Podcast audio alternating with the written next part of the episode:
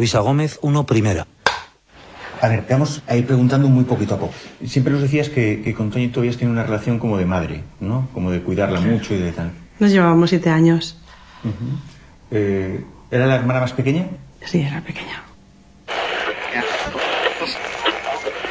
107 FM Estéreo. Más gente. AS 126-0802. Buenas tardes. Hola, Hola, dime tu nombre. Toñi, Toñi, ¿desde dónde, Toñi? desde Alcácer. Desde Alcácer. Toñi, ¿cómo llevas tú la tarde de jueves? Pues bien, ¿Ya tienes más o menos planteado lo que vas a hacer ya mañana? ¿Que va a empezar el fin de semana o qué? no sé, Aún no lo sabes, ¿no? No. El caso es que en casa no te vas a quedar. no, eso está claro. Eso está claro. Toñi, Sí. venga, ¿qué quieres escuchar? Pues el Peter Sindin, El Major Tom, sí. ¿no? ¿Ya qué se lo quieres dedicar? A Isabel, a Miriam, a Desi, Sí. a Ana, a Maya, Marisa, Melina, Sí. Belén, Esther, Carmen y Cristina. Muchas gracias por haber llamado y para ti va el Major Tom de Peter Slim, ¿vale? Vale. Hasta luego y gracias. Todo el año ha sido el año de España. queda inaugurada la Exposición Universal de Sevilla.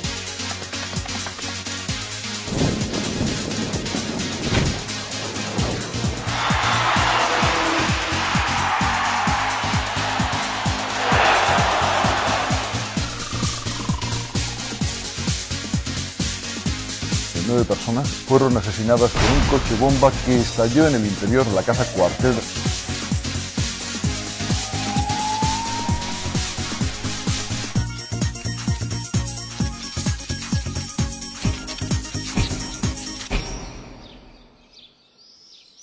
Yo salí de trabajar sobre las ocho y media, una cosa así, y, y llego a casa, no estaba, era bastante normal que no, no estuviera, pero hacía ya las nueve y algo, ella ya solía estar en casa.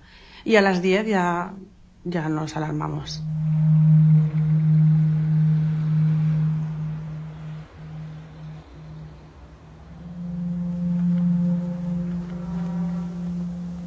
Esa tarde estaba con mi madre, sonó el teléfono, mi hermana le estaba pidiendo a ver si mi padre podía llevarlas a la discoteca que había en Picasen y mi madre le dijo que no, que no, que mi padre estaba malo, que tenía calentura, que no se podía mover de la cama y que, que no, que, que se olvidaran de, de ir a color y que si habían perdido el autobús, que mala suerte.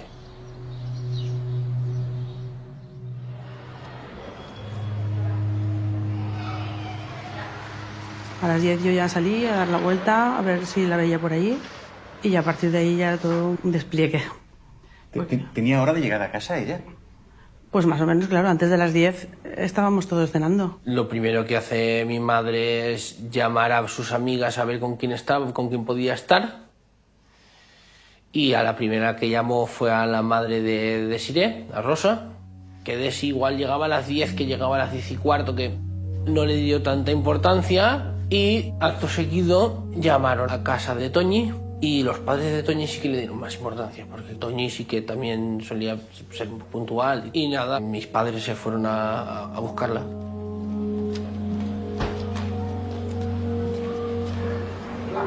Nadie sabía nada. Nadie había visto a las niñas.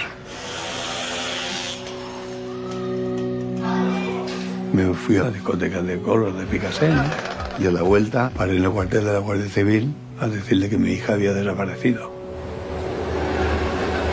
El sargento me dijo, sí, pero son las 11 igual. Alguna tontería de gente joven o... Hasta que no pasen 24 horas no se puede poner una denuncia de desaparición. Váyanse a casa y mañana por la mañana continué toda la noche, toda la noche, buscando, buscando, Ya ha pasado la noche, ya se ha hecho de día, esto es más grave de lo que parece. Hacía frío y yo pensaba, ostras, sin chaqueta, ¿dónde habrán dormido? Sí, fue una noche dura, muy dura. Cuando se hizo de día fui al cuartel dije, mi hija ha desaparecido. Y empezó todo.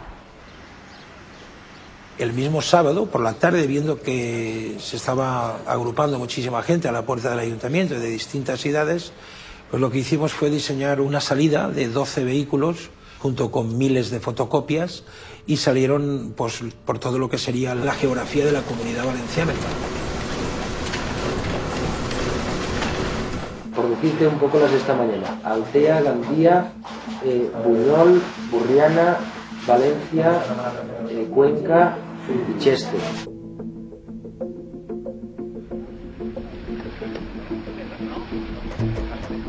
Lo que había que hacer era poner a la luz que las chicas no habían marchado de una forma voluntaria e intentábamos que el propio aviso de esa llamada llegara lo más rápidamente posible. Nosotros los pasos que íbamos por delante, lo que en cierta manera también hacía era no perder la perspectiva a la propia Guardia Civil, a que tenían que ir acelerando su propio protocolo.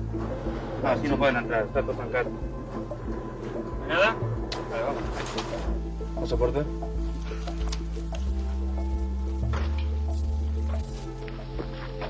Espera, no suba, no suba. Aquí estuvo la rubia esa de Alcácer, una rubia de Alcácer con uno, de aquí de Picaset. Estuvieron 5, 6, 7, 8 días que se escapó de casa también. Pero aquella era propia voluntad, ¿eh?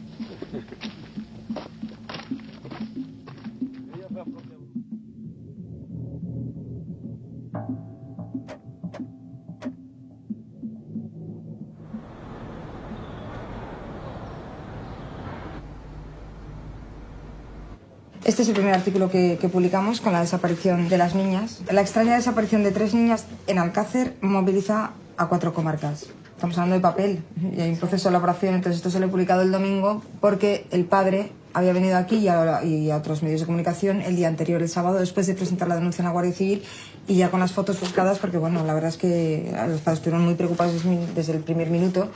No les cuadraba para nada con una fuga voluntaria, con lo cual ya habían buscado pues cómo iban vestidas, eh, fotos recientes. Hay que tener en cuenta que Desire había dejado hecho eh, su bolsa de deportes para ir a patinar el sábado por la mañana que Miriam tenía una hucha con veintitantas mil pesetas de la época y que Tony había dedicado una canción a una amiga que se vería al día siguiente. Toñi, venga, ¿qué quieres escuchar? Pues el vídeo Cindy, El Mayor Tom. ¿Y a qué se lo quieres dedicar? a Desi, a Miriam, Sí. a Ana. Todo eso y sobre todo la llamada de Miriam a su casa me hace pensar que no ha sido una escapada voluntaria, que pueden haber terceras personas. El mismo domingo por la mañana nos fuimos a Canal Nou. Recuerdo una pequeña ingratitud con el equipo de guardia, donde me dicen las chiquitas aparecen el lunes, entonces tuve un posicionamiento mío bastante duro también.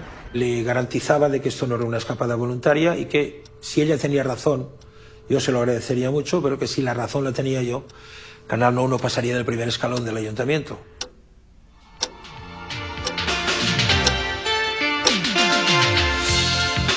El poble d'Alcàsser està molt preocupat en este tema. És una situació totalment atípica en el que és la vida normal de la població i eh, l'Ajuntament, junt a la Guàrdia Civil i les... Y esa misma noche ya hubieron entrevistas en, en cadenas generalistas ya de, de, a nivel nacional.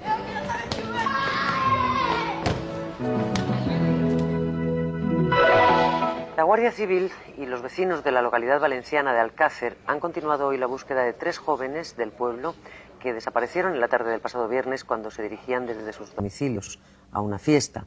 Desiree Hernández y Miriam García, ambas de 14 años, y Antonia Gómez, de 15, fueron vistas por última vez en las proximidades de una gasolinera de la localidad de Picassent. No quiero nada más. Solamente verla. Que si es que se han ido por una chiquillada, que vengan a casa. Que vengan. Sí que es duro, sí. Yo estoy desesperada. Y mi marido igual. Estamos desesperados todos. Esto es desesperante. Esto es un sueño. Esto es un sueño. Se desconoce si las muchachas hicieron autostop y algo grave les haya ocurrido, o si han desaparecido por propia voluntad. Más de 15.000 impresos con las fotos y los datos necesarios para la identificación de Antonia, Desiree y Miriam se han repartido por Alcácer y otras poblaciones cercanas.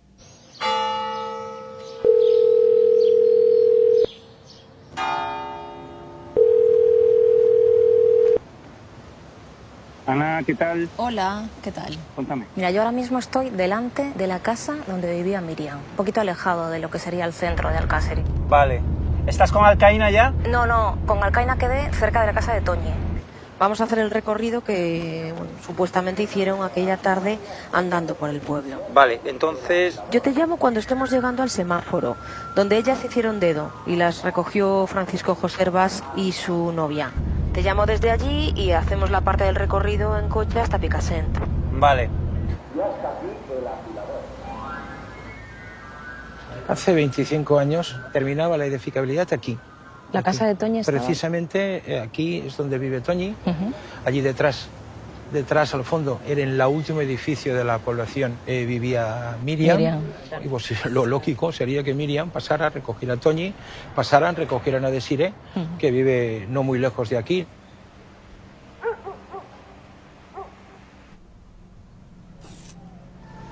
Mira, esta es, Ana, la calle Mes- Nestre Chanzá. Mestre Chanzá, aquí es donde vivía Desiree. ¿no? Efectivamente, que es donde se supone que una vez recogida Toñi por parte de Miriam, se acercan y, y terminan aquí en casa de Desiree y a partir de aquí Se van a los recreativos.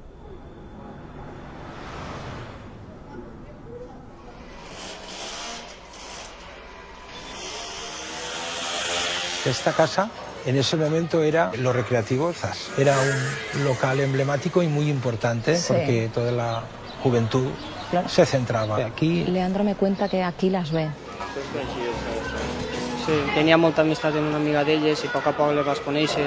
Són unes xiques molt senzilles i que no crec que se les que han anat elles per seu compte de casa. Leandro Martínez. Y esta es la casa de Esther. Creo que era el tercer piso. Y ese día Miriam, Toñi y Desiree venían a ver a Esther porque estaba enferma. Estuvieron en casa con ella. Estaban alegres, era un viernes. Y estuvieron aquí comentando que si se iban a dedo o andando. Yo les dije, yo personalmente me iría a dedo mejor que andando porque por ahí hace mucho miedo, ¿no? Y mi madre les dijo, no vayáis a dedo que algún día os pasará algo. En- Entonces ellas no hicieron caso y dijeron, no, nos vamos. A las 8 y 20 creo que fue cuando salieron de mi casa. Y se fueron. Y de ahí se efectúa la llamada al padre de- Claro. de, Miriam.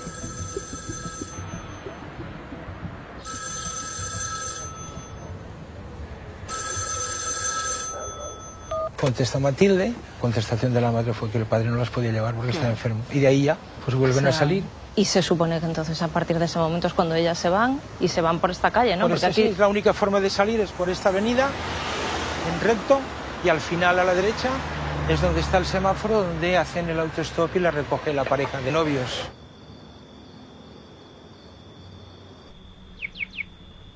Donde ha aparcado ahora Elías sería donde la recogerían. Este es el semáforo, ¿no? El semáforo, aquí la recogería Herbas y, y su novia.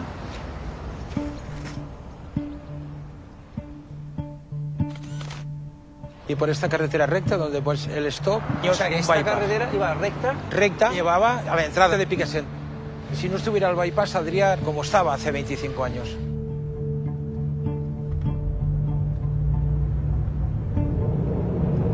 ahora en la rotonda esta nos van a mandar a dar la vuelta Picasen recto.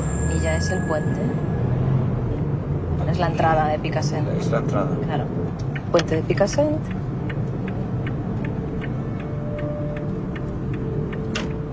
Pues, Y aquí está la y gasolina. ahí está la gasolinera. Exactamente.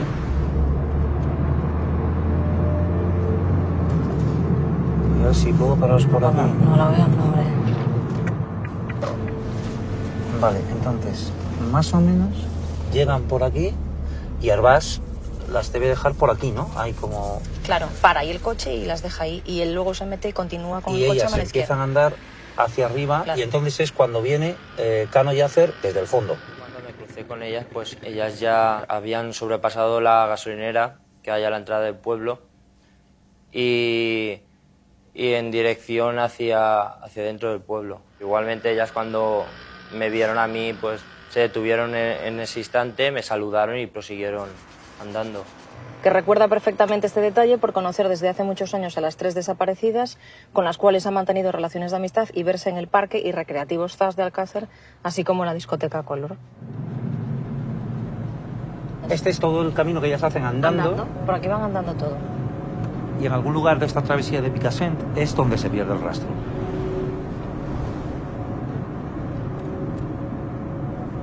Aquí está el paso a nivel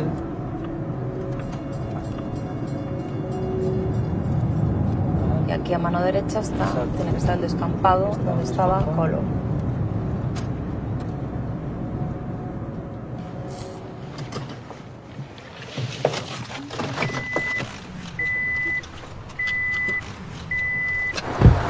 ¿Todo ese solar?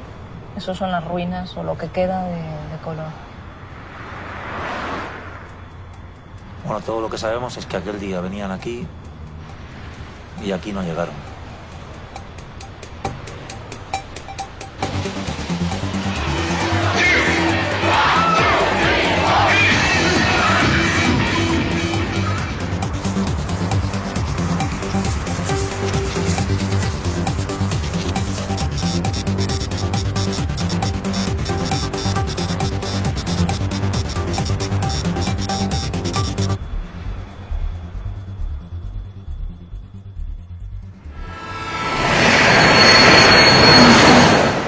Patricia Murray, aunque en España me llaman Patricia Murray. Llevo 56 años en Valencia y soy periodista. Yo fui al Alcácer voluntariamente porque yo tengo dos hijas. Eran más mayores, pero yo me ponía en la situación de ellos y ofrecí ponerme a su disposición para hacerles contactos con los periódicos. Y yo decía, pues eso tenía que estar en todos los periódicos todos los días, machacando, machacando. Y aquellas palabras fueron como, como un campanario sonando todas las campanas en mi cabeza.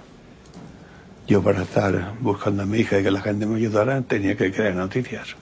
Las creaba. ¿Cómo? Pues llamaba a radios locales, a la televisión, llamé a muchos sitios y todo el mundo quería que yo dijera algo.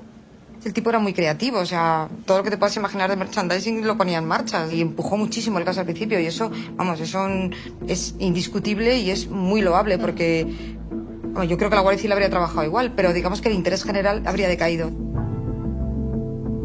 Supongo que él cada vez que hablaba con un periodista hacía una prospección porque buscaba una retroalimentación, es decir, ¿qué tengo que hacer para que tú me hagas caso? Mandas, manda, sigue mandando, sigue mandando, sigue mandando, todos los días manda, manda, un sitio, otro, otro, sigue mandando, sigue mandando, para mantenerlo en el candelero.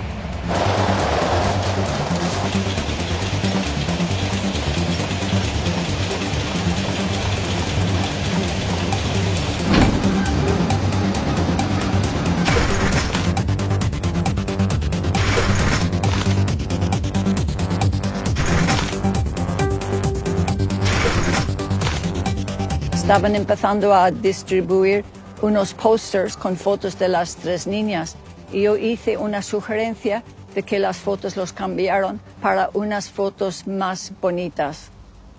Eran en blanco y negro. Mira, te las enseño y tú me dices. Estas eran las iniciales, eran estas. Estas, sí, sí, sí. Eran las primeras fotos y luego yo hice una sugerencia que los cambiaron. Sí. Parecían más niñas, más inocentes, no niñas traviesas que podían haberse escapado por ahí.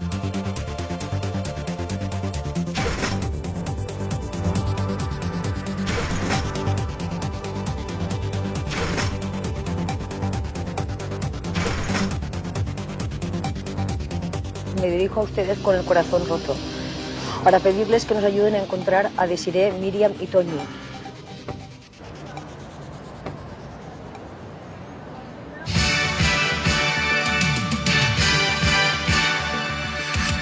Esther tiene 14 años y vive en Alcácer, un pueblo de Valencia.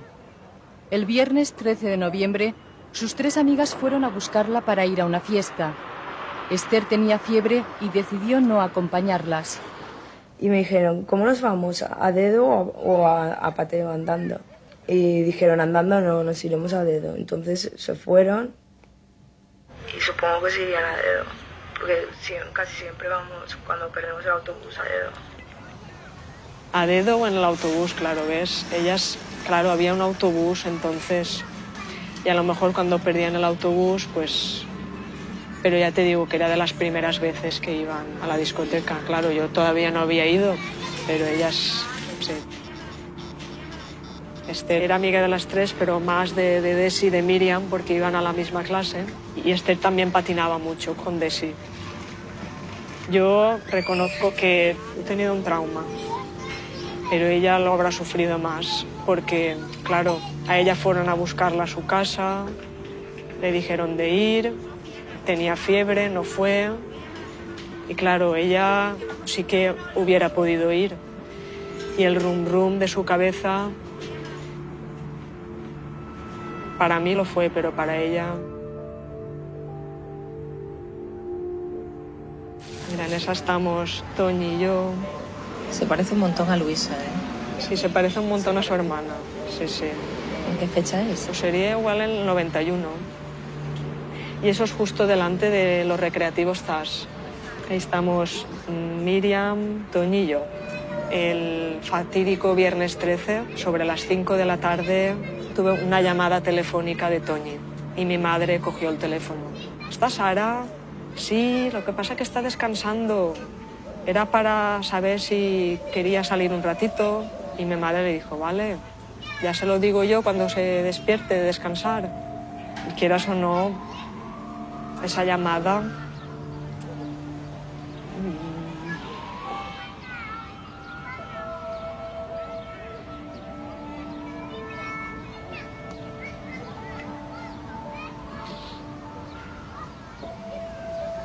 Después pensando, ¿y si hubiera ido yo con ellas?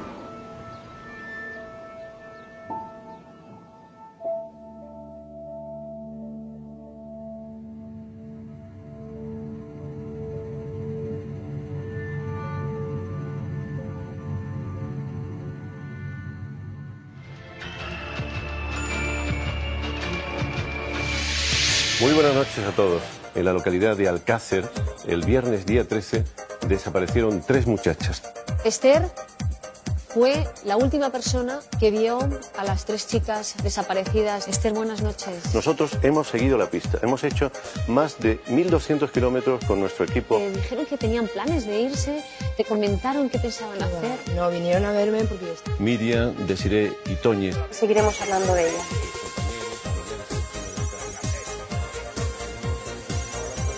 Escapado... Hola, buenas noches. Buenas noches. Eh, ¿Con quién hablo, por favor? Perdóneme. Eh, mira, me llamo Juan Coello. Cuéntenos. El lunes por la mañana fui a desayunar a un bar que estoy yendo sobre unos 20 años y veo a tres niñas y entran en el bar. ¿Eran Eh, ellas? Vamos, mire usted, entre mil probabilidades hay 999 probabilidades de que eran las tres. Me dio por ojear el ABC y me pegó un vuelco el corazón. Dije, pero coño, si son estas niñas las que acabo de ver. ¿Le puedo hacer una pregunta, por favor? Sí, sí, la, la que usted quiera. Eh, ¿Las oyó hablar?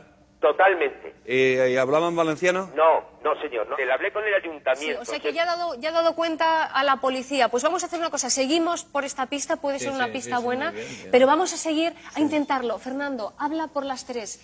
Por favor, di algo. Digamos que dijésemos ahora fuego, saldríamos todo el mundo corriendo. Eso estoy haciendo, decir fuego en España, porque estoy buscando, sí, y, y no para reñiros, sino para daros un abrazo a todas.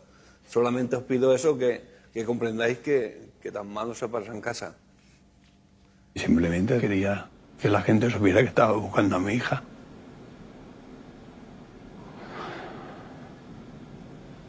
Y lo conseguía. Todo el mundo me ayudaba.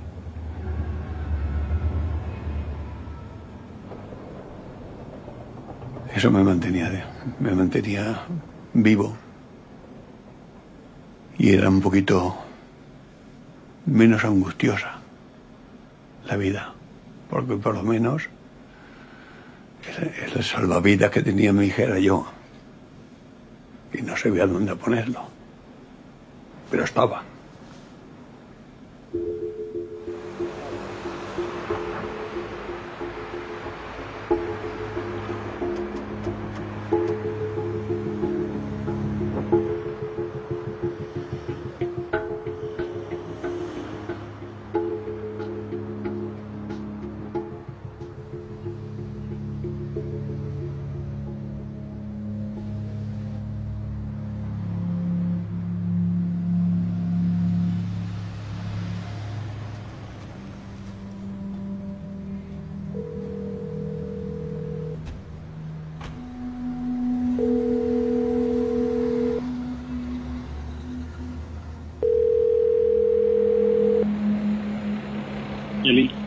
Hola Ramón, ¿qué tal? ¿Qué tal? Pues bien, estoy en Picassent Exactamente en el cruce del Carrer San Jaume, eh, esquina con Padre Guaita. Es la casa de Dolores Badal, la testigo. A ver, esta mujer dice que el día 13, sobre las 20.15, se asoma a la ventana y observa que en el chaflán existente en el cruce se encontraban tres chicas jóvenes. Claro, exacto. Te he mandado antes la foto que- del, del plano que grabaron desde la casa de ella. El coche lo ponían aquí así. O sea, luego ya verás el vídeo, pero si el coche estaba tal y como estaba en el croquis, o sea, la reconstrucción de los hechos que hizo la Guardia Civil, lo cierto es que estaba al otro lado.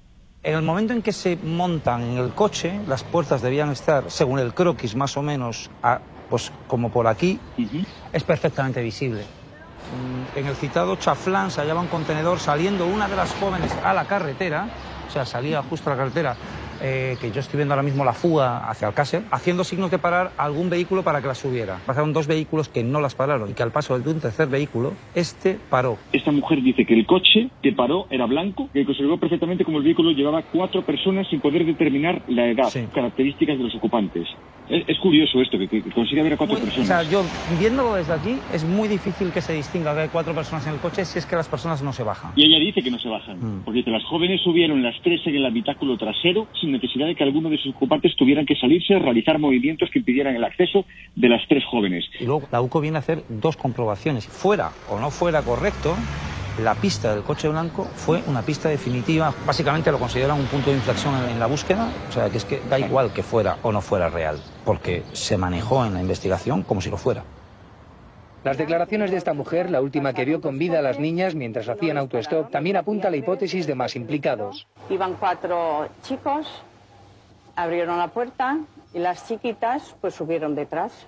Dolores vio a las niñas, lo ve perfectamente desde el ángulo que decía. De hecho, nosotros hicimos pruebas desde su domicilio y se veía perfectamente cómo suben, cómo bajan. Lo importante de esta mujer es que ella refiere haber visto cómo estas tres jóvenes suben a un vehículo. Eso lo tiene muy claro. La única duda que tiene es que no sabe qué vehículo es, pero que la visión de lo que ve ella es perfectamente plausible, eso es real y es cierto porque lo he visto yo. Y estaba en su domicilio y he estado hablando con ella. Lo que sí que tenemos claro es que va el conductor, el acompañante y al menos ellas tres que suben atrás.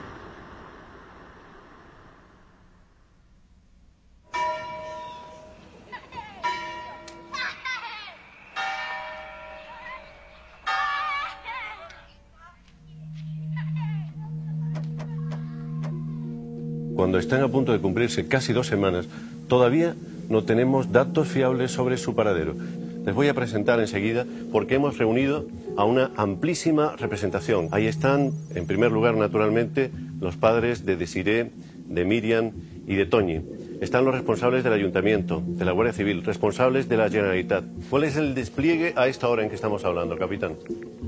El despliegue pues es a nivel nacional. En Valencia, concretamente, en la zona de Alcácer y Picasen, se ha batido toda la zona de chalés en repetidas ocasiones.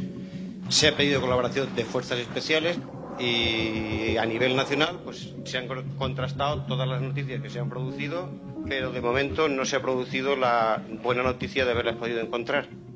Estábamos buscando a unas niñas e intentábamos saber eh, qué había sido de ellas, ¿no? Y se clamaba porque pudieran volver, ¿no? Era, era el gran sueño, ¿no? ¿Se sienten ustedes agobiados por la repercusión pública de todo esto? Pues no, yo me siento muy halagado por la repercusión ¿no? que ha tenido esto y, el fin que yo pretendo es que la voz nuestra se escuche y que no decaiga, que se mantenga viva la llama, porque pienso que así es la única forma de poder estar. Sí, es verdad que, que él tomaba muchas iniciativas desde el principio, se movía mucho, viajaba, recibía llamadas, a diferencia del, del resto de los familiares, él salía permanentemente a buscar eh, la información. ¿Dónde están tus, tu- tus amigas? ¿Dónde piensas que pueden estar? No lo sé.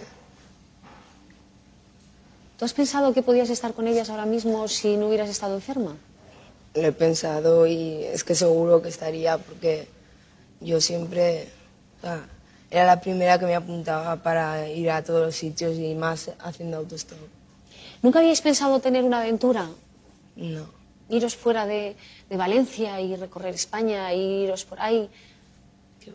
No. ¿No entraba dentro de vuestros planes? Dilo de verdad, sinceramente. No, nunca estaban bien en casa, que nunca habían pensado irse ni... ni... ¿Te lo hubieran contado de, de- de haber planeado ya algo. Yo creo que sí, que me lo habrían contado. Sobre todo de sí que yo siempre voy con ella, ¿no? Somos mi amiga. Pues hoy sigo pensando lo mismo y hasta incluso el ministro Corcuera me ha dicho que él también piensa lo mismo. Que están secuestradas. Que están retenidas. Que él Nunca pensaron que fuera una una aventura, ni los padres de las niñas desaparecidas en Alcácer, ni el ministro Corcuera, que los ha recibido esta tarde en Madrid.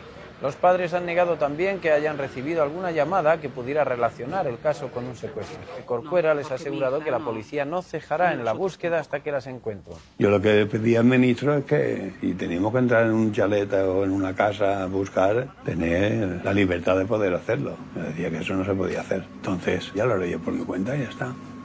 Lo que no puede ser que estés buscando a una niña y que llega a una puerta y te digan que usted no puede parar. Vengo con la autoridad, con la Guardia Civil, que me han dicho que posiblemente han pasado por aquí. ¿Tiene algo que esconder? No. Pues entonces déjame pasar.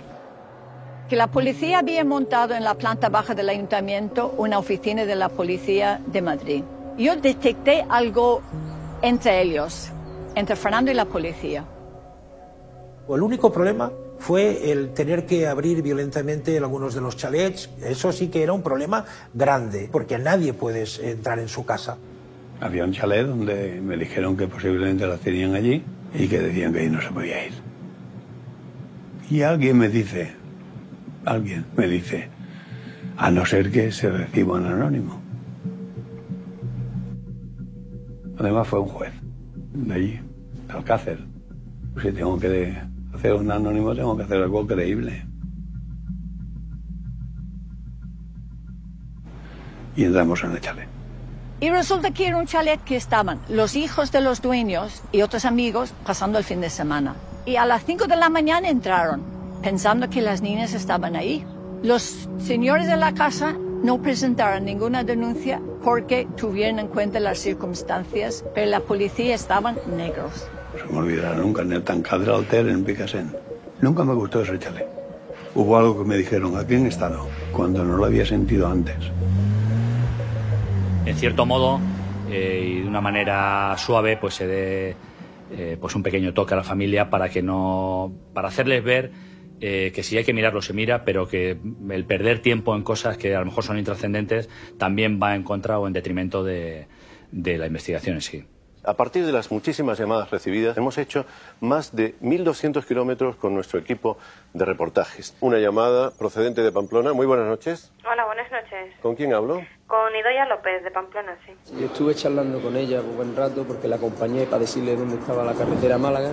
Me dicen que llama usted desde Sevilla. Sí, sí. Y hemos visto entrar a estas tres chicas por una de las portadas donde están los coches para afuera. Testimonios de Navarra. Y he visto tres que venían de la parte de arriba para aquí y para mí que eran las de Valencia. El día 20, miércoles, llegó esta muchacha del medio y me pidió 20 duros, que decía que iba para Badajoz. Desde Granada. ¿Quién llama, por favor? Bueno, estas niñas creo que un- dos de ellas creí verla el lunes en la puerta de San Juan de Dios, en la calle San Juan de Dios. Que la chica que hay en medio fue la que yo vi. Me dijo que no, no quería decir nada y que estaba con sus amigas y que se iban para Algeciras o para Ceuta. Nosotros como equipo, yo por lo menos, eso sí que lo recuerdo claramente, no tratábamos de jugar a policías expertos en este tipo de situaciones, porque para todos era realmente nuevo.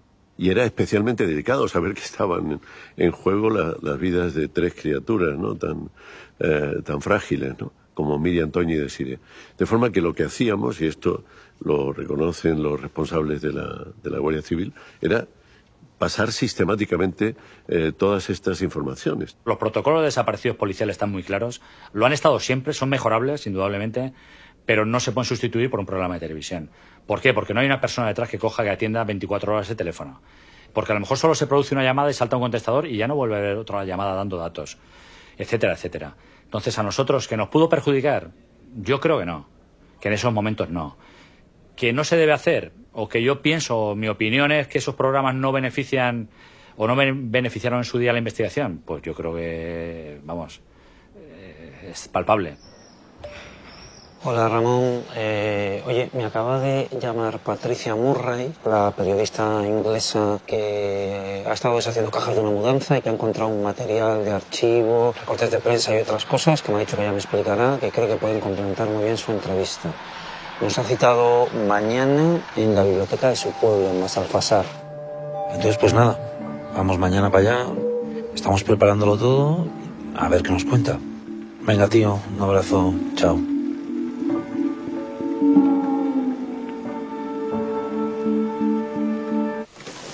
Eso, es- eso, esa caja es una caja de cartas que la gente enviaban al ayuntamiento de Alcácer y la gente enviaba dinero para ayudar en la imprenta de carteles y, Y todo esto va a la atención búsqueda. de Fernando García. Sí, porque Fernando García había conseguido que el ayuntamiento de Alcácer le dejara una habitación. Entonces, mira, Asturias, Él Madrid. tenía un grupo de jóvenes que abrían los sobres y quitaban el contenido que generalmente era dinero.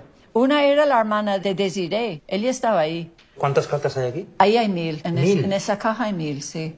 Y son de, en los remites, Tarragona, de toda España, sí. Gijón, Sí. Madrid, Asturias, Barcelona. Pero también hubo tres bancos que figuran em, Aquí. aquí, sí. Con sus números de cuenta. Yo indico en mi artículo Sí. que las personas que quieren ayudar, que pueden ingresar dinero en esas cuentas y que además eh, están, están autorizadas por los bancos y por el, el gobierno.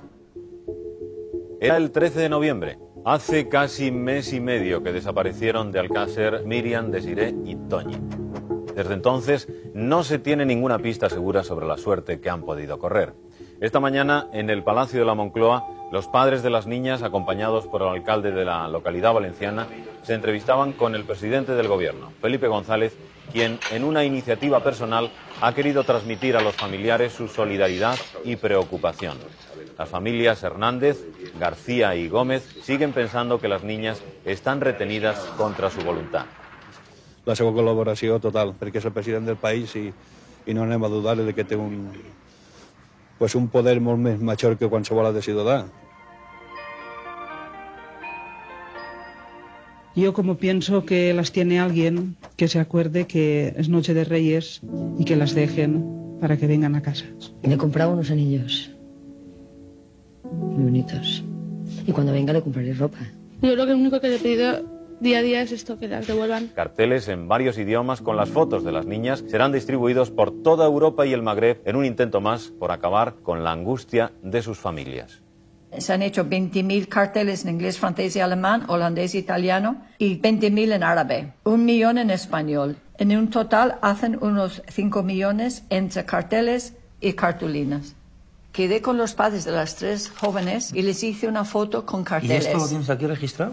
Esta foto es, no sé si está No, aquí ya sé cuál es. Es la que salen ellos, las tres Sí. parejas de padres, ¿no? Sí, yo lo mandé a pronto. O sea, esa foto es tuya. Esa foto es ¿Y te mía, pagan sí, por es esa foto? único- Unos me pagaron y- Sí. y, yo expliqué a Fernando que la ayuda que yo aportaba a él era desinteresadamente. ¿Qué actitud tenía respecto a los medios? Él empezó a gustar ser protagonista. Este hombre nunca había movido en esos círculos porque él había salido en un programa con Nieves Herrero y quería siempre estar, vamos, llama a Nieves, decirle esto, decirle el otro. Pero es que el periodismo no funciona así. Y llega un momento que, aunque es una cosa triste, cansa al público, ¿entiende? Que no hay una cosa nueva, tienes que tener cosas nuevas en la tele. Patricia Murray nos dijo que nos iba a ayudar a, a encont- a buscarlas en, en- en Inglaterra porque podían haberlas llevado a Inglaterra. ¿Por qué no? ¿Qué te parece si vamos a, a los medios en Londres? Yo lo, lo, lo lancé, lo lancé como una idea. Me parece estupendo. ¿Cómo me va a parecer? Estupendo. Y nada, lo organizamos para ir. Scotland Yard fuimos y estuvimos bastante tiempo ahí porque ellos pidieron una relación de toda la ropa que llevaban las niñas, que les decían, sostén, ¿qué marca de sostén? Bragas, ¿qué marca de bragas? Camiseta, blusa, ¿qué marca? Pedían muy detallado todo lo que, pendientes. Y Luisa le dijo que su hermana llevaba un reloj con Mickey Mouse, un reloj grande. Yo me acordaba de eso. Allí nos fuimos a la MBC, la televisión árabe. Nos dijeron que no les interesaba, que eso no iba con ellos. Y según llegaba al hotel, iba pensando la fórmula para abrir esa puerta que me habían dicho que estaba cerrada.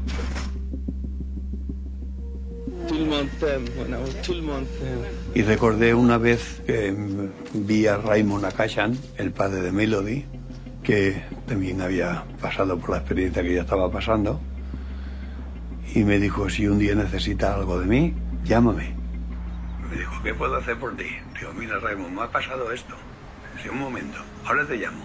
Y al momento me llamó.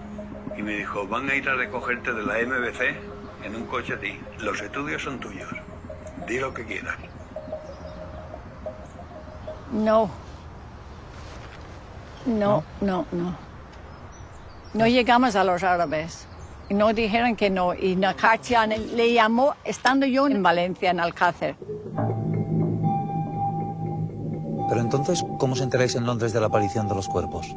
Primero ha sido el Levante. Un periodista de Levante, una chica, me llamó y primero quería hablar con Fernando. Digo, no está, porque Fernando está, no diga que estaba abajo en el bar.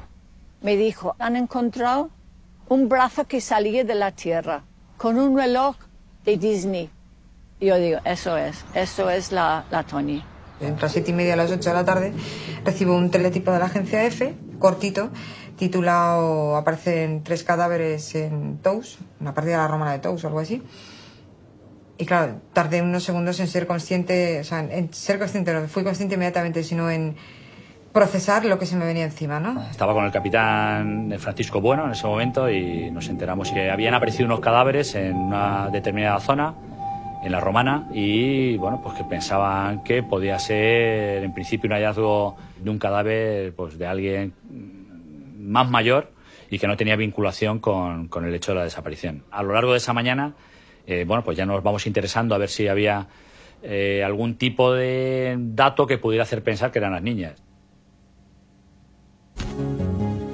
Tenemos que comenzar este informativo diciéndoles que los cadáveres de tres jóvenes han sido hallados hace unas horas en las cercanías de la presa de Tous, en Valencia. Un estremecimiento general recorre el cuerpo de toda una opinión pública sensibilizada por el enigma que rodeó la desaparición de Miriam García, Antonia Gómez y Desiré Hernández. Existe casi el convencimiento, pero no la confirmación oficial. ¿Cómo deben estar en el domicilio de una de esas niñas? Y les decíamos, nos da apuro llamar, pero nuestra obligación profesional es llamar. Señora Iborra, usted es la madre de Miriam García. Sí, sí, sí. ¿Usted qué noticia tiene de lo que estamos todos barruntando en estos momentos? Pues yo no sé nada en absoluto. Han empezado a llamarme los periódicos, las cadenas de televisión y yo ya me hemos quedado que, que me llamaban mucho. Digo, aquí, aquí pasa algo. Y en una de las emisoras de radio que he hablado en directo, ahí ha sido donde me he enterado de la noticia, porque aquí no ha llamado ni la Guardia Civil ni nadie para nada. ¿Está usted sola en su casa en estos momentos? ¿Está viviendo esos momentos de ansiedad? ¿Los comparte con alguien de su familia? Pues sí, aquí están mis cuñados, porque mi marido está en Londres. Entonces fui a buscar a Fernando. Subimos arriba. Luisa vino. Y entonces ella, me acuerdo porque ella se había pintado y todo para bajar con Fernando. Y se mete en la habitación para quitar el maquillaje que tenía. Y yo dije a Luisa que habían encontrado un cadáver que no saben de quién es, que estaban investigando. Y ella se puso histérica. Bueno, ay, por favor, que no sea mi hermana, que no sea mi hermana. Y yo digo, bueno, tenemos que volver para averiguarlo. Lo recuerdo muy vagamente, pero llegó, llegó Patricia y, y no, no, no, recuerdo muy bien cómo fue el momento. Sé que me quedé en shock porque no esperaba esa noticia. No sé si fue Fernando o fue Patricia eh, o en conjunto que vinieron y, y me, lo, me lo dijeron. Yo me metí en la habitación de Fernando y dije, lo que han encontrado es el brazo de Tony. Y le dije a Fernando, no le digas nada a Luisa, pero es su hermana. Tienes que hablar con Valencia. ¿Pero usted quién es? Digo, yo soy Fernando. ¿Es el padre de Miriam? Sí. ¿No se ha enterado de la noticia? No, no, ¿qué pasa? Han aparecido las niñas. Y han aparecido muertas.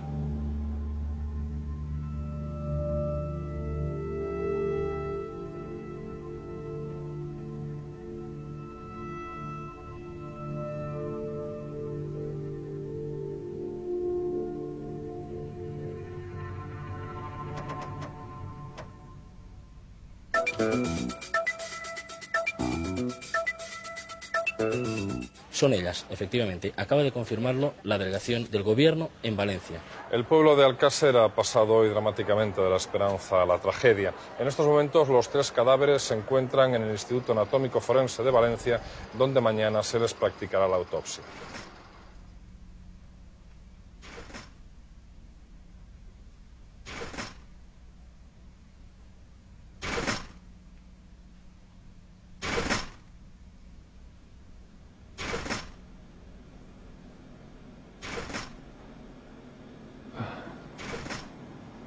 Aquello es todo como,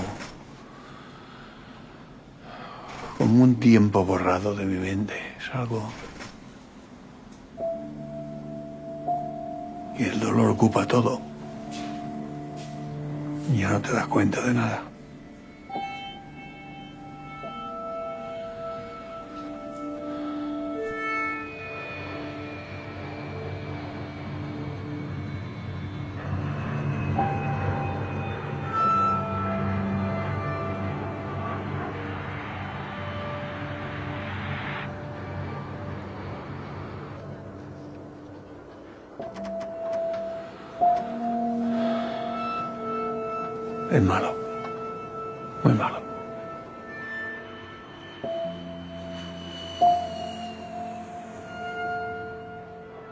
Peor que me ha pasado en mi vida.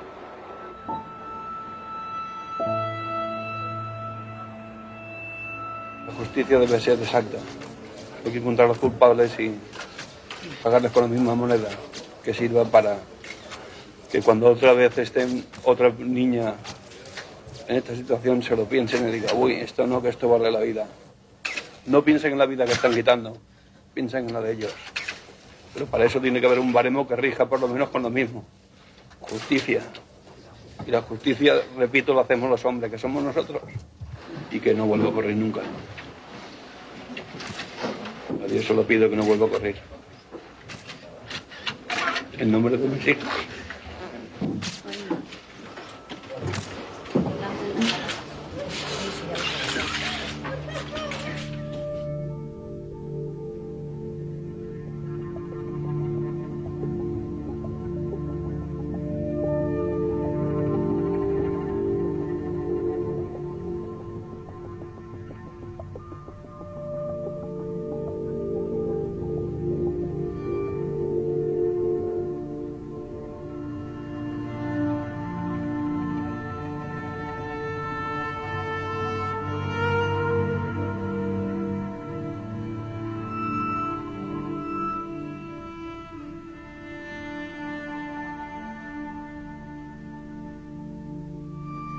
Lágrimas y cólera.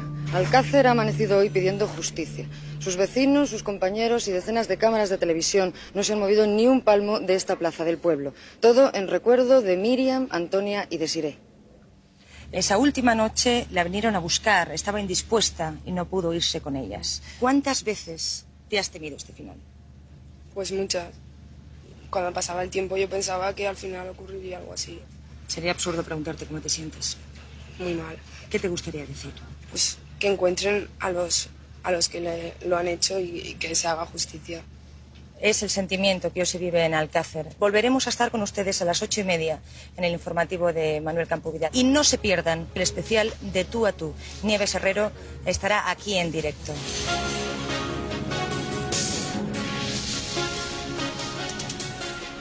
Nieves Herrero me llamó a mí a Londres. Me dijo que va a tener un coche a la puerta del aeropuerto y que por favor que subiera ahí Fernando y Luis y los llevara a casa y que no los soltara. Que no les dejaba a otra gente, otros medios de comunicación llevarlos. Porque él le montaba un programa esa tarde en el musical de Alcácer. Yo quisiera que compartieran el dolor, el dolor intenso de estas familias. Hemos captado ese momento, pero estoy segura que en cualquiera de las otras familias se ha producido de la misma forma. Vamos a compartir ese dolor.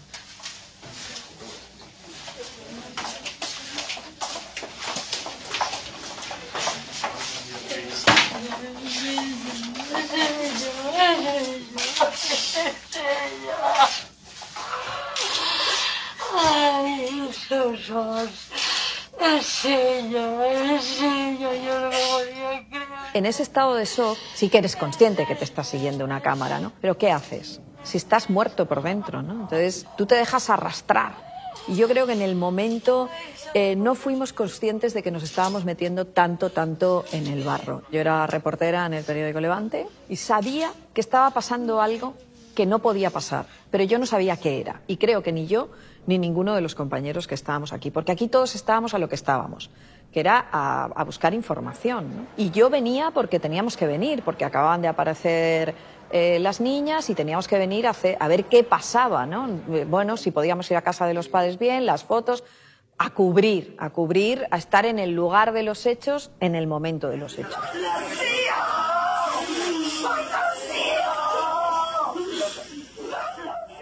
Fase de ansiedad por lo desconocido y por la incertidumbre se ha acabado, pero ahora viene una fase que es de mucho dolor y de dolor muy profundo. Claro, como ya todo había cobrado, era tan, eh, todo era tan espectacular, no, no acabas de imaginarte el espectáculo que viene a continuación. Yo tenía que subir a Fernando y su mujer y el hijo mayor en el coche y llevarlos al musical. Pero toda la familia quería subir. La abuela, el primo, el vecino, el tío, todos, todos querían ir. Porque querían salir en el programa de Nieves Herrero. Es, es era un- un- una cosa, el no va más, no, no tienes idea. Sé que lo estáis pasando muy mal, sé que estamos todos unidos en el dolor a las familias afectadas. Nieves Herrero tenía en la plataforma seis sillas para las tres parejas de padres. ¿Qué pasa? Subieron el hermano de Fernando, el otro hermano, el cuñado, más sillas y la gente subiendo sillas y yo haciendo levantar a personas sentados abajo. Por favor, ¿quieren sentarse en el suelo? Necesitamos la silla. Y subiendo sillas para hacer el programa. Pero la gente estaba volcada en, en- en el programa. Pero yo creo que es que toda España está igual. Teníamos que venir aquí a vuestro pueblo porque no podíamos hacer el programa desde Madrid. Yo creo que estáis de acuerdo. Los dos grandes programas de reality show del momento, que eran el de Nieves Herrero y el de Paco Albatón, montan unos platos alucinantes en Alcácer, un pueblo de 8.000 habitantes, desbordado. Todo el pueblo se convierte en un plató. Aquello solamente lo habíamos visto en las películas americanas, ¿no? Se llena de, de antenas eh, para recibir la señal de satélite, para hacer los directos y tal. Y bueno, aquello fue una auténtica locura.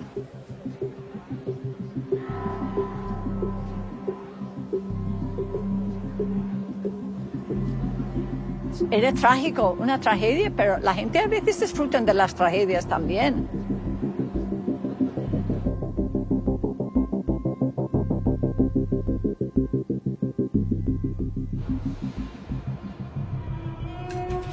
Yo recuerdo esta misma sala repleta y lo que sucedía aquí en el escenario. La gente que estaba de otras televisiones quería lo mismo que estaba pasando allá arriba, pero no podía tenerlo porque eso estaba pasando allá arriba porque la persona que lo tenía había sido más rápida, más lista, más, más lo que sea. A mí me gustaría que algunas de las personas que están aquí con nosotros nos dijeran ese sentimiento que refleja una Paco. Lobatón estaba y quería, en fin, él también habría querido lo que Nieves Herrero consigue esa noche aquí. Pero se libra porque esa noche no hace lo que hizo ella. Ese- esa noche es clave. Estamos en directo, pero vamos a entender cualquier petición de palabra que ustedes hagan. Y vamos a continuar. Yo nunca eh, acudo a Alcácer con un planteamiento de eh, batalla entre televisiones. Yo acudo con un sentido de- del deber, con una eh, emoción de vida eh, y con un, con un abrazo debido a la familia. No podíamos estar ausentes después de haber estado presentes 75 días, eh, semana a semana, en, en emisiones de quién sabe dónde, que habían sido muy determinantes ¿no? en todo el proceso. Yo les quiero invitar a escuchar una de las voces ausentes hoy, de Toñi, Toñi Gómez. El viernes, justo antes de la desaparición, eh, su madre nos comentó que había tenido una intervención en una radio local y que había saludado a todas sus amigas y, por supuesto, a Desi y a Miriam. Toñi, venga, ¿qué quieres escuchar? Pues el Peter Feeling, El Major Tom. ¿No? ¿Y a quién se lo quieres dedicar? a Isabel, a Miriam, a Desi. Nuestra primera visita ha sido precisamente a esa casa, a la casa de Toñi. Un minuto antes de desaparecer estuve yo hablando con ella. Se lavó la cabeza, se secó con el secador y dice, mamá, ¿verdad que me se ha quedado bonito el pelo? Digo, sí, se quedó muy bonito. Y ella me dijo, adiós, mamá, me voy. Me llamó el capitán, de, el sargento de Picasen, diciendo que habían encontrado tres cadáveres. Y entonces, pues después, ha sido verdad, que eran ellas. Nos dijeron que habían encontrado los cadáveres, pero que no, que no estaban identificados. Y no los perdono, no los perdono. Que hagan con ellos igual que han hecho con mi nieta. Lo mismo, exactamente igual.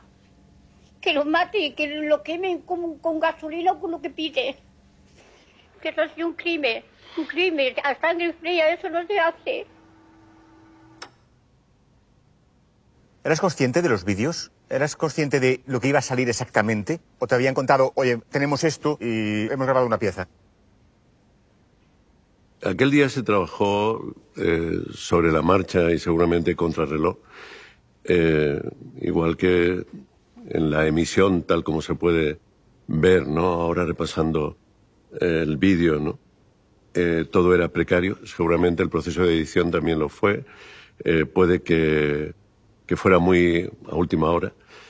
Nada de eso, sin embargo, me exime de la parte que pueda tener de responsabilidad en la emisión, sobre todo el testimonio final, ¿no?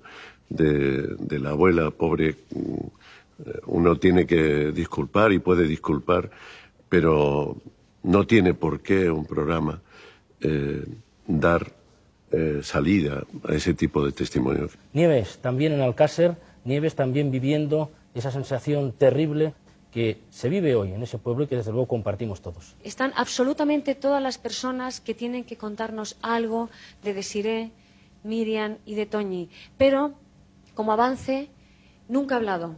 Yo solo quiero decirte, Matilde, que compartimos tu dolor, pero yo no sé si alguna vez lo vas a superar. No lo sé, no lo sé. Creo que esto me va a costar mucho. Esto creo que me cuesta la vida. Esto me va a costar la vida. Porque esto es muy duro. Esto es la cosa más dura que te puede dar la vida.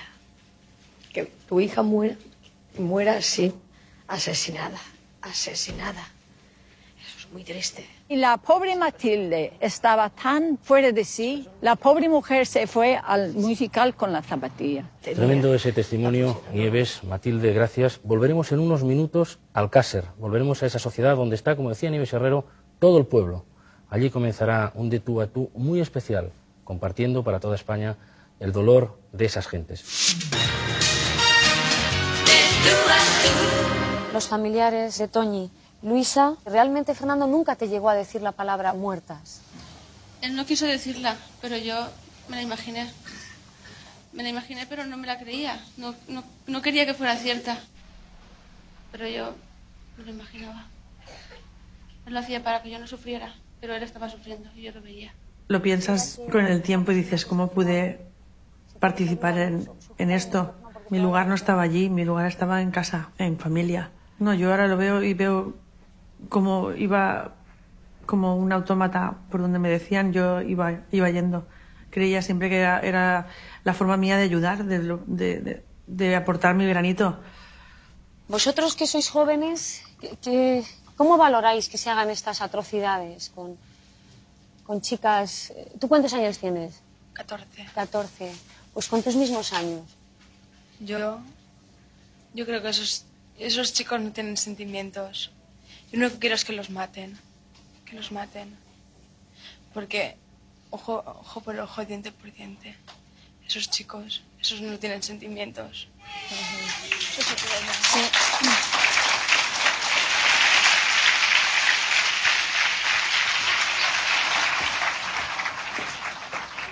Fernando, yo creo que me gustaría que pusiéramos un poco de paz. Es muy difícil poner paz en una situación como la que me encuentro yo. Simplemente pido que, que la justicia opere, que la justicia, si está mal difundida o está mal escrita o mal hecha, se cambie. Sí. Yo creo, sinceramente, creo que, por favor, Por favor. vamos a, por favor. a mantener lo que decíamos Tenemos al que, principio. tenemos que el- ser el- más sensatos que nadie. Mm, Don José Manuel Alcaína, eh, es durísimo, pero ¿me podría decir si tras los resultados de la autopsia se ha visto que los cuerpos estaban maltratados y violados? Un cuerpo de una persona con más de dos meses y medio muerto es muy difícil de poderlo evaluar. Yo los cuerpos los he visto, si te digo la verdad, no me he atrevido a levantar el velo blanco que tenían encima y, y es muy difícil. Esto lo tienen que sacar los técnicos no por la prueba visual, sino más bien por las pruebas de laboratorio. Solamente una pregunta, no me ha contestado. ¿Fueron maltratadas las niñas? Por efecto visual no se puede distinguir porque el grado de descomposición era bastante elevado. esa tamaña barbaridad y en directo eso hizo que, que en un momento de- determinado yo entendí que sobraba. Le dije a Nieves que me iba y que no de que el ayuntamiento no iba a participar en, en- en- en lo que en aquel momento entendía que era una verdadera salvajada y el tiempo me ha ido dando la razón. Eh, voy a coger un micrófono un segundo, me voy a levantar porque quisiera hablar. Todo el mundo echaba la culpa a ella del, del desastre del programa, porque el programa era considerado telebasura. Es que se fue de las manos de ella. Y la pobre, pues claro, em, profesionalmente que las niñas no se habían ido, no, ha- no había sido una aventura. Las niñas estaban asesinadas, pero será después de la publicidad.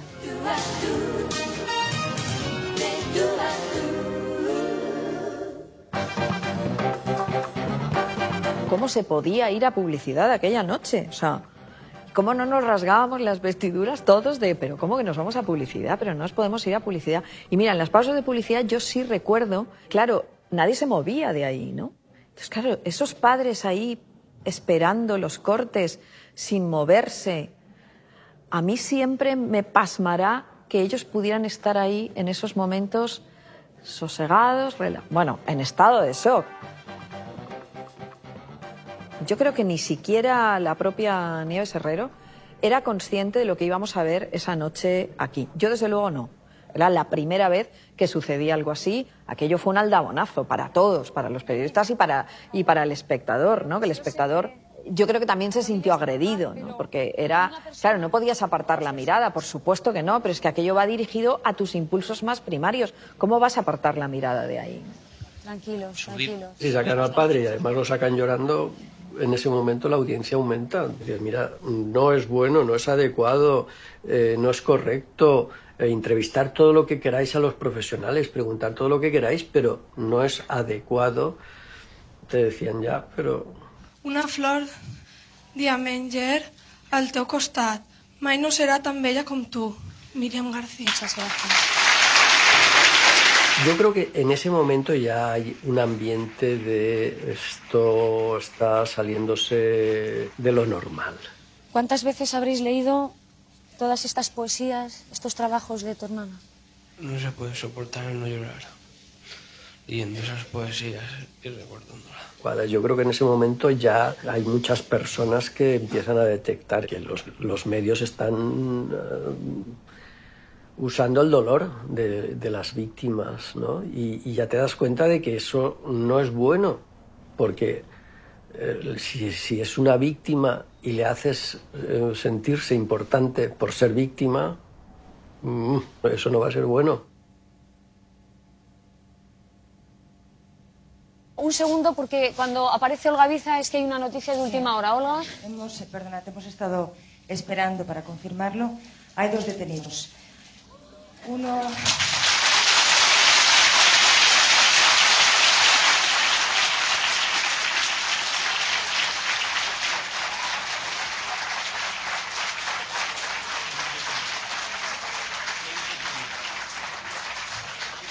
Se detuvo anoche, otro esta mañana. Han sido detenidos en la localidad de Silla, que todos conocéis.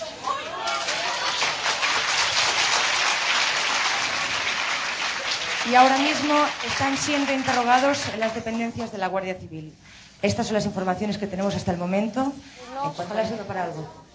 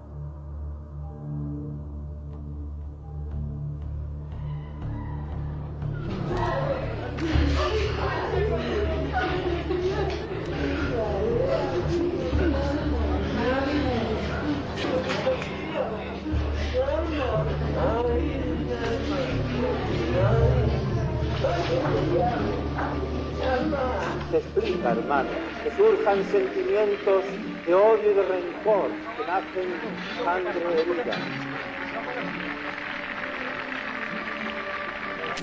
Esos sentimientos van apagándose y van encontrando su cauce en la medida de la razón Recuerdo que no podíamos andar. Que también pues, te reconforta que todo el mundo esté ahí apoyándote. Es lo único que recuerdo. Que ibas andando, ibas andando, te llevaba la gente.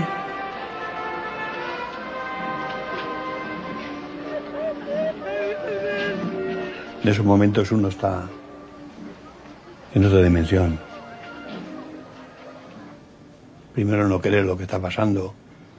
Uno piensa, ¿qué he hecho yo en esta vida para merecer esto? ¿Qué han hecho estas criaturas para merecer esto?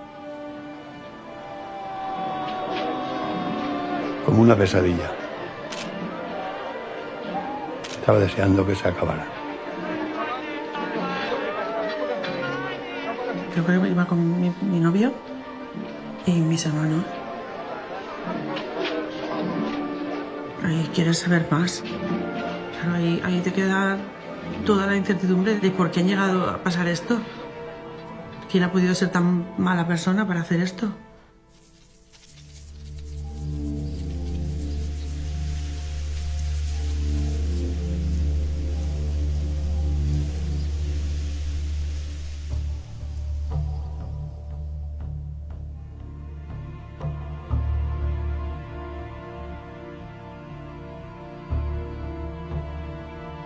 Que comenzar este informativo diciéndoles que los cadáveres de tres jóvenes han sido hallados hace unas horas en las cercanías de la presa de Tous, en Valencia. Un trabajador del campo, un colmenero, ha visto esta tarde el brazo de un cadáver semienterrado y a partir de ahí ha comenzado ese macabro hallazgo. Son tres jóvenes, desde luego, pero no sabemos si son Miriam, Antonia y Desiree. Aquí llegamos con el apicultor que nos trajo directamente al sitio.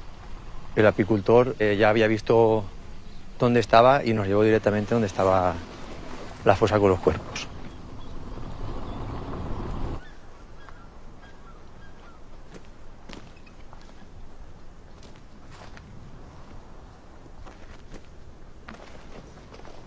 Que concretamente era un reloj, se veía que sobresalía un poquitín del suelo y se le veía los huesecitos del antebrazo que, que sobresalía, tal cual. No sé. Faltaba la mano. Eh, y en ese momento ya vimos que efectivamente que eran, eran lo- los huesos de, de un brazo y, y enseguida volvimos al coche para avisar que viniera la comisión judicial para, para, para empezar a, a sacar el cadáver porque no sabíamos exactamente qué era lo que había aquí.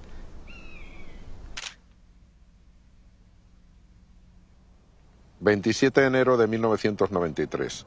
Sobre las 13 horas, el Centro Operativo de Servicios COS llama a este equipo compuesto por Pedro Cano, Raúl Martín y yo, comunicándonos que nos trasladáramos a Yombay, ya que al parecer se había localizado un cadáver.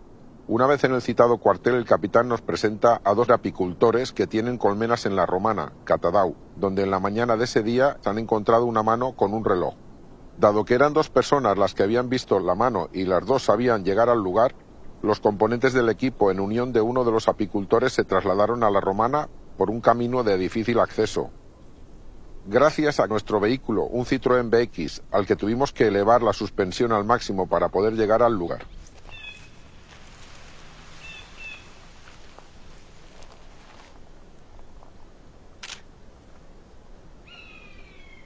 Y aquí en esta zona,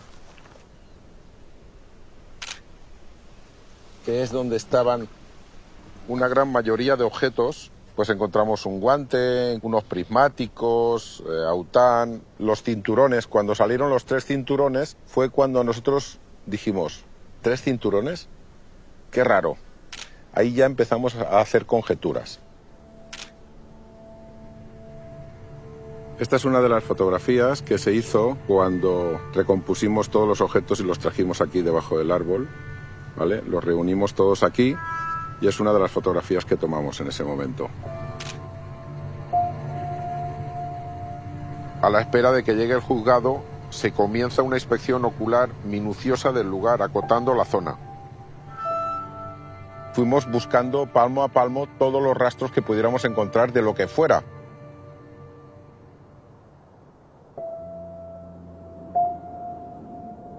Tras estos hechos se personó el juzgado mostrándosele los objetos localizados para iniciar la investigación.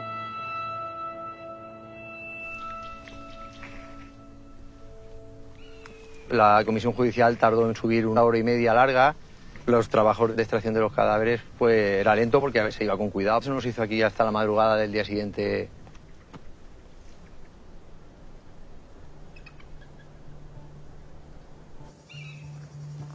Yo entré sabiendo que me iban a echar enseguida, pues cogí, en cuanto lo estuve a la vista, empecé andando sobre la marcha porque iba tirando fotos. Y de hecho, luego Guardia Civil me vio, cogió y nos dijo que fuera, que nos fuéramos. Pedro Cano, uno de los Sí, guardias el- civiles, nos dijo que nos fuéramos Alguien a la nos vio parte. y es- estos quién son y ya, fuera.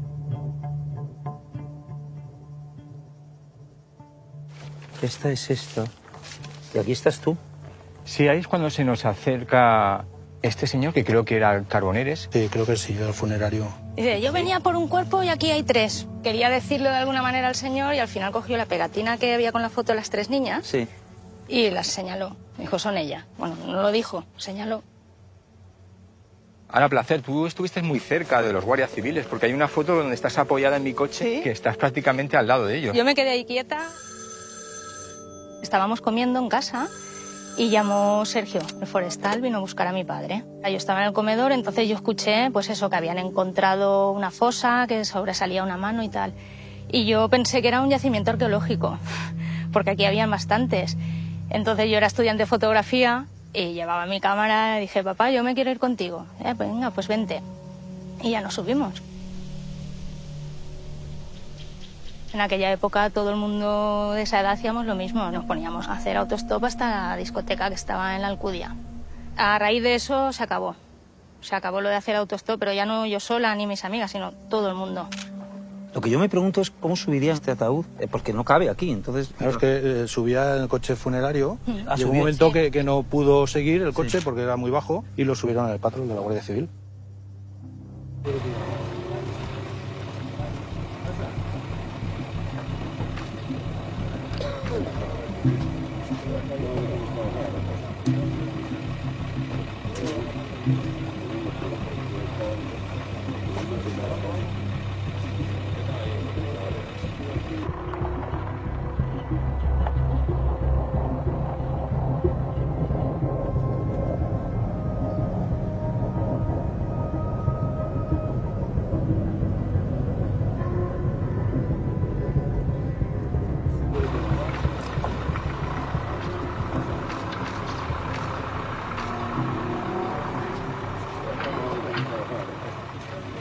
Primero que entra en la zona, una vez que ya están los cadáveres fuera, soy yo. Me ordenan que entre, que vea la zona y que marque los puntos por donde se va a acordonar, la extensión y demás. Cuando entro es de noche, noche cerrada, con una linterna que tampoco alumbraba demasiado.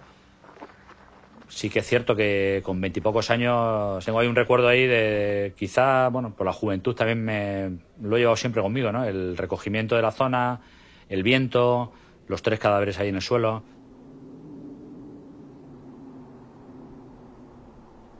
Hay una inspección ocular, se finaliza a una determinada hora, se reabre al día siguiente a otra determinada hora, porque de noche no había unas condiciones ideales para, para hacer esa inspección ocular.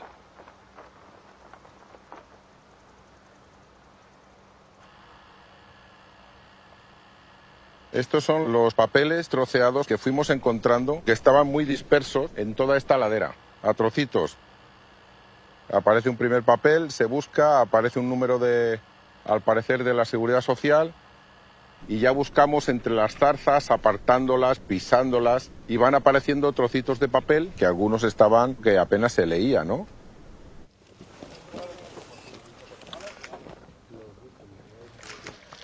Los papeles aparecen en las inmediaciones de la fosa, esparcidos y debajo de la maleza, debajo de maleza, ¿eh? Tuvo que remover maleza cortada que había en la zona. Aquí se lee Anglés Mar- Martínez. Y una fecha de nacimiento, 25 del 7 del 66.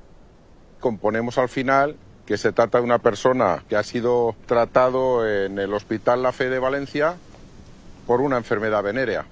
Era una de las pistas que había que seguir. Me suena el teléfono. Ir a ver si tiene antecedentes Enrique Anglés. Pues sí, sin mirar nada, sin sacar el expediente y nada, pues sí que tiene. Y la familia, pues claro que tiene, si es un archiconocido de nuestros. Y el capitán Ibáñez me llama por teléfono. Oye, acude para acá, que han aparecido los cuerpos de niños en Alcácer y hay que ir a, por Enrique Anglés. Yo de aquí con el capitán salgo y nos vamos a Catarroja, al piso.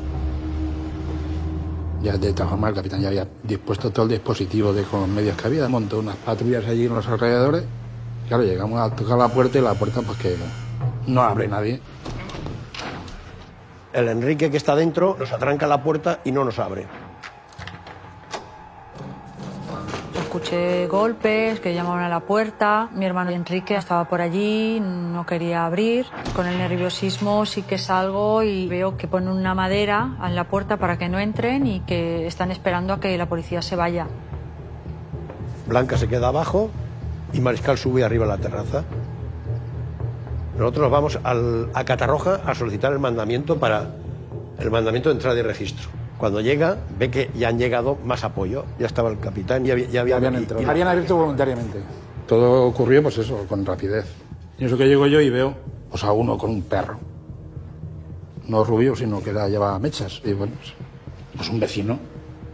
Y él se mete para adentro y cuando se da cuenta ya, ya no puede tirar marcha atrás. Claro, y él se queda allí, bueno, todos ahí en el comedor. Le preguntaron, ¿tienes algún alias? Y él pues diría, sí, yo soy Miguel, el rubio. Pregunta por Enrique, lo detienen. Enrique, pues sí, soy yo, lo detienen. Yo no entendía nada, claro, porque ni por asomo voy a pensar que buscan a Enrique. Aparte, Enrique no es violento, es un buen chico, pero tiene problemas mentales. Se hace el registro así, no minucioso, porque tampoco no sabíamos qué íbamos a buscar. Si lo que lo buscamos era Enrique, porque el papel que aparece donde... Claro, era el nombre de Enrique. Pasan a la habitación de mi madre, pasan a la cocina y van avanzando. Cuando están registrando mi habitación, en ese momento suena el teléfono. Me dicen que me quede quieta, que no lo coja. Ese teléfono es un teléfono fijo con contestador que era mío, no era de la casa ni de mi familia.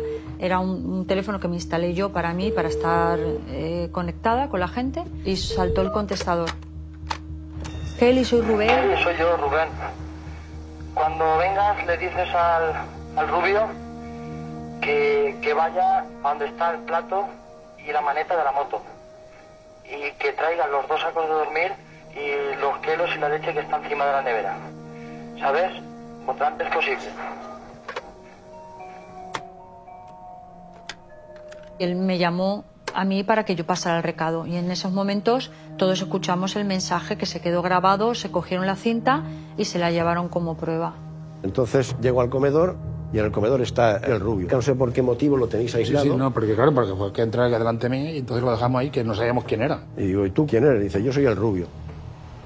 Y en eso entra el guardia primero de Catarroja. Y le dice al rubio, oye, ¿tú por qué has dejado el coche aparcado mal ahí? Al hablar de coche, yo no sabía que tenía coche. El Miguel Ricard. Le digo, ¿qué coche tiene? Y dice, uno pequeño. ¿Y de qué color? Blanco. Y yo digo, ya está.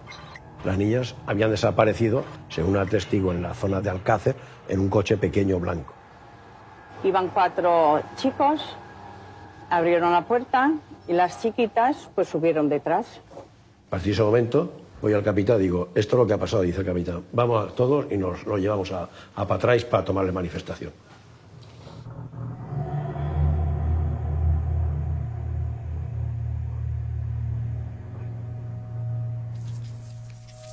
Ricard aparece una vez que se ha entrado en el domicilio de la familia Anglés, igual que al resto de la familia que había allí, se le lleva a la comandancia, a Patrais, y dentro de la comandancia se les identifica a ver quién son, quién no son y qué pintan en la casa.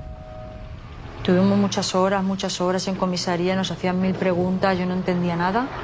Me dicen que han aparecido las niñas y cerca del lugar ha aparecido un documento de la seguridad social o algo así que aparece el nombre de, mi hermano. Entonces estáis todos detenidos y estamos buscando a Enrique por el asesinato de las niñas. Entonces ahí cuando yo me entero de que va el asunto que no tenía ni idea. Fueron duros con él muchas horas y no sacaron nada porque no había nada que sacar. Enrique Anglés, cuando se interroga aquí inicialmente, él dice que sí, que ha sido él el que ha matado a la niña, porque estuvo en la discoteca y no quisieron bailar con él. Entonces dijimos, joder, te tienes que soltarlo porque si no acabamos todos como él, todos cogiendo moscas, ¿no? O sea que cuando Enrique Anglés declara al principio, él se declara culpable. Sí, sí. Sí, pero, pero si ya te das cuenta de que es un tío con un cociente intelectual de, de 50. Y entonces nos damos cuenta de que, de que no puede ser él. Enrique Anglés es un chico esquizofrénico y dice que lo que pasa es que para obtener una atención médica él le prestó un volante a su nombre a su hermano Antonio.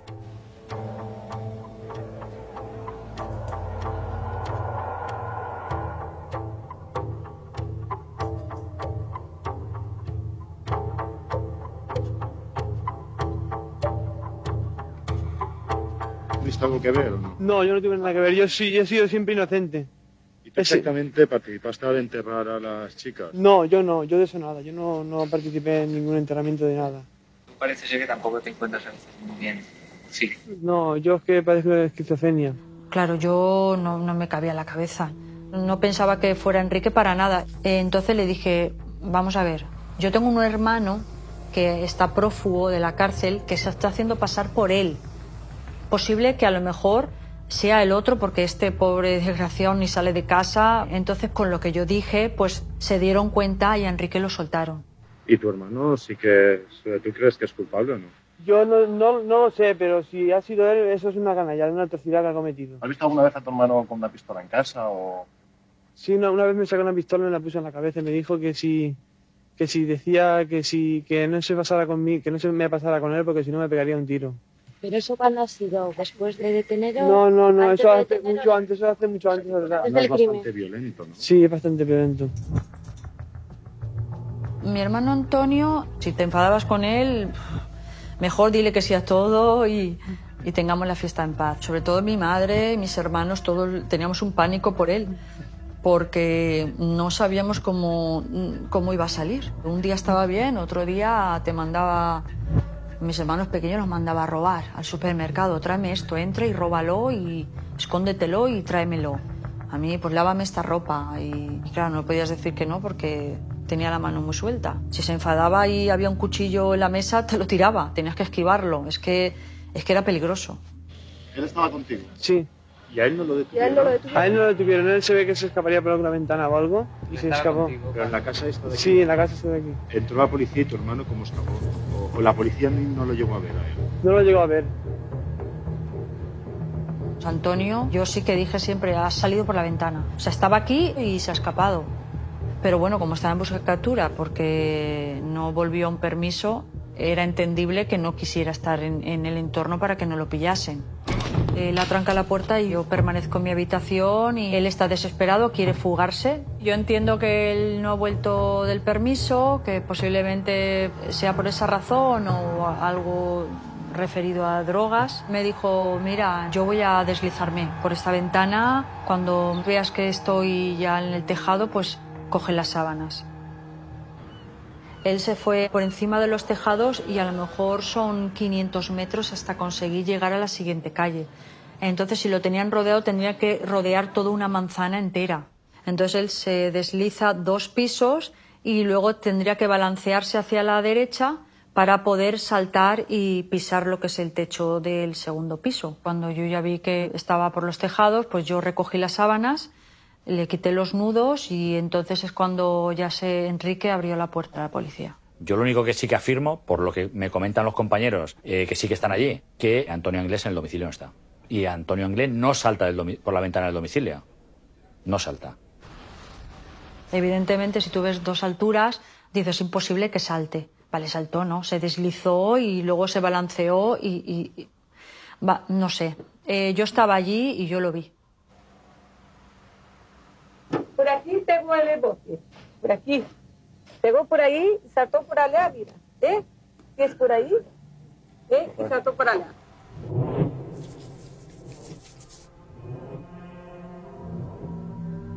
La madre de ellos, Neusa, era una señora que trabajaba como una loca para mantener esa rarísima familia en un matadero de pollos.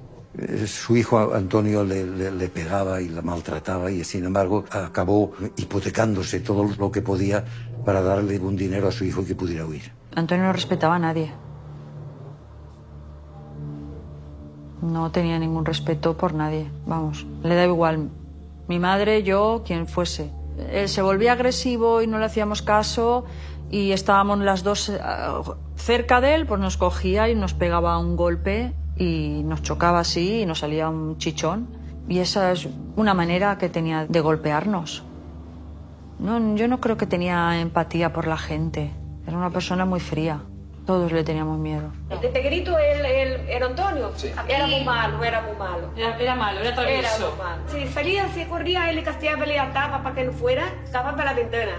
Era muy ruido. No quiero hablar mucho, porque si acaso él estaba mirando y viene aquí, me pega un tiro y ya está, se acabó. Me mata y no, mujer, me mata la cabeza. Bueno, no, anda, calla, loca. Antonio Anglés, según su familia, estuvo en su casa la misma noche que encontraron los cadáveres y que detuvieron a Enrique y Miguel Ricard. La madre dice que le robó dos millones de pesetas. Y lo cogió él de la botella mismo, delante de mí, puesto en, la, en su jaqueta. Y se lleva dos millones encima. ¿Eh? Y son mías. Mientras tanto, la policía busca por toda la provincia a Antonio Anglés, que es posible que vaya armado y lleve tres documentos de identidad falsos.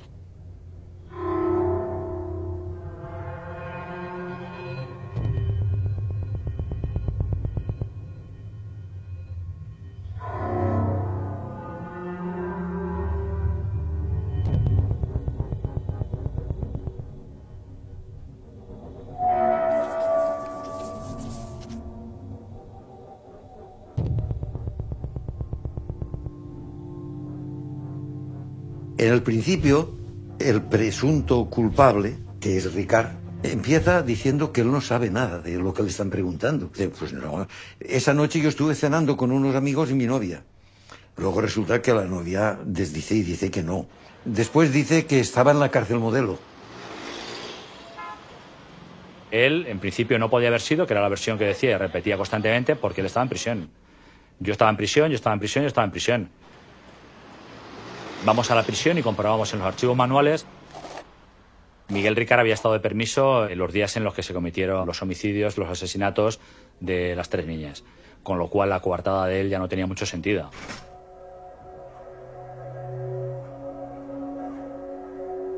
Con Miguel Ricard fuimos conduciendo la conversación de una forma indirecta que al final acabábamos hablando de las niñas y yo estoy sentado y detrás de mí hay un cartel con las fotos de las niñas. Y veo que, que, hay una insistencia en su mirada que me parece morbosa, ¿no? Y automáticamente él tampoco es tonto para decir, joder, me estoy metiendo en un terreno de las niñas que yo aquí no había venido a hablar de esto. Y él ahí, a partir de ahí sí que empieza a ponerse nerviosa. Que es cuando los tres, Fermín, el sargento Requejo y yo, nos miramos y dijimos, este, este de, yo creo que sabe algo más de lo que nos está diciendo, ¿no? Y es cuando decidimos hacerle un interrogatorio con presencia de abogado. En este caso es Miguel Ricard el que él se involucra directamente en los hechos. La autoría se le atribuye directamente a los homicidios eh, a, a Antonio Anglés y se procede a su detención. Sabíamos que era un personaje que se movía habitualmente con Antonio Anglés, que utilizaba habitualmente un vehículo de las características que estábamos buscando y indudablemente no íbamos a dejarlo en libertad hasta que no se aclarara, al menos se detuviera Antonio Anglés y se aclararan las circunstancias en qué hubieran participado en el caso de la desaparición y muerte de estas niñas. Miguel era muy buen chico. Vivía con nosotros, le ayudaba a mi madre, era muy muy blando, se dejaba llevar, lo podías manipular fácilmente y entonces, claro, mi hermano Antonio pues hacía lo que quería. Estuvo en el sitio equivocado y con la persona equivocada. Antonio Anglés lo tiene dominado, lo tiene sometido a un control eh, por, por, la fuerte personalidad de Anglés y por la inestabilidad emocional y la personalidad tan débil que tiene Miguel Ricard. En un momento determinado yo le digo que si Antonio Anglés la ha sodomizado y él reacciona de una forma desproporcionada, simplemente podría haber dicho que no.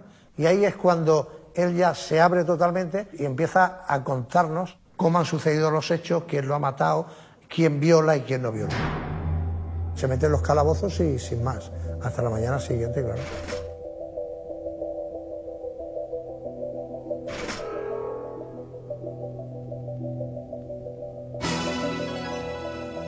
Miguel Ricard y Enrique Anglés se encuentran detenidos como presuntos implicados en... el... En este momento se han producido dos detenciones y están las fuerzas de seguridad del Estado tratando de detener a otra tercera persona probablemente implicada en estos en este asesinato.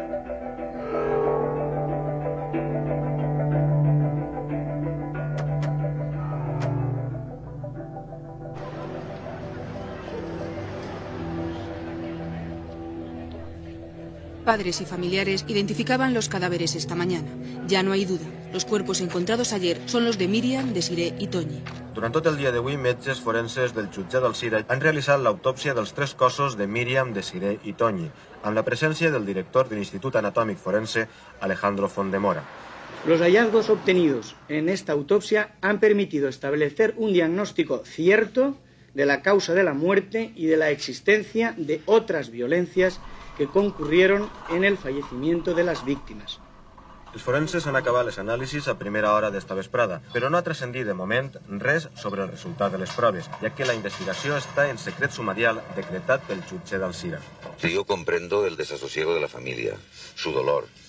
El padre de unas chicas, Fernando García, estuvo hablando conmigo y yo comprendo perfectamente su dolor, pero esto es una investigación criminal y en esta investigación el cuerpo del delito, nunca, por desgracia mejor dicho, puede ser un elemento fundamental para la buena marcha de la investigación.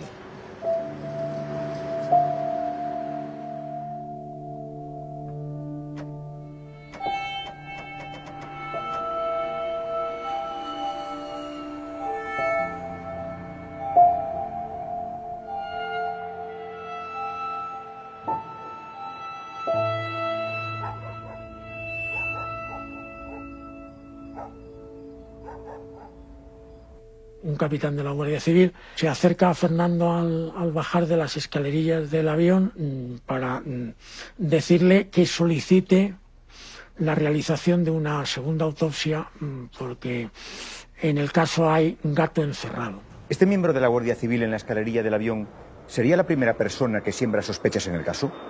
Sí, es el que de alguna manera eh, pone a todas las personas del entorno de don Fernando García, que somos todos los periodistas, mm, todos con las orejas puestas así. Ya sabíamos que había algo raro, porque don Fernando García ya nos estaba contando este hecho.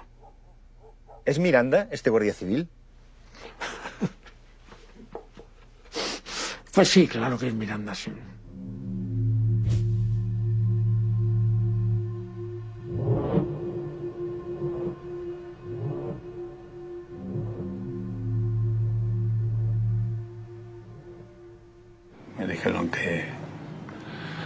Que solicitaron una segunda autopsia, que eso habían cosas muy raras. Y así lo hicimos. Pues en contacto con el alcalde de Alcácer y solicitamos la presencia de Luis Frontera.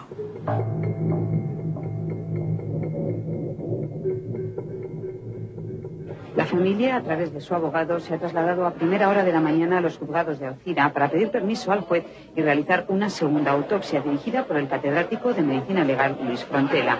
Se optó por eh, trasladar a, un técnico afamado como es Luis Frontela, eh, con un maravilloso ofrecimiento que tuvo él mismo. Así pues, esta nueva autopsia se celebrará sobre las cuatro y media de esta tarde.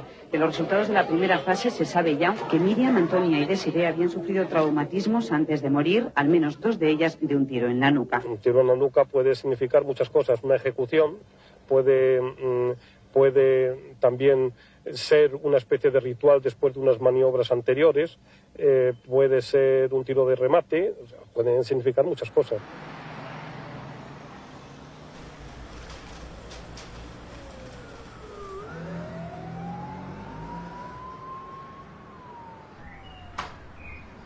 Hola. Luis, muchas gracias.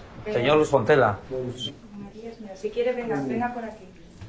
La idea es, de su intervención en, en Alcácer, en las autopsias, desde que usted llega a Alcácer, ¿cómo es su, aquel día con la autopsia de las, de las niñas? Llego allí y me encuentro con las puertas en las narices, eh, con un desprecio total, como diciendo, ¿usted qué hace aquí? ¿A qué ha venido? No, nada, pues porque me han dicho que yo voy a intervenir en realización de la segunda autopsia. ¿Cuánto tiempo cree que pueden tardar en comunicarnos ya alguna cosa? Ni idea, ni idea.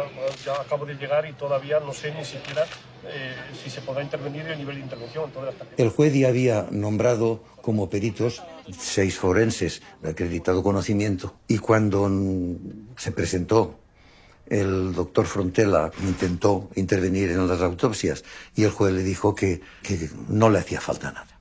Y luego, posteriormente, el profesor Frontela hizo su segunda autopsia. Al día siguiente, ya puede usted entrar a leer las autopsias. Y me encuentro el cadáver lavado y estirpadas todas las lesiones y todos los datos de interés. Todo, todo, todo, todo lo que hubiese sido de algo de interés, lo quitaron de en medio.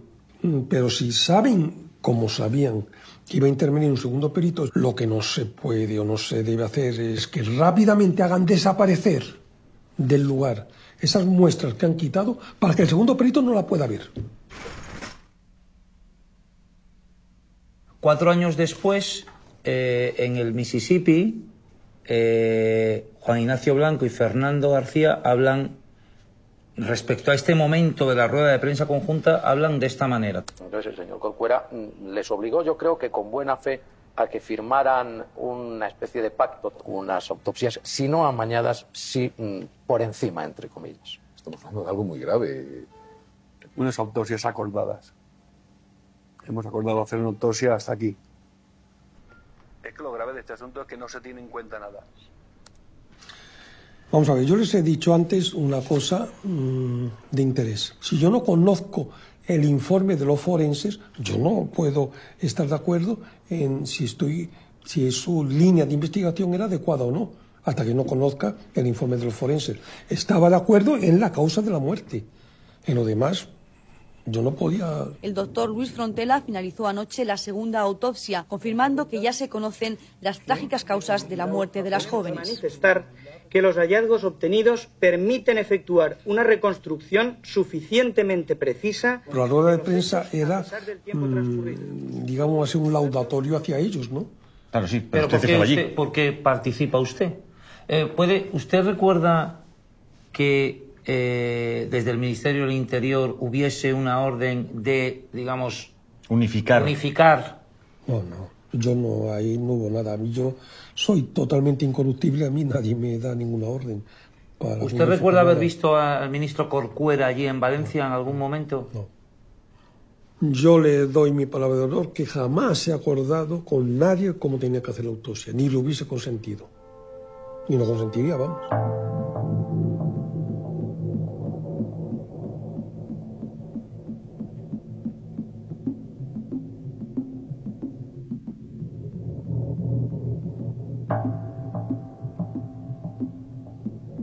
Mi primera intervención fue la primera declaración judicial que eh, Miguel Ricard presta el 30 de enero de 1993.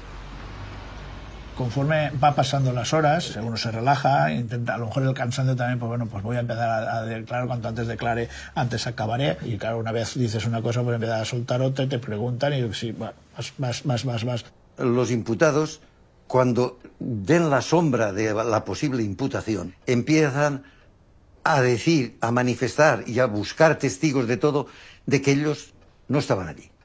Pero a la vista de que todo, coartadas y manifestaciones que iba diciendo, iban destruyéndose, empieza ya con una declaración en la cual él es el mandado de Antonio Inglés. Cogen a las niñas antes de llegar a la discoteca Color y luego se las llevan ya por caminos que cuando las niñas se dan cuenta de que han sido privadas de su libertad, el inglés las golpea de mala manera y las hace, en fin. Y entonces les dice que pare en una fábrica y que se lleva a una de las niñas, oye gritar a esta niña, luego viene para llevarse a otra y hace lo mismo y entonces él a la que queda pues intenta tener acceso carnal con ella eh, y ella consiente porque está muy atemorizada, que entonces viene, se lleva también a esta niña, oye tres disparos.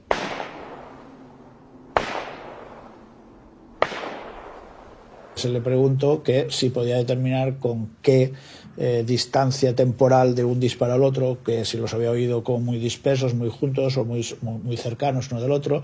Y entonces él eh, hizo una, un gesto que, que, realmente nos dejó bastante eh, helados en ese momento porque pues, se incorporó un poco en la silla en la que estaba y señalando hacia el suelo hizo, pues fue así como pum, pum, pum. Todos los presentes nos quedamos como muy helados porque con ese gesto dice, tenemos aquí a la persona que ha, disparado, ¿no? Cuanto al menos la tenía que haber presenciado o se la tenían que haber contado con posterioridad. Hasta aquí lo admite, pero él lo hacía todo por miedo, Antonio Anglés. Y previo a una de las declaraciones, se acercó a mí, él pidió permiso a los agentes que lo conducían porque quería preguntarme unas cosas. Y entonces me dijo, me han dicho en la cárcel que más de 30 años uno no puede estar preso. Pues sí, así es. Y me dice, y entonces con lo que yo he declarado, 30 años, yo digo, pues ya te pasan. Porque has declarado que tú has violado a una niña. Has escondido las violaciones y tres asesinatos. Sí que sale más de 30 años. Y entonces me dijo, bueno, pues vamos a decir la verdad.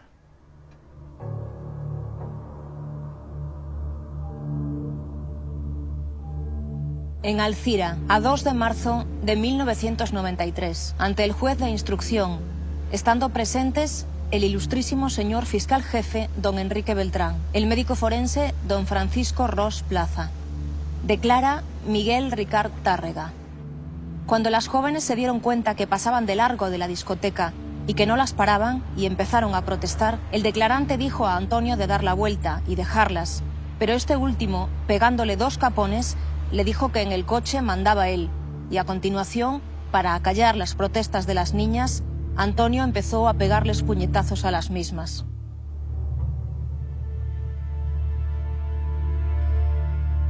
Fueron directamente a la caseta de Yombay.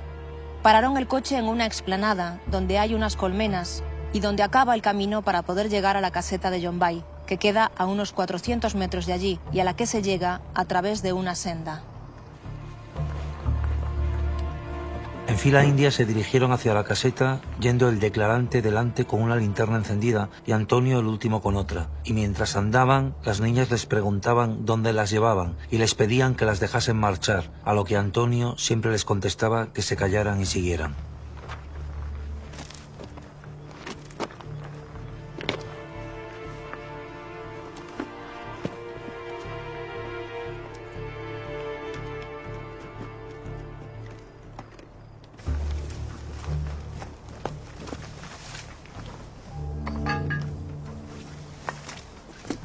Una vez llegaron a la caseta, subieron directamente al piso alto. Lo primero que hizo Antonio fue atar a víctima 1 y víctima 2 a un poste que hay en el centro del habitáculo con las manos a la espalda. A continuación, Antonio cogió a víctima 3, la tiró a un colchón que allí había y la desnudó totalmente, mientras ésta se oponía y se defendía, siendo en todo momento reducida por Antonio. Desatada víctima 2, Antonio la desnudó rompiéndole las ropas superiores y la tiró en el colchón, diciéndole al declarante que ahora le tocaba a él, protestando el declarante que en esas condiciones a él no le apetecía hacerlo, respondiéndole a Antonio que estaba con él o lo enviaría a tomar por culo, dando a entender que lo mataría. Al mismo tiempo, con un tronco de bastante grosor, le golpeó dos o tres veces al declarante en la parte inferior de la espalda.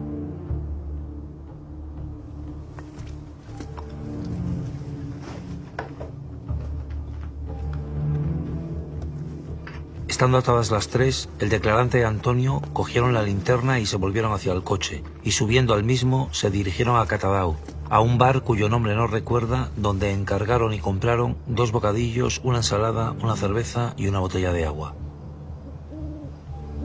Se volvieron con todo ello a la caseta donde cenaron los dos y ofrecieron agua a las jóvenes, de las cuales solo una quiso beber.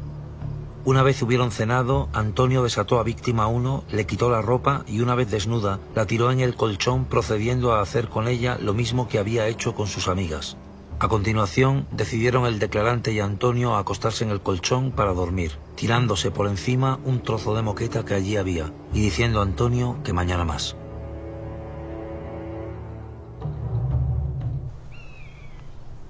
Al amanecer, Antonio se levantó y se marchó sin decirle a dónde al declarante ni con qué fin, tardando unas tres o cuatro horas en volver. Cuando Antonio volvió, llamó al declarante para que bajase a la planta baja y allí le dijo que había que matar a las niñas y enterrarlas para que no se chivasen. Ante esto, el declarante le propuso a Antonio dejarlas libres, diciendo a Antonio que parecía ser tonto diciendo eso, ya que si continuaban vivas, los descubrirían a ellos. Entonces subieron al piso alto y permanecieron allí aproximadamente dos horas sentados hasta que se hicieron las tres de la tarde, en que Antonio se levantó y diciendo que nos vamos, dirigiéndose a las jóvenes, las desató y se fueron todos hacia donde estaba el coche. Una vez que llegaron cerca de donde se encontraba el coche, cerca de unas colmenas y un campo de olivos, allí Antonio le dijo que volviera al declarante, que subiera a la caseta y que trajera un trozo de moqueta que durante la noche habían utilizado para taparse. Aclara que mientras fue por la moqueta supone que Antonio ató nuevamente las manos a las jóvenes, ya que así se encontraban estas cuando él volvió. Antonio sacó la pistola, la montó y disparó el gatillo, pero no salió el disparo, por lo que volvió a montarla, saliendo disparado el cartucho no disparado y cayendo al suelo, disparando nuevamente hasta tres tiros dirigidos a cada una de las tres jóvenes.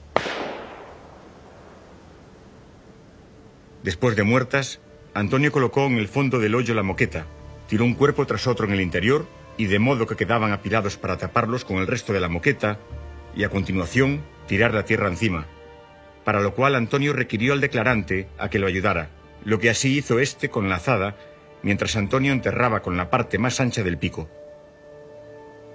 Una vez cubrieron de tierra la fosa, arrancaron matorrales y arbustos y los tiraron por encima, y los plantaron para disimular la existencia de tierra movida. Así como Antonio se puso a buscar los casquillos hasta que los encontró.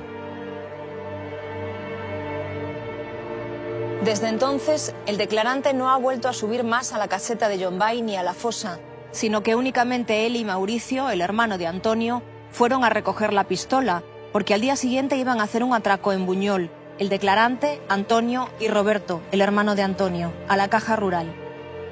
Terminada la presente, leída y hallada, conforme la firman todos los presentes detrás de sus señorías, de lo que doy fe.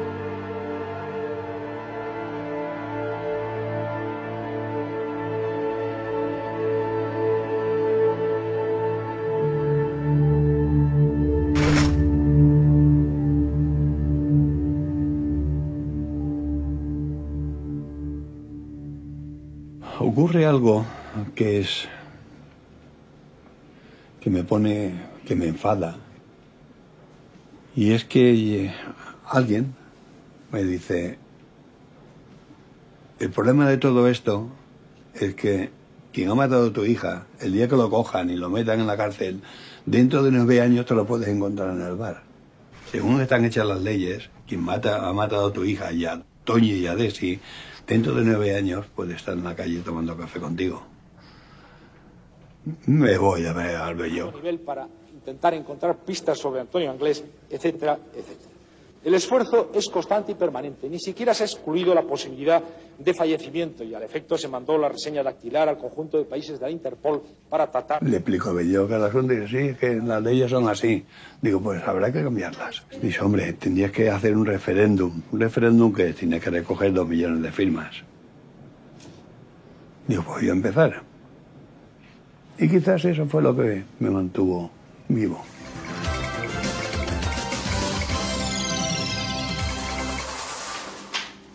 Dos millones de firmas para pedir que los violadores y agresores sexuales cumplan íntegramente sus condenas. Ha sido la tarea a la que se ha dedicado en cuerpo y alma Fernando García. Antes de presentar esta propuesta al Parlamento, García intentará conseguir otros dos millones más de firmas. No estamos hablando de un robaperas, estamos hablando de gente que sale a la calle con un único objetivo, volver a matar o volver a violar.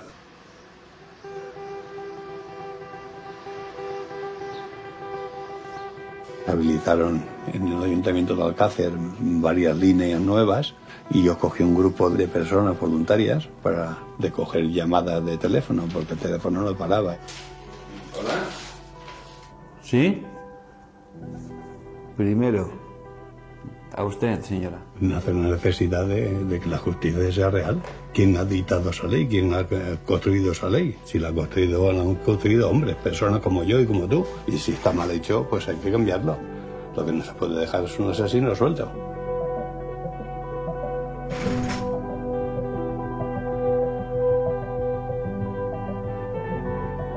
Me recorrí media España. Me iba a las ferias, a las fiestas principales de los grandes pueblos de España. Y donde iba me facilitaban una mesa en el mejor sitio de la ciudad. Y me pasaba allí el sitio que menos 20 horas en la mesa, todos los días.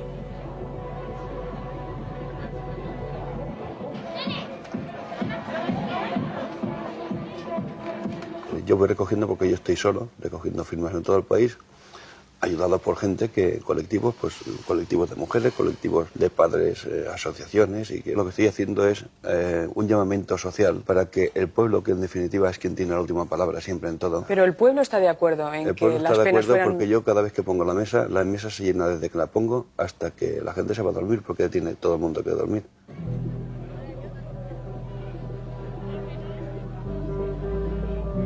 Entonces la mesa siempre estaba llena, eso es porque la gente tenía inquietudes y las inquietudes eran compartidas con las mías. Y todos eran padres, y el que no era padre era tío, el que no era hermano y el que no era abuelo. Pero todos tenían madres, padres, hijos, hermanos o primas o sobrinas. Y todos coinciden conmigo en lo mismo, en que había que cambiar la ley. Este papel que tengo aquí ha sido firmado ya por casi 3 millones de personas. En él se pide un endurecimiento de las penas para los violadores. Varios padres de niños violados y asesinados, entre ellos los de las tres jóvenes de Alcácer, entregaron esta mañana este documento al ministro de Justicia. Nunca más se dé en que un violador condenado por violación pueda volver a cometer las atrocidades que estos violadores, ya juzgados y puestos en libertad, cometieron. Recogí tres millones de firmas. Tres millones de españoles que dijeron estamos contigo y hay que seguir para adelante. Y hay que cambiar eso que está mal hecho. Después ya sabemos, los políticos hacen de va para un y hacen lo que les da la gana. Y yo con esos tres millones de firmas que mm, conseguí cambiar parte de una ley, he salvado una sola vida. Una. ¿Tu hija? ¿La tuya? ¿Me puedes criticar encima? Ponte en. ¿Tú qué harías?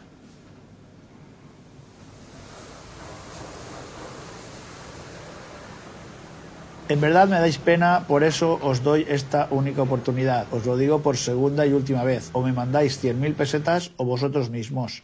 Como el día 21 de junio no tenga el dinero, vais todos para la cárcel, vosotros mismos, sin más deciros, me despido.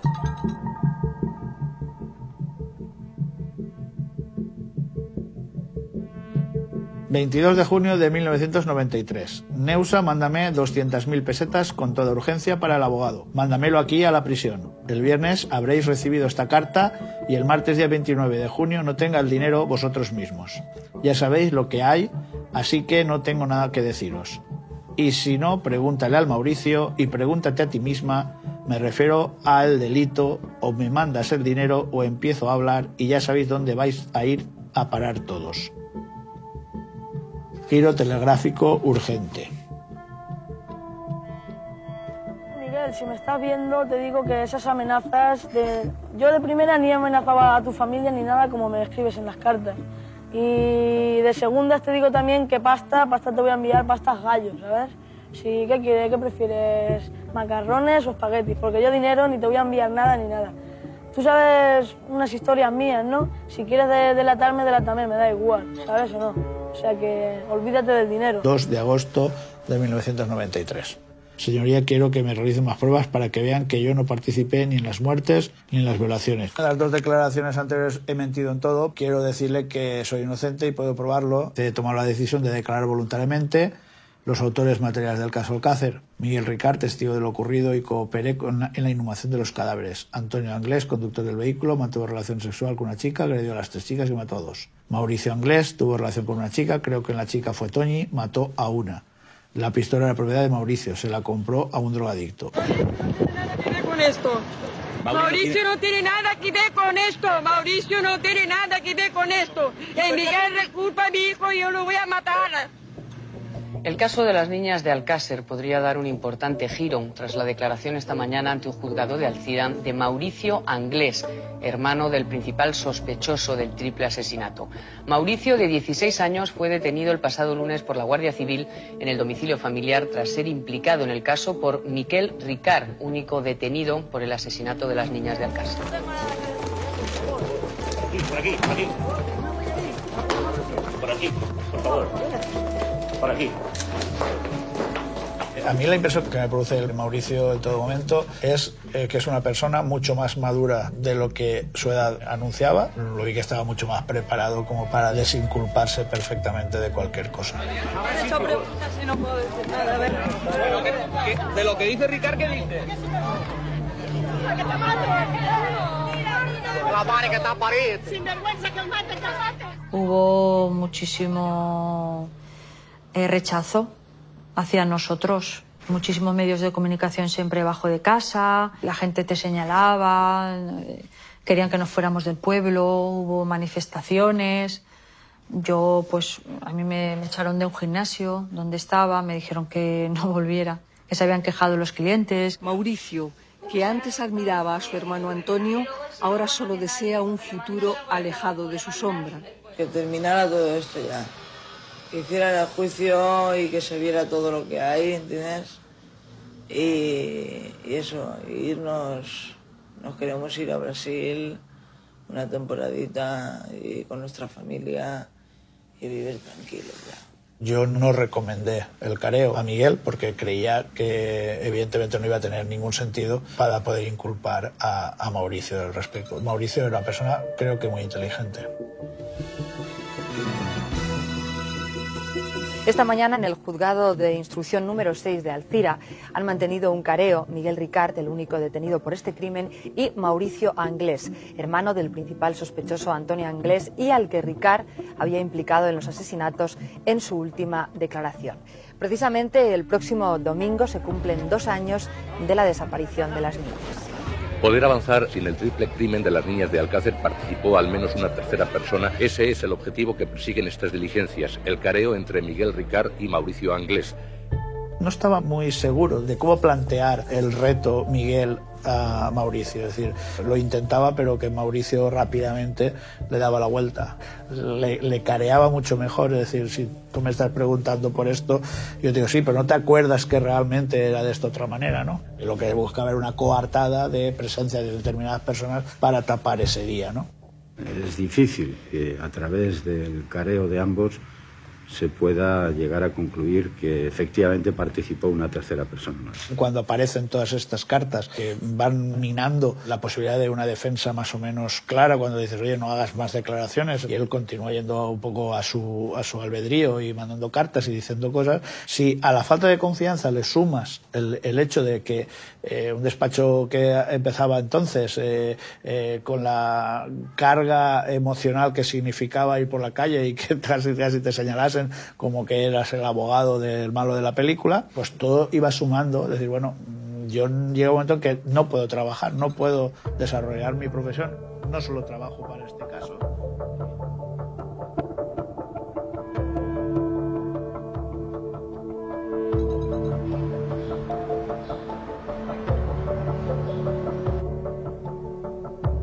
Yo cuando fui a verlo, evidentemente ya habría, me había leído las, las, declaraciones de él. Y yo le dije, oye, aquí esto no me cuadra. Una vez dices una cosa, otras dices otra. Dice, a ver, papel y boli y empieza a decirme. Y lo primero que me dijo es que las declaraciones las había dicho bajo presión. Las primeras declaraciones fueron muy condicionadas y se iba cambiando en función de lo que le iban dictando que tenía que ir diciendo. Le iban poniendo las palabras en su boca hasta que llegó un momento en que ya él dijo la verdad que era, que era inocente. La sospecha de que hubieran podido intervenir más de dos personas ha disparado todas las hipótesis. La familia, óiganlo bien, sospecha que fueron secuestradas para ser utilizadas en una extraña orgía en la que participaron gentes distintas a las que desde un principio les atribuyeron el asesinato. Esta hipótesis se vio hoy parcialmente avalada por el prestigioso forense sevillano Luis Frontela. Por nuestra parte va muy lento porque hay obstáculos. No estoy haciendo todo lo que, lo que yo me gustaría. Y no le puedo decir más si es que no le puedo decir. Me- me- uy, si le digo me meten en la cárcel a mí. A Miguel Ricard lo meten en la cárcel, le leen la cartilla, le dicen, aquí hay dos caminos. Uno, que tú firmas lo que te pongamos y cuando acabe el tiempo de tu penitenciaría te vamos a llevar a un lugar donde vas a vivir como un rey. O el otro camino, que un día aparezca muerto en la cárcel. Tú decides. Y eso convence a cualquiera. Jo veig que és un apanyo, claro, el que fan en ell. Un acord que fan en ell. No, no te vas a inculpar directamente otros estados y tal y cual, y, ¿eh? y toda la culpa se la vamos a echar al otro. Y... Leyendo las declaraciones, esas, esa man- manera de, de declarar, al final dices, esto se nota que no es eh, nace de motu propio. Y, y hoy decir blanco y mañana negro, ir cambiando, Ve que, según me dice él, eh, que yo prefiero no enjuiciar ni, ni decir ni que sí ni que no, pero bueno, me habló de que, bueno, que si la bolsa de plástico en la cabeza, etcétera, etcétera. me dijo que la habían arreado bien, pero bien, y que la habían amenazado incluso con una niña pequeña que tiene. Y yo le dije, oye, pero tú cuando, cuando declaras tienes al juez y además a tu abogado. Dice, sí, pero antes no y después tampoco. Señoría, he ahí la verdad que el juez instructor no ha querido escuchar. Señoría, todo lo declarado ha sido contra mi voluntad, empleando torturas físicas y amenazas, de las cuales le dije al juez instructor y se echó a reír, de las cuales me hace sospechar que fue él quien ordenó las torturas físicas, de las cuales, y para finalizar, puedo demostrar, uno, mi inocencia de lo que me acusan, Dos, las torturas físicas. Tres, que me decían lo sucedido aproximadamente y los síntomas de violencia que presentaban las víctimas. Me llamo Rosa, Rosa Ricard, soy la hija de Miguel Ricard. Cuando tenía un año de edad, mi padre fue detenido. Nunca lo he visto en persona.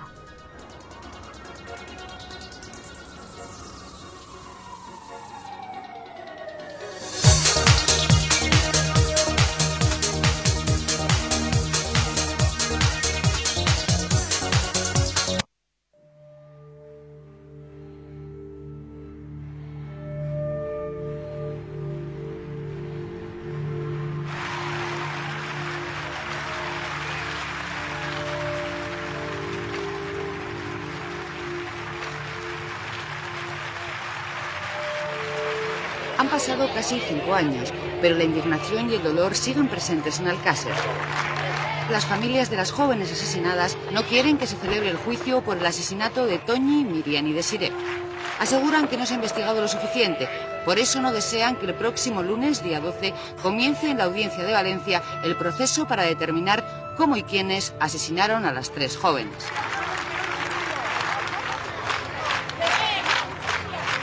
No quiero formar parte de una pantomima, de un juicio que están eh, provocando desde hace ya un montón de tiempo para cerrarlo en falso y que aquí, aquí se acabó todo. Hemos demostrado que, han participado más gente, sin contar a Miguel Ricard y Antonio Inglés, que son los que quieren acusar.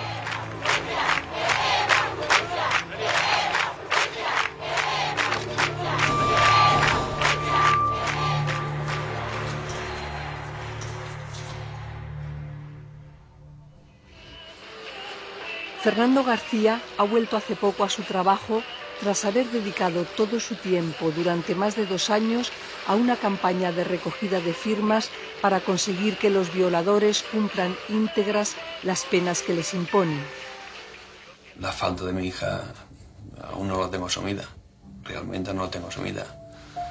Hay noches que sueño con ella, sueño que, que la abrazo, sueño que, que ha sido todo un sueño. Algo que realmente no ha pasado. Estoy luchando por seguir adelante. Cuesta mucho de salir, pero estoy luchando mucho. Y porque me quedan dos hijos. Y porque espero que si antes, antes de morirme, pues que, que se haga justicia. casi tres años después de aquel espantoso crimen, las investigaciones policiales parecen estar estancadas. Los padres, sin embargo, no se resignan a saber quiénes fueron los asesinos de sus hijas. Fernando García, el padre de Miriam, ha denunciado el oscurantismo que rodea el caso y ha anunciado el inicio de una investigación paralela a la judicial. Yo no tenía ningún interés en meter a la cárcel a Ricard. Yo sabía que Miguel Ricard no había visto a mi hija nunca. ¿Y cuándo llegaste a ese convencimiento de que Miguel... Al principio. De cuerpo presente mi hija en el ayuntamiento de Alcácer dentro de su ataúd y los periódicos por encima de las sillas que decían que ya tenían a los culpables de la niña de Alcácer. Y yo me fijé a ver quién eran los culpables y dije, madre mía, madre mía que pronto han acabado. Ahí me di cuenta.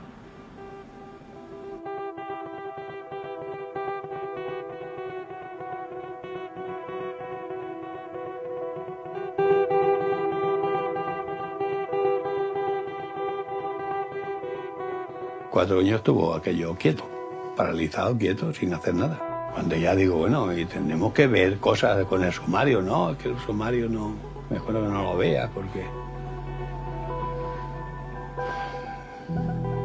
O sea, tengo un abogado que no quiere que vea el sumario, que no me entere de nada, que...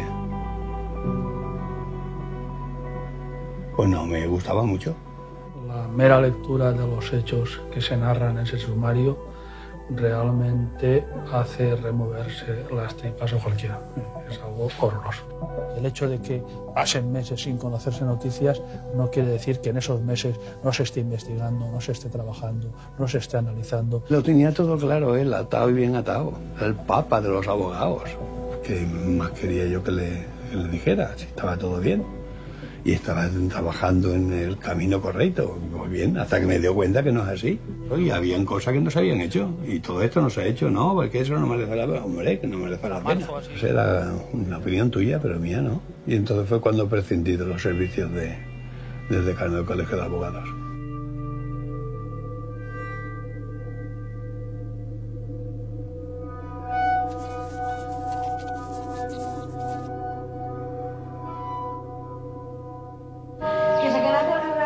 Pasado tres años y durante esos tres años don Fernando García se ha olvidado de los medios de comunicación. Pero sí ha mantenido viva la memoria de las niñas recogiendo firmas para intentar que se modifique el Código Penal. Entonces es una persona que prácticamente está olvidado. Recuerdo el encuentro con Fernando García. Yo me encuentro un hombre perdido. Llega a afirmar que por momentos siente perder la conciencia. Literalmente dice, por momentos creo haberme vuelto loco. Me encuentro solo. Y entonces llega Juan Ignacio, periodista de suceso, que estaba trabajando en el Mississippi. Juan Ignacio Blanco, buenas noches. Es eh, nuestro especialista en este asunto y él acaba de regresar de Alcácer. Que venía a hacer un trabajo del caso para Mississippi, que él estaba dispuesto a andar un poquito, que coincidía conmigo en cosas que ya había dicho en televisión, que, que me escuchaba, me oía, me veía. A mí inicialmente, cuando yo me acerco a él, me facilita una serie de informaciones que a él le han ido llegando durante esos tres años. Le fui sincero, le dije, mira, yo he pasado tanto ya que lo único que quiero es sinceridad. ¿Tú hasta dónde estás dispuesto a llegar? Y me dijo que él estaba dispuesto a llegar a ayudarme a donde yo fuera. Pienso que están ocultando algo, algo que temen que yo descubra y que mi meta está en descubrirlo. Y que por encima de todo voy a descubrirlo. Yo volví a Valencia, a Fernando García se le ocurrió de pronto y le dijo, ¿y si dejo yo de trabajar? Y tú te vienes aquí y nos dedicamos las 24 horas del día a investigar el tema y a ir viendo las cosas. Y evidentemente a mí se me abrió la luz y dije, ¿qué más voy a querer?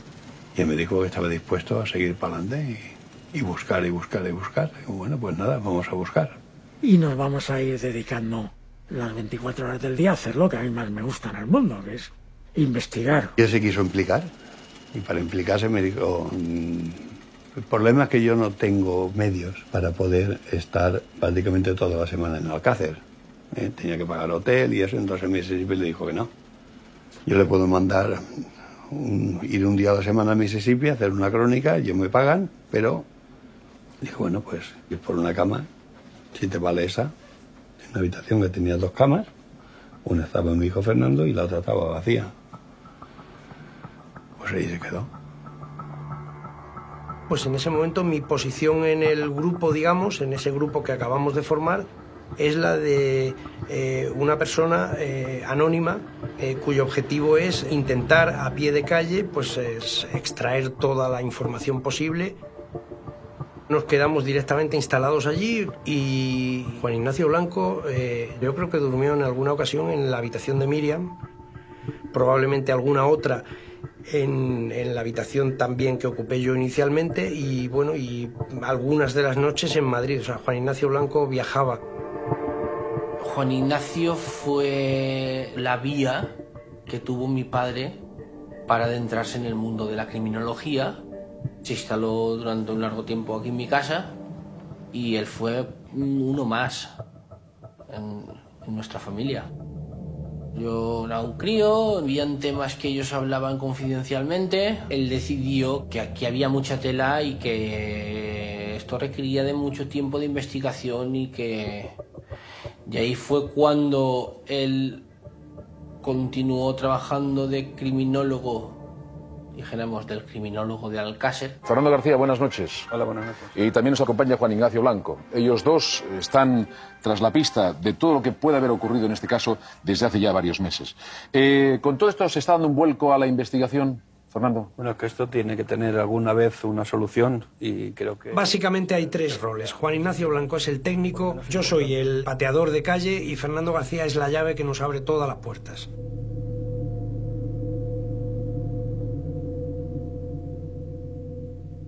Esto es en la fosa, arriba envueltos en sábanas están los tres cadáveres de Miriam, Antonio y Desiree una vez que han salido. Y es otra de las ideas de don Fernando García que fue decir, ¿por dónde empezamos? Pues por el principio, es decir, vamos a ver qué declaran los que se lo encontraron, que se supone que es los primeros que tienen que declarar. Y nuestra sorpresa fue enorme cuando vimos que nadie le había preguntado nunca ni nada a los colmeneros, puesto que los colmeneros son las dos únicas personas que suben a esa zona.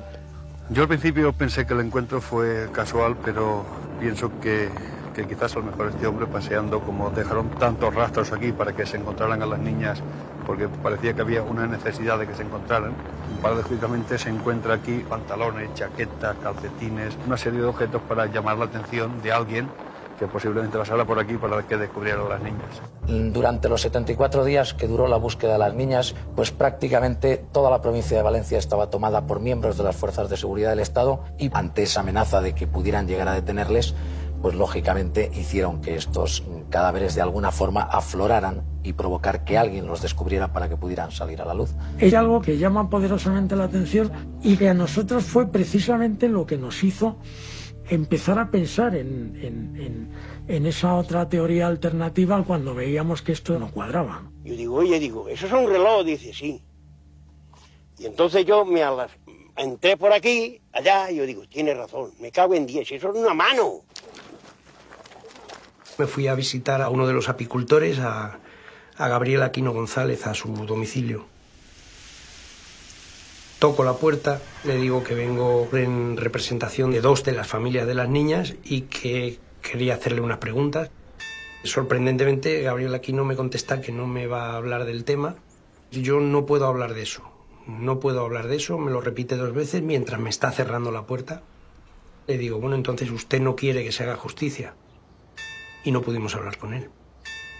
Porque aquí nosotros tenemos una. Nadie en cuatro años había tomado declaración a la persona que encuentra los cuerpos de las niñas de Alcácer. Me pareció que era una mano de un hombre porque era gorda.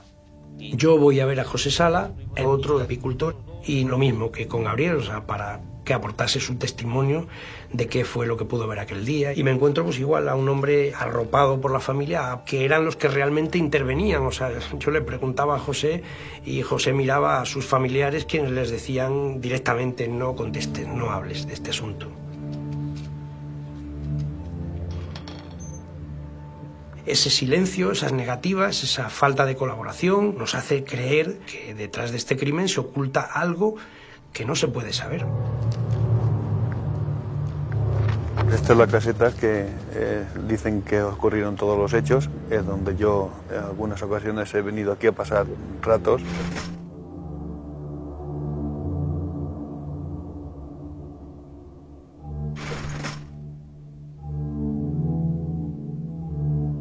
Y convicción siempre es la misma al ver que eh, se supone que la sangre hubiese salpicado, hubiese manchado pues diferentes zonas, eh, tanto paredes como colchones, que los colchones de aquellos días están aquí todavía. Ahora subimos a la planta de arriba, los mismos colchones que siguen estando tan sucios, pero manchas de sangre no aparecen, como veis, en ningún sitio. Los colchones están simplemente sucios.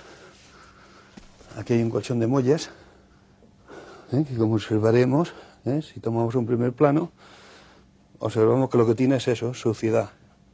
Y por la parte de abajo, exactamente igual, sucio. Pero sangre, ni una gota.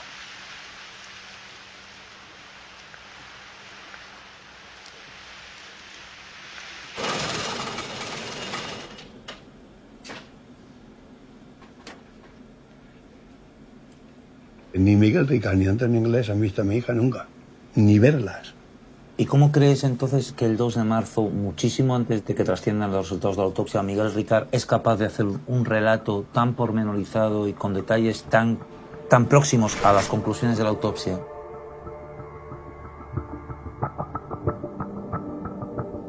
Hay relatos que solamente tienes que firmarlo.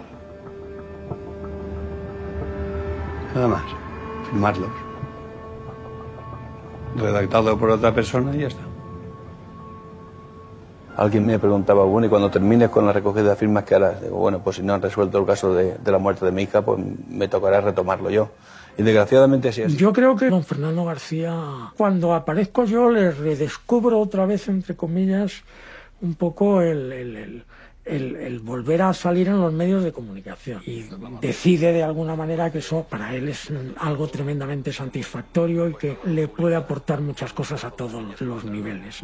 Toda mi pelea de esos dos meses era acceder a lo que entonces era el, el secreto mejor guardado de este, de este país, que era el sumario Alcácer. Y aparte de conseguir informaciones para rellenar los programas del Mississippi, lo que a mí me interesaba colaborando con don Fernando García era llegar a sus abogados y de tal manera que sus abogados en un momento determinado me permitieran a mí acceder a los documentos porque era lo que era la verdadera información del caso Alcácer. Yo les dije que el, sumario no se podía exteriorizar. Eh, me pidió verlo y le exigí que, para verlo viera antes que, fuera visto por un psiquiatra o que le aconsejase un psiquiatra, porque es un tema muy duro. O sea, aquello era, bueno, escabroso, tétrico, pavoroso.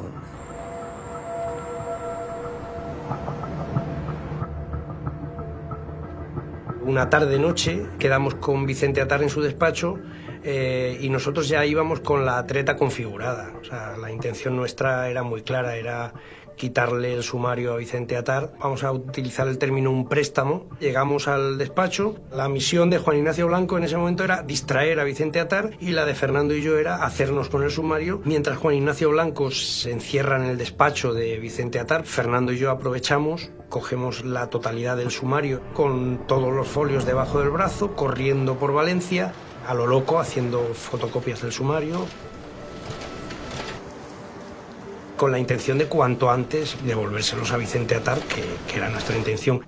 Mientras estaba haciendo la, infinita cantidad de copias que hubo que hacer, porque no sé si estábamos hablando entonces de cuatro o cinco mil páginas probablemente del sumario, nos fuimos a una tienda de fotografías que ya estaba Fernando de acuerdo con el fotógrafo, hecho el cierre y estuvimos haciendo sobre las fotografías del sumario, las fotografías del levantamiento de los cadáveres, de las autopsias, eh, pues haciendo foto sobre foto. Conseguimos el sumario y empezamos a trabajar. Y toda aquella sospecha que yo tenía desde el día que yo tenía a mi hija en el ataúd, en el ayuntamiento de Alcácer, que algo me dijo esto no es así, empecé a corroborar que no era así. Que no había sido una fantasía mía, ni una iluminación de... No. había sido porque el amor de padre que yo sentía por mi hija me decía que aquello que habían hecho contigo no lo habían hecho dos pindunguis como estos. Cuando yo había ido a buscar los pindunguis, sabía quiénes eran.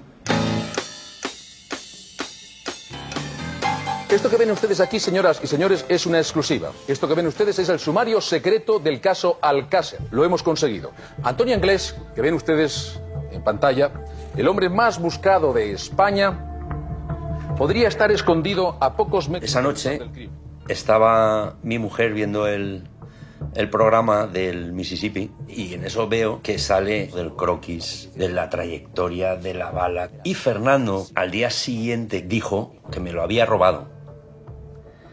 Eh, lo cual le agradecí muchísimo porque por lo menos eh, mi, mi responsabilidad quedaba en cierta medida salvada. Y todo lo que vamos a presentarles y cuestionarles y plantearles esta noche se desprende de la lectura de este sumario. En el lugar eh, donde las enterraron se encontraron objetos inverosímiles. Aparecieron papeles con el nombre de Anglés y resulta absolutamente imposible que en pleno monte, durante los meses de noviembre, diciembre y enero que ese papel estuvo allí, desde luego no se hubiera volado y sobre todo que todavía fuera legible.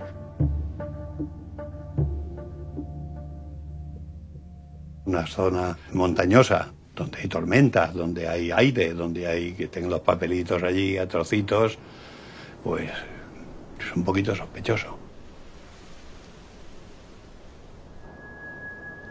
Pero sorprende mucho más que el papel sea un certificado médico que le dan a, a Anglés que se presenta a una consulta por una blenorragia, que tiene una enfermedad venérea, a la una de la mañana el día 14 de mayo y ese papel lo lleve en el bolsillo durante seis meses y curiosamente se le caiga del bolsillo el día que enterraron a las niñas. El papelito que llevaba nombre y dirección, por supuesto, una tarjeta de visita que se dejan allí encima de la fosa para que nadie se maree en buscar a quién ha sido. El propio apicultor dice que recuerda que los papeles estaban como enredados en las espinas y como muy pegados en la tierra. O sea, que él decía que eso podría haber estado allí tiempo. Decía él. Bueno, pues yo invito a cualquiera que coja unos papelitos, que se vaya allí, que los deje y que vuelva a los 75 días. Como podéis apreciar, el viento que corre aquí, normalmente porque es un sitio descampado, pues hace mantener también unos papeles donde dicen que está el nombre escrito de uno de los hermanos ingleses.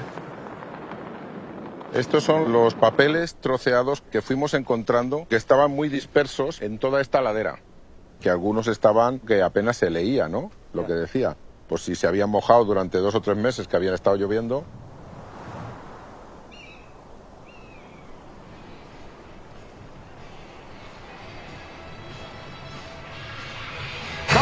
a intentar introducirnos en una de las historias más rocambolescas que se han contado en este país en los últimos años. ¿Dónde puede estar Antonio Anglés?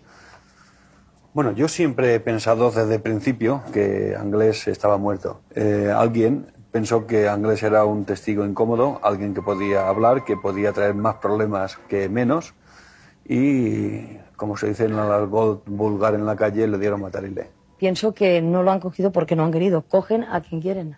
Porque si apareciera inglés, eh, se sabría toda la verdad.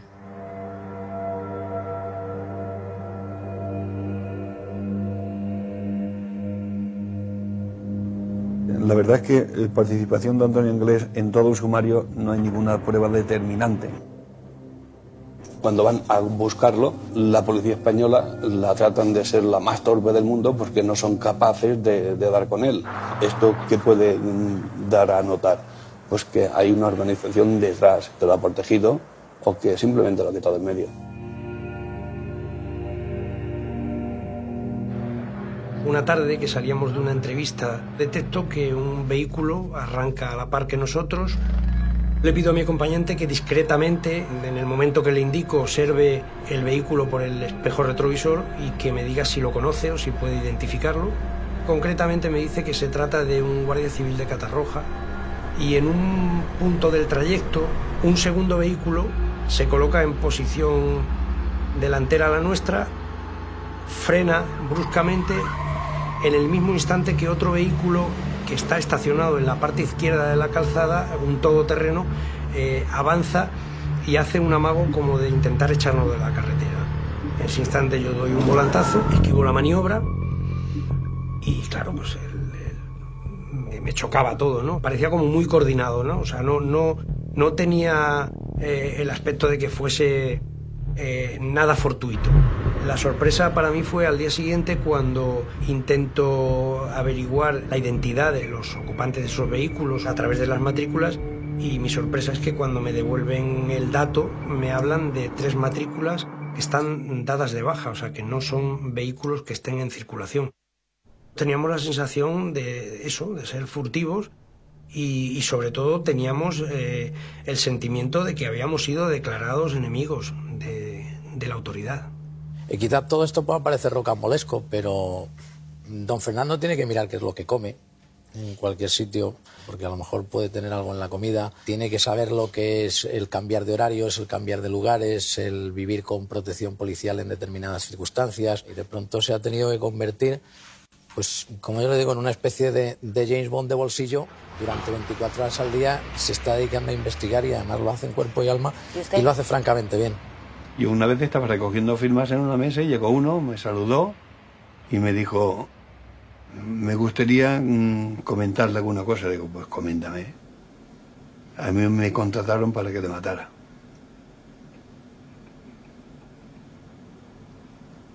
Digo, pues, menuda carrera llevas.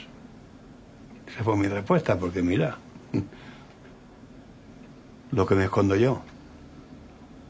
No, pero es que después decidí que no iba a cumplir el encargo porque, bueno, bien. Gracias, entonces. La consigna estaba clara, o sea, a estos tíos hay que pararlos, hay que advertirles de que no pueden actuar como están actuando, o sea, nos están dejando por los suelos. Pueden poner los muros que quieran, voy a saltarlos. No me pueden poder parar, lo he dicho muchas veces. Para pararme tienen que matarme. Cosas que dices, han secuestrado a mi mujer. Yo he ido a urgencias seis veces de las palizas que me han pegado. Es decir, he tenido amenazas de todo tipo. Han intentado comprarme económicamente. Luego han utilizado la siguiente técnica, que es, bueno, pues intentar de alguna manera desprestigiar lo más posible a una persona para que llegue un momento en que cuentes lo que cuentes, da igual. No hay nada que implique directamente, pero no a Ricard, ni a Ricard, ni a Inglés, ni absolutamente a nadie.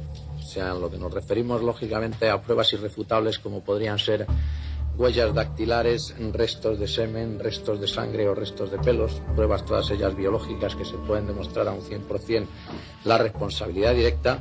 Desgraciadamente tenemos que decir que no hay ninguna que acuse absolutamente a nadie conocido de momento. Según Fernando García, el informe del fiscal presenta contradicciones con el sumario. Ha denunciado que nunca se encontraran restos de sangre ni de semen en la casa abandonada en la parada de la Romana, donde supuestamente fueron violadas Toñi, Miriam y Desiree. Por eso cree que ese no fue el escenario de los hechos. Según la opinión de la Guardia Civil, los hechos ocurrieron en una caseta abandonada cercana a la presa de Tous. Vean estas imágenes. Nosotros realizamos el recorrido que supuestamente siguieron los asesinos. Un macabro recorrido de más de 25 kilómetros por un camino prácticamente intransitable. Esas son las casas donde oficialmente fueron torturadas y asesinadas las niñas. Bueno, esta es la fosa donde encuentran a las niñas enterradas. Desde la fosa las casetas dista una distancia de unos 6, 7, 800 metros. Y bueno, si las trajeron aquí vivas y las mataron aquí, lo lógico es que aquí en la fosa hubiera sangre. Es otra de las incógnitas que tenemos porque tampoco se encuentra sangre aquí. He subido a la romana, me parece que han sido tres veces. Habíamos ido todo el equipo ahí a grabar algo. Y espero no volver a subir más. Porque cada vez que he subido a la romana, y no lo puedo evitar, me entra tal tristeza. Veníamos todo el equipo destrozados de estar allí, porque vivir aquello, en paraje aquel desolador, grabando cosas sobre con detalle de lo que había pasado y, pues quieras o no quieras, te deja el cuerpo mal. Sí, adelante. Vale. Fernando. Venga.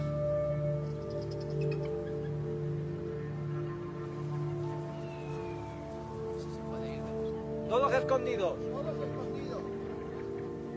Ha sido todo un montaje, las niñas tienen que aparecer, entonces dejan un rastro de, de ropas. Que a todos nos llama la atención, en menos de una hora se sacan los, los tres cadáveres, lo cual quiere decir que no se hizo con el exquisito cuidado. Podemos decir públicamente que la Guardia Civil ha falseado pruebas en el triple crimen de Alcácer. Y lo digo con todas las responsabilidades que yo pudiera llevarme consigo, porque la demostración clara es... Silencio, silencio. Bueno, pues este es el lugar donde parece que se encuentra el pendiente de mi hija. Yo siempre he dicho y repetiré hasta la saciedad que alguien deposita aquí. Alguien deposita ese pendiente, pues como deposita la mayoría de pruebas que se han encontrado, la mayoría de objetos.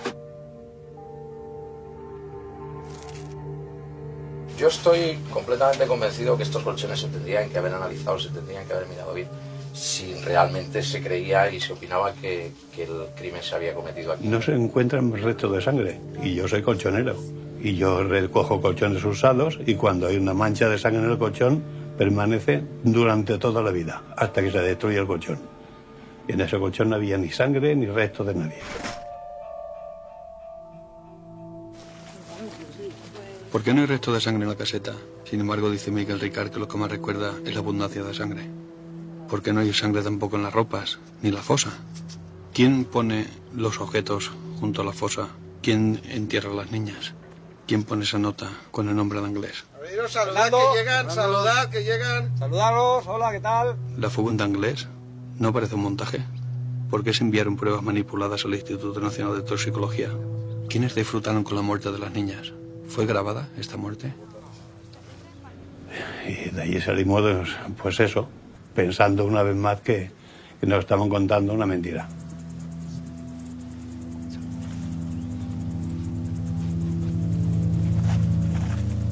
Si al destapar un poc, apartant el matorral, va amanèixer el rellotge. Eh, como veréis, eh, estoy conectado a Internet y como yo pienso que hay gente que quizás a lo mejor quisiera darme información y no se atreve por su calidad de agente o de oficio que tiene, esto es una forma anónima eh, que tienen para decirme eh, cualquier indicio que me ayude a poner remedio a toda esta serie de atrocidades que están sucediendo en nuestro país, desgraciadamente. En los últimos años no solo han desaparecido las niñas de Alcácer, sino que en ese entorno, en los últimos años, ¿cuántos años? ¿Dos años? ¿Tres años? Sí, entre, entre cuatro o cinco años aproximadamente, pero son algunos de los casos nada más. ¿Han desaparecido cuántos? Hay 11 asesinatos sin resolver. Sin resolver. Las madres de todos estos menores denuncian prácticamente las mismas cosas. Ineficacia en la investigación, falta absoluta de información, exceso de rapidez por cerrar los casos. Ellas dudan que la justicia resuelva alguna vez la muerte de sus hijos. ¿Quién mató a Marisa? A Andrés, a Isabel, a Francisco, a Pilar, a María, a María Jesús, a María del Carmen. Estamos hablando de una estructura que lo que hace es eso, recoger chicas, realizar con ellas una serie de abusos sexuales y tratarlas de una forma brutal hasta asesinarlas. Exactamente. Desgraciadamente esta red y estos personajes no solamente salen en las películas, sino que existen en nuestro país. Además, personas que algún día nos sorprenderíamos seguramente si supiéramos quiénes son los que forman parte de este tipo de redes. Yo entiendo que don Fernando no quiera decirlo porque el fin de las investigaciones es importante, pero hay un grupo concreto de personas que se reúne y que se hace llevar eh, chicas menores de edad, que siempre no las captan al azar ni las raptan al azar, que en el transcurso de esas orgías pues, se permite a la gente que cometan todo tipo de, de aberraciones de tipo sexual e incluso de tipo sádico. Posteriormente hay una persona que se ha subastado con anterioridad que paga en torno a 15 o 20 millones de pesetas, que es el que tiene el gusto, entre comillas, de ejecutar directamente a la víctima. Y luego existe otra persona que paga más, prácticamente el doble, y que es la que se lleva el trofeo, entre comillas, que normalmente suele ser el resto de alguna de estas niñas, concretamente generalmente las manos, que es lo que ellos más admiran, como si fuera un auténtico trofeo de caza. Es muy descabellado pensar que posiblemente las chicas de Alcácer pudiesen haber sido víctimas de una red de este tipo. Ni Anglés ni Ricard cometieron las aberraciones que se cometieron con Toña y Miriam y Desiree. Y la única explicación lógica, si eso no ha sido, es que evidentemente pueden formar parte.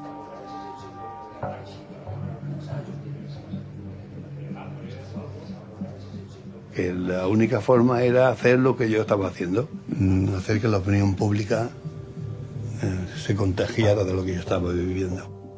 Blanca Estrella Ruiz, representant de l'associació Clara Campo Amor Pro Defensa dels Drets de la Dona, ha manifestat avui a València que espera que la justícia actuï amb més rigor i profunditat en la investigació dels responsables del crim de les xiquetes d'Alcàsser.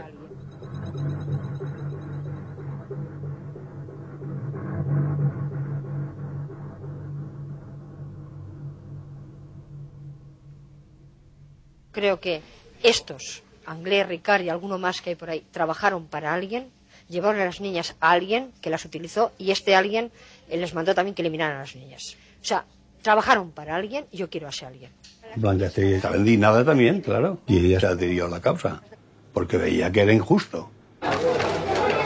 Miguel lo que quiere es que, que se celebre el juicio cuanto antes porque insiste en su inocencia. Entonces lo que quiere es que se, que se demuestre cuanto antes. Como había esta repercusión mediática, le dije yo, digo, creo que un jurado popular tenemos muchas más posibilidades de, de que, de que te absuelvan y hacer ver la, la verdad que de otra forma. Y ¿Por fue qué, a partir por qué de no cuando- llegas a solicitarla? A solicitar esto. Es que fue hacerlo y, y a la semana enseguida, o sea, estaba preparando el escrito. Cuando, cuando a mí me, me llega la noticia de que me- Miguel Ricard ha renunciado a mí y ha designado a otros abogados, me quedo mm, sorprendidísimo. Digo, esto, vamos, yo digo, otra cosa rara más de las que estoy viendo en este procedimiento.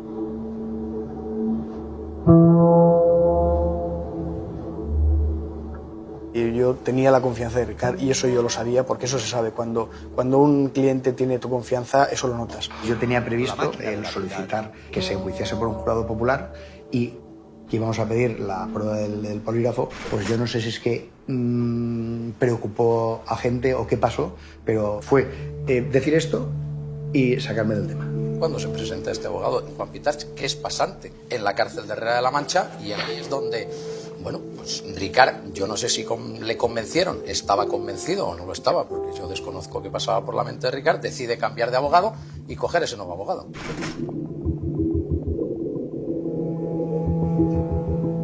Los abogados habían ido a la cárcel sin habérmelo comunicado a mí, que es una falta de, de, de- de ontología profesional tremenda y de, y de respeto. O sea, yo nunca se me ocurrirá ir a visitar a la cárcel a un cliente de otro abogado. Habla con Miguel Ricard, le dice, según ha explicado además el propio Miguel Ricard, que Vicente Kili le está llevando muy mal la defensa y él se ofrece a llevársela voluntariamente. Y según me dijo a mí Miguel, le dijeron que, que yo me había vendido a no sé quién y que lo estaba engañando. Le metieron el miedo del cuerpo, le hicieron firmar una serie de papeles en blanco. Creo que querían tener el sumario para saber hasta qué punto podían ser, eh, llegar a ser imputados las personas que, que podían haber participado. Lo miraron, estuvieron, creo que fueron, no sé, fueron dos o tres semanas, muy poquito tiempo, y vieron que no, pues entonces ya renunciaron a la, a la defensa de Miguel Ricardo. qué cambios tan extraños han ocurrido de abogados, qué maniobras ha habido, porque aquí hay un aspecto fundamental, es decir, hasta el día 6 de diciembre el sumario Alcácer era el secreto mejor guardado de España, entonces todos estos intentos de cambios de abogados han venido provocados por el interés de determinadas personas, que a lo mejor en su momento habría que citarlas, de intentar ver si su nombre está en el sumario Alcácer, si a ellos se les ha investigado.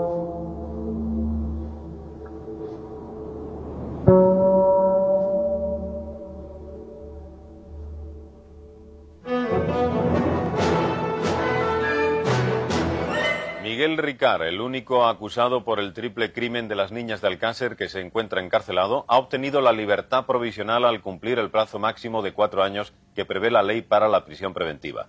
Esta decisión del tribunal no supone que Miguel Ricard pueda salir de la cárcel, ya que en estos momentos cumple otras dos condenas de cuatro años por atracos a bancos. tiene una buena conducta en la prisión, pues tiene derecho a los permisos.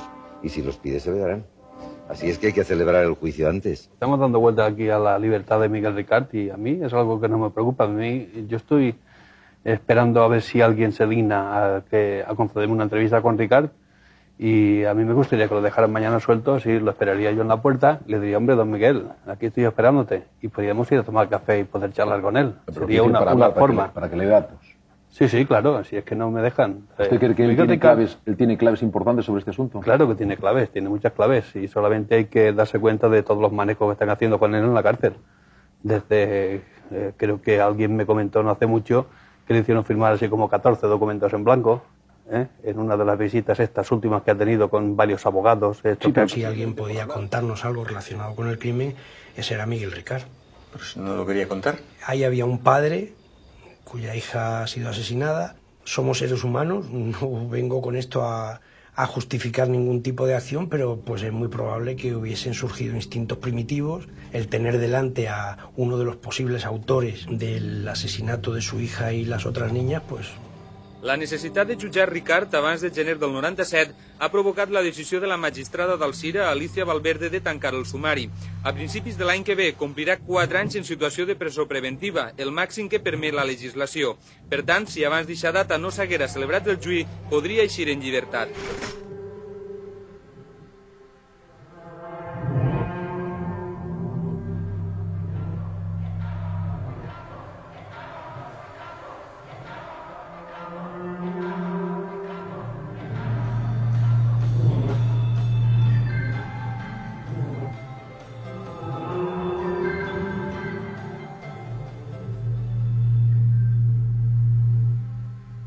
Yo recuerdo que aquel día estaba viendo la, la tele. Todos los que seguíamos el caso y veíamos el Mississippi sabíamos que cada día daban un paso más. Ese directo en el programa del Mississippi es el momento en el que eh, de alguna manera yo empiezo a cuestionarme qué pinto en, en, en Alcácer. ¿Dónde estabas tú en ese momento? Detrás de la cámara. En estos días, Valencia es un puro rumor. Se ha destapado la caja de los truenos y ya empiezan a salir los nombres de personas que al parecer están siendo investigadas. Recuerdo cuando Pepe Navarro hace el comentario eh, relacionado con que se han dado unos nombres, con que en Valencia se ha dado alguna información. Yo en ese momento empiezo a, digamos, a, mosquearme en el sentido de decir, ¿por dónde van estos? O sea, ¿de qué están hablando? Juan Ignacio, ¿e-, ¿es verdad que se han dado nombres en, en los medios de comunicación valencianos ya de, de, de, de posibles responsables de esta tremenda, de este tremendo hecho? Sí. Bueno, en, en una emisora de radio en, en, Valencia. Lo que yo digo en el Mississippi, en primer lugar, es por dos hechos muy concretos. El primero, porque lo han dicho ya antes ese mismo día en otro medio de comunicación, que es la emisora Onda Cero de Valencia. Cuando Juan Ignacio Blanco eh, hace esa afirmación de que en Valencia se han dado unos nombres en una emisora de radio y yo en ese momento pues me llevo literalmente, me llevo las manos a la cabeza, empiezas a hacer una serie de aspavientos, eh, gestos incontrolados, eh, como diciéndole detrás de la cámara, oye, cállate, que hablas, de, qué estás hablando, qué estás diciendo, o sea, para. Ya se da el nombre de Alfonso Calvé, es gobernador civil de, Alicante, como presunto responsable de esta trama. Se ha barajado también el nombre de don Luis Solana, como participante en, estas aberraciones que se cometen. También hay que comentar que hay más personas que están siendo investigadas. Podemos hablar de un productor de cine que vive en La Moraleja, al igual que Alfonso Calvé, este médico psiquiatra es gobernador civil de Alicante, el señor Bermúdez de Castro. Se habla también de don Francisco Laína, que fue entonces secretario de Estado para la Seguridad del Estado.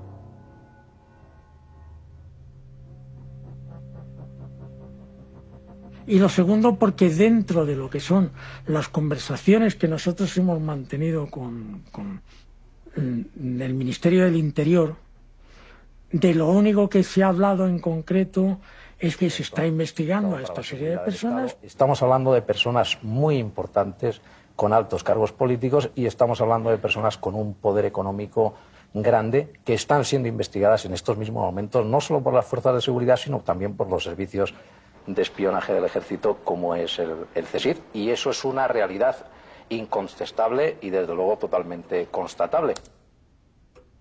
¿Usted recuerda si este anuncio en prime time tuvo impacto en la sociedad o al menos en la actividad del ministerio al día siguiente?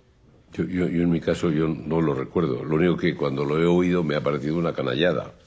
Eh, porque claro, de utilizar esos nombres para supuestamente implicarles el daño que les produce, el daño moral es altísimo, ¿no? El dar esos nombres, esa ventana pública, unos nombres que nosotros solo, o yo por lo menos en ese momento, solo teníamos en un papel eh, y que no teníamos eh, ninguna manera de conectarlo con el caso, pues me pareció eh, pues una auténtica borrada. Al día siguiente, en Alcácer, cuando ya eh, llegamos a casa de Fernando, estaba prácticamente su familia en pleno. Nos dice mm, más o menos, gracias a Dios eh, estáis aquí y estáis bien.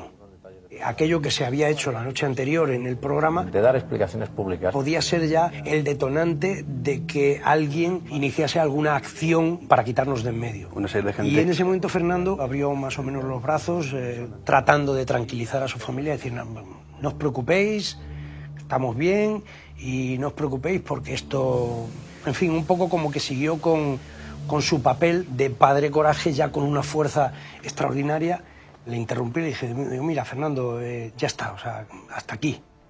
Eh, por favor, siéntate, ya no estamos en la calle, ya no estamos en el plató. Yo creo que es el momento de que a esto se le ponga fin. O sea, esto que vosotros hicisteis anoche en el programa eh, no tiene ninguna razón de ser. En ese arranque de rabia llegué a utilizar incluso una expresión bastante dura que hoy en día mm, lamento, la lamenté en ese momento. Fernando, perdóname, pero eso que hicisteis anoche, ni los criminales que mataron a tu hija. En ese momento sí, Fernando levantó la cabeza, eh, me miró fijamente y yo sentí, o sea, fue un momento en el que sentí que, era el momento de mi crucifixión, digamos, en, su relación, en la relación con él.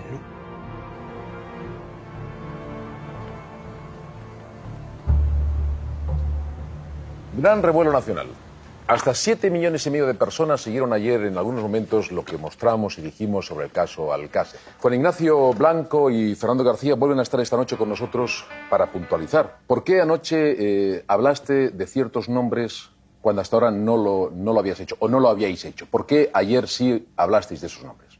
Tenemos la constancia real porque los documentos y los papeles existen de que efectivamente están investigados por su posible participación y que en ningún momento nosotros hemos querido decir que tengan absolutamente nada que ver con los hechos, pero podíamos haber dado el nombre de muchas personas más que a todos los telespectadores les iban a sonar nada más pronunciar esos nombres, que han sido investigados o que están siendo investigados en ese momento.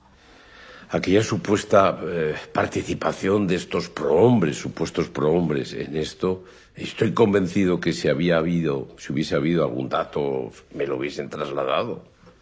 Eh, las instituciones policiales correspondientes. Es como de aurora boreal para mí, es como un cuento nuevo, es un cuento chino. Eh, no puedo decir más que es la primera vez que he oído incluso esos nombres.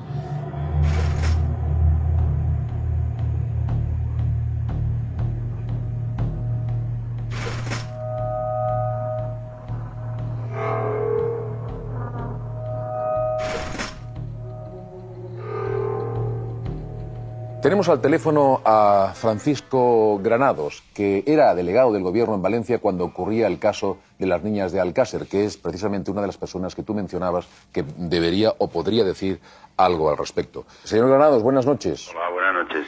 Eh, a ver, resulta un poco complicado hablar de una persona que ya ha fallecido, que no puede contraargumentar cualquier cosa que se diga, pero el señor Granados aquella mañana eh, en conversación con nosotros, telefónica, sabiendo que iba a participar por la noche en el programa de Pepe Navarro, de alguna manera lo que vino a transmitirnos era su apoyo, por fin una autoridad se iba a alinear con nosotros y en la conversación de por la mañana vino a vendernos la burra de que contábamos con él para, para nuestra causa, para nuestra lucha. Yo quiero eh, que los oyentes que están viendo el programa entren un poco en, razón. Ustedes lo que han hecho es sacar el campo de juego, la instrucción del sumario. por, qué no van ustedes con todas estas pruebas que dicen que tienen y acusaciones?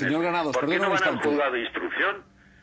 Si nos olvidamos de que hay una obligación de prueba, esto puede ser la selva. Hombre, cuanto más alto señale, más audiencia voy a tener. Yo puedo decirle que usted eh, creo que sabrá también que yo he estado indefenso con el señor Romero Villafranca, decano del Colegio de Abogados. por favor, no diga usted He estado totalmente indefenso. De Valencia, hombre. yo he estado durante casi cuatro años indefenso porque no he tenido acceso a ninguna, a ninguna hoja del sumario. Y cuando ahora la he tenido en mi poder me he dado cuenta de que ese sumario está totalmente falseado y mal instruido.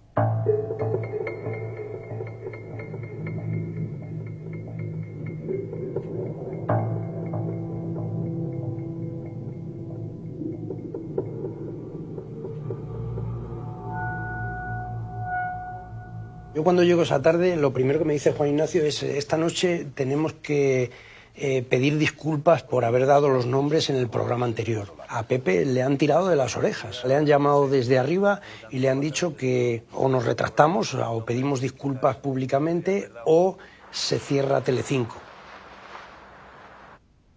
En ese momento digo, ¿pero qué me estás contando? Dice, sí, sí, sí. O sea, es que a Pepe no le han dado otra alternativa. Pero no están diciendo que se cierre el Mississippi, están diciendo que se cierra Telecinco. Están esta noche con nosotros también Fernando García y Juan Ignacio Blanco. Buenas noches. Buenas Eh, Fernando, ¿tienes algo que decir al respecto a lo que yo he comentado? Quizás a lo mejor el otro día abusé eh, dando a través de tu, de tu programa algún nombre que quizás eh, no debería haber dado. Bueno, pero por lo tanto quiero pedirte disculpas públicamente. Eh, Juan Ignacio. Bueno, yo en realidad mm, lo mismo que don Fernando García. La verdad es que simplemente pedirte disculpas por haber roto una norma que yo conozco de la época en la que trabajaba en, en tu programa, que es no dar nunca nombres. Y desde aquí lo único que quiero hacer es no solo pedirte disculpas a ti, sino a todas aquellas personas que ya Claro, esos fueron dos o tres noches de inquietud absoluta. De hecho, al principio empezamos a publicarlo como contando lo que había...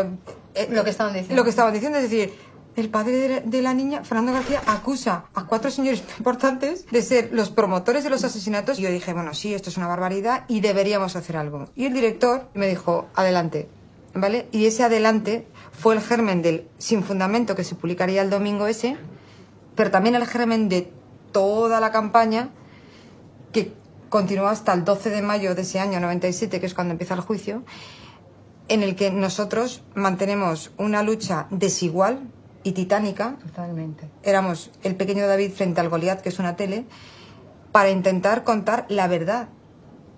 Única y exclusivamente la verdad, no la versión oficial, ni la extraoficial, la verdad.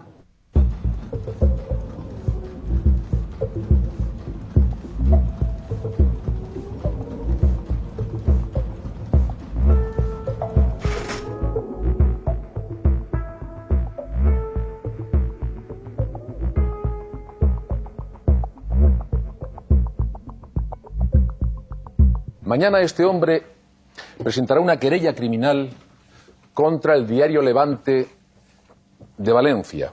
Este diario, el diario Levante, le ha acusado de tener un delirio rentable gracias al asesinato de su hija, tal como suena. Según este diario, que cita fuentes oficiales de la Benemérita, lo que han dicho Juan Ignacio Blanco y Fernando García no tiene fundamento.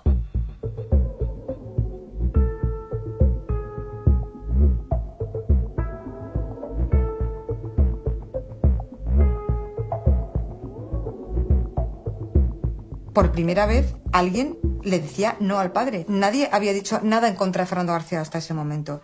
La reacción fue inmediata. O sea, se nos empezó a colapsar la, centralita. La persona que teníamos entonces en recepción, Julia, lo que oía cada mañana era una media de 200 veces hija de la gran puta. Los insultos eran para ella, para su familia, para la nuestra, para la del periódico completo, eh, amenazas. Empezó a haber un montón de suscripciones que se daban de baja. Claro, cuando tú, de una manera categórica, en una televisión con una audiencia elevada, que crece día a día, sueltas perlas de ese tipo, pues, pues hombre, por fortuna la gente no es especialista en investigación criminal. y Pues, pues un señor que ahí debajo pone criminólogo y en el otro pone padre, por lo que dicen verdad será. Claro, lo que, lo que va a la vista la cala más. Eso Y, está claro. y- y sufrimos muchísimo.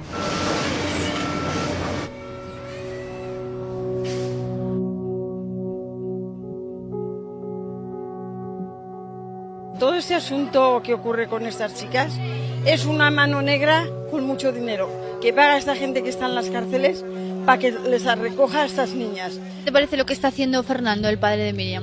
Maravilloso todo. Sí, como padre tiene la obligación. Padre como él no habrá en el mundo, porque se ha movido muchísimo. Fernando está haciendo pues mucho, mucho porque mueve a toda España. Una esperanza se ve que lo, que lo, que lo mantiene, encontrar el criminal.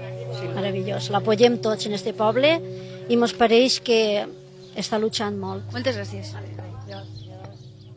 En el poble, la majoria pensaven pues, que Fernando estava fent-ho tot. Jo no feia res. Jo m'havia quedat en casa i no volia saber res. No volia traure qui havia mort a la meva filla. No, això no és així. eh? Jo sí que volia saber qui havia mort a la meva filla. I volia que ho pagara. I segueix volent que ho pague. El que no vull és mentires. Vull realitats, no fantasies. Rosa em- empezó a, a no querer seguir investigando, pero al principio íbamos todos en la misma dirección. Lo que pasa es que luego Rosa ya dijo, no, yo confío en, lo que, en la justicia, en, lo- en la versión que están dando. Vamos a escuchar lo que nos decía eh, una madre que parece que no está de acuerdo con lo que aquí se dice en este programa, ni con, no, ni con la forma de tocarlo que tenemos. Escuchen ustedes lo que decía esa mujer sobre nosotros. Pero yo quiero que sepa toda España que yo no estoy conforme en lo que se está haciendo en, en el programa de Pepe Navarro. Esto que se está sacando de las niñas, de todo lo que les hicieron, eso para mí eh, me está costando mucho. Yo sé que usted es una periodista como Dios manda, pero ese Pepe Navarro no tiene escrúpulos. ¿eh? Y el que ha llevado el sumario es lo mismo que él. Eso es una sinvergüencería. Eso es no tener corazón. Fernando, ¿usted comprende a, a Rosa? Sí, claro que la comprendo. Y bueno, entiendo a Rosa, entiendo a una mujer que, que, bueno, hasta se han servido de ella en un momento dado estas personas para que dijera algo en contra mía. Pero usted está seguro, Fernando, que, que nadie le ha utilizado a usted también. No utiliza a quien quiere, sino a quien puede. Se la ha comido el coco la televisión, la- esa cadena, haciendo ese programa. La gente lo ha visto todas las noches, porque yo lo sé, que lo ha visto toda España. ¿Qué pasa? Que la gente cree eso que es verdad. Y yo, pues me revolvía cuando lo oía y me decían esas cosas. He sufrido mucho. Todo el tiempo que se ha hecho ese programa, he sufrido mucho. Rosa se enteró de las lesiones que padecía su hija porque Fernando y Juan Ignacio enseñaron fotografías en el programa en el que detallaban, además, con minuciosidad cada una de las de las heridas que tenía. Eh, yo entiendo que es est- esto es algo que duele mucho, ¿no? Y más a mí que soy el padre de Miriam. Eh, para acceder a estas fotos hemos tenido que robarlas. Hemos tenido que ir y robar para tener algo que en derecho nos pertenece. ¿Qué documento es ese, Juan Ignacio? Ese es un informe que acaba de realizar, determinar el profesor Frontela y es un análisis minucioso y detallado de esa alfombra, o al menos una de las alfombras en las que estuvieron envueltos los cadáveres de las niñas. Nosotros mantenemos la misma tesis que Fernando durante mucho tiempo. Es decir, nosotros eh, lo que estábamos siempre es buscando que la investigación fuera todo lo exhaustiva que eh, fuera necesario. Y en ese proceso hay un momento en el que ya aparecen elementos distorsionantes. Por ejemplo, yo recuerdo que- me llamó muchísimo la atención cuando cuestionó el tema de la moqueta diciendo que era una alfombra y era una alfombra persa o un- una cosa así. Y no había ningún dato. Eh, hablemos de esas alfombras porque eh, parece que hay datos. Eh, La persona que dirigió estas investigaciones, el teniente coronel de la Guardia Civil, don Antonio Carrascosa, tuvo una entrevista con don Fernando García y yo creo que él, mejor que nadie, nos lo puede contar. Es una de las cosas que le pedí, que quería ver esa alfombra, ¿eh? que yo quería verla.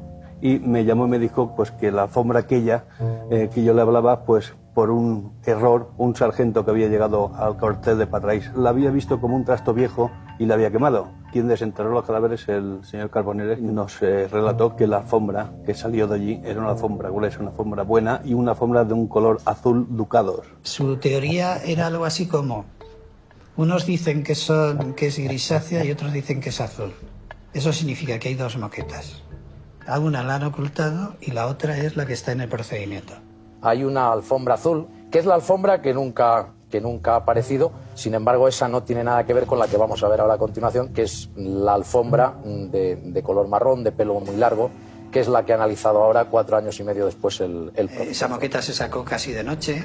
Esa moqueta además estaba eh, con, mezclada con barro, con, con eh, los líquidos de la putrefacción. Es decir, y uno pudo apreciar una parte de la moqueta un color y otros apreciaron otra. Y de ahí no se puede inferir absolutamente que existía una, un- una alfombra y menos persa. Y menos aún ahí pensar que si había una alfombra importante que valía mucho dinero, porque era la tesis suya y no sé eso de dónde lo sacó, eh, significaba que había participado alguien muy importante en los hechos. ¿Qué ha encontrado el profesor Fontela en esa famosa alfombra? En primer lugar, ha encontrado sangre, ha encontrado tres manchas de esperma. ¿En un primer análisis encontró algo? Nada. A mí me sorprende muchísimo porque yo sé cómo se trabaja en el Instituto Nacional de Toxicología de Madrid, donde han tenido durante más de cuatro años esa alfombra y hay que tener en cuenta que esa alfombra es clave en la investigación porque es donde estuvieron envueltos los cadáveres de la niña.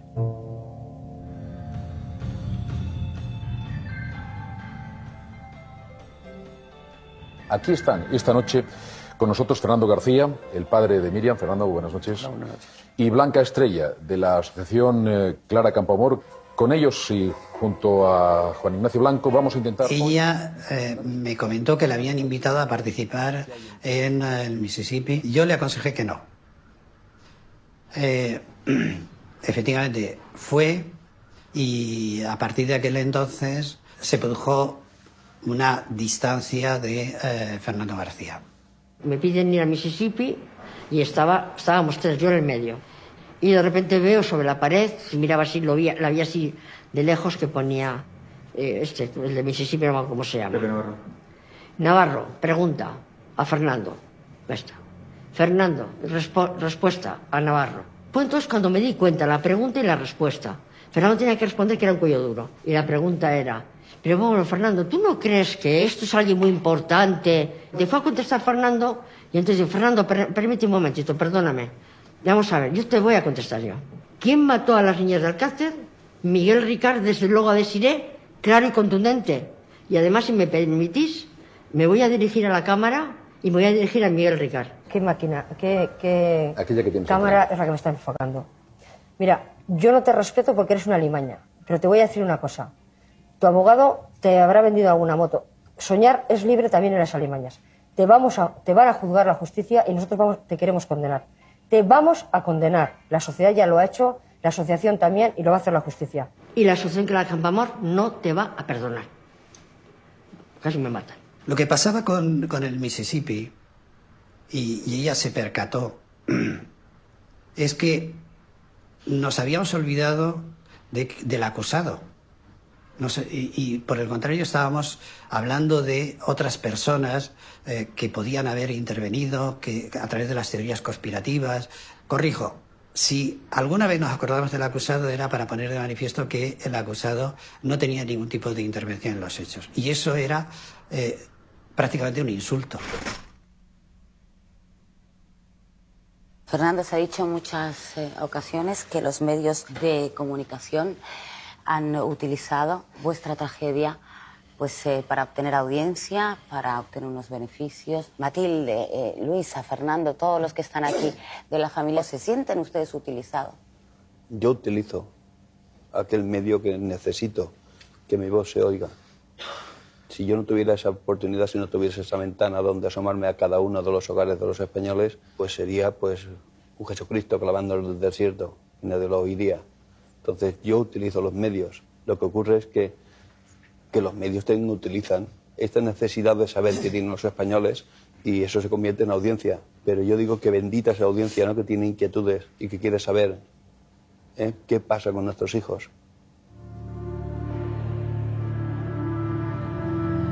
Y hay fecha para un juicio muy esperado. El juicio por el caso de las niñas de Alcácer se celebrará el 12 de mayo. El único que se sentará en el banquillo será Miquel Ricard. la tensión ya es patente. Los habitantes de esta localidad valenciana han salido esta misma tarde a la calle hace unos minutos para pedir que no se celebre el juicio. Las familias de las jóvenes... Estado para pedir que se suspenda este juicio. Es este que volen implicar a Ricard. Això es una cabeza de turco más clar que l'àvia. Las pruebas claras y ahí no hay nada claro. Pero hi ha hagut més polèmica. Fernando García creu que este judici es una pantomima. Fernando García, padre de Miriam, pide la suspensión del juicio y que se revise de nuevo toda la investigación. Porque no quiero participar de este circo.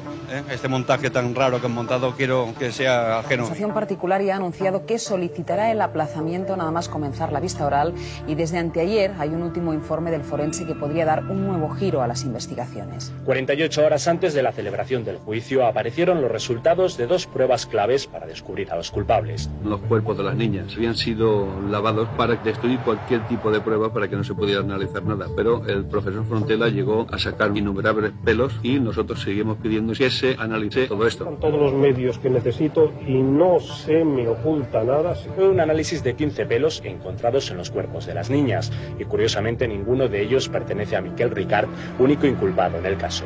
La única prueba concluente contra Miquel Ricard es la seva autoinculpación en el triple crimen. Por eso no desean que el próximo lunes, día 12, comience en la audiencia de Valencia el proceso para determinar cómo y quiénes asesinaron a las tres jóvenes. ¡Estamos con Fernando! ¡Estamos con Fernando!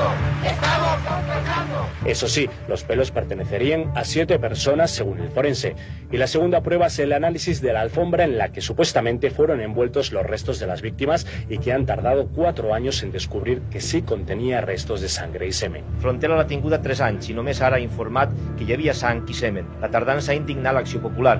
Todo lo que han dicho que ha desaparecido lo tenía Frondela, el perito de quien acusa a la Guardia Civil. En ningún momento ha habido ocultación de pruebas, sino todo lo contrario, cuidarlas, salvaguardarlas para que en el momento de celebrarse el juicio estuviesen a disposición de los tribunales. Las pruebas que acusaban a la Guardia Civil de que estaban quemadas, perdidas, están marcadas ahí con el nombre de Frontera. La asociación va a mirar qué responsabilidades penales hay a un perito que oculta unas pruebas a la justicia. Ella siempre había defendido que había personas de alto poder económico Trabajaron para alguien y yo quiero a ese alguien. detrás de este crimen y lo ha hecho durante prácticamente tres años y medio. De pronto cambió de opinión. Esta mujer pues parece que nos está acusando que tengamos nosotros la culpa de lo que ha hecho la Guardia Civil. Si yo fuera el juez y tuviera capacidad, Frontela ahora mismo estaba en el calabozo. Restos de sangre y de semen en la alfombra que envolvía los cuerpos de las tres niñas. Por las pruebas que tenemos en las manos, en las manos hay por lo menos ocho personas que están demostradas que participaron. Yo le pregunto a una madre de la- de la manifestación, ¿tú quieres que tu hija sea la próxima asesinada por Ricard? O sea, si sales a la mano y sal consecuentemente con todo. Decir que esto se pare significa que Ricard sale a la calle inmediatamente.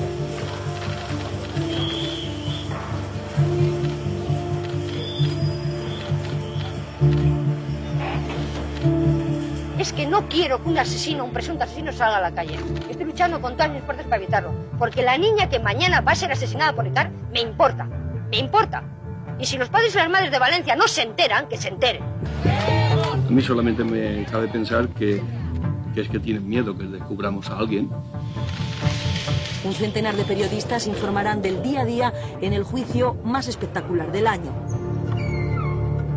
Póngase el acusado de pie en el micrófono este que hay ahí.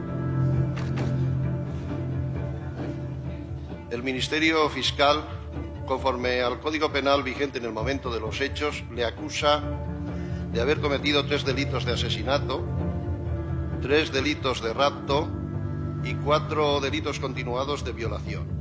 ¿Usted reconoce haber cometido estos delitos que le imputan las diferentes acusaciones? No. Siéntese en esa silla.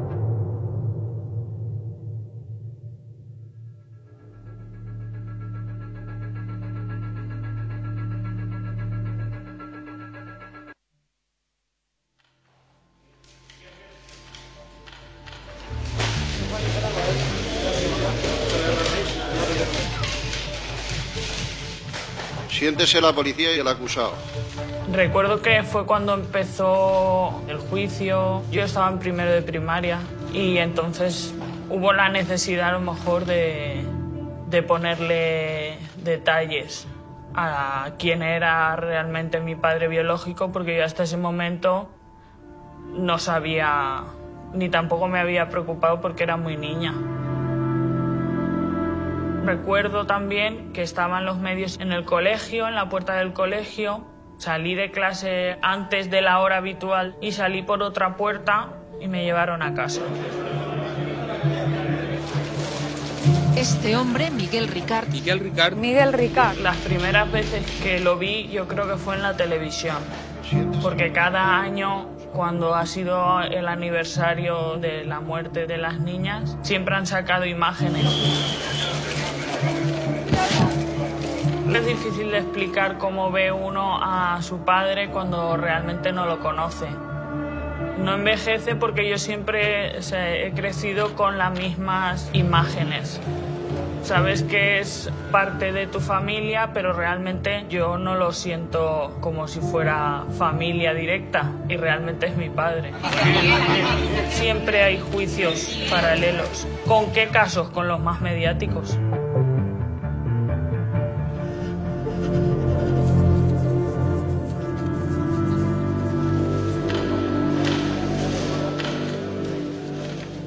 A continuación, le va a interrogar, en primer lugar, el señor fiscal. Luego lo hará la acusación particular. luego lo hará la acusación popular, luego lo hará su defensa, el letrado de su defensa. Y le tengo que decir que tiene el derecho constitucional de permanecer en silencio si así lo considera. El juicio es el momento más importante de este proceso.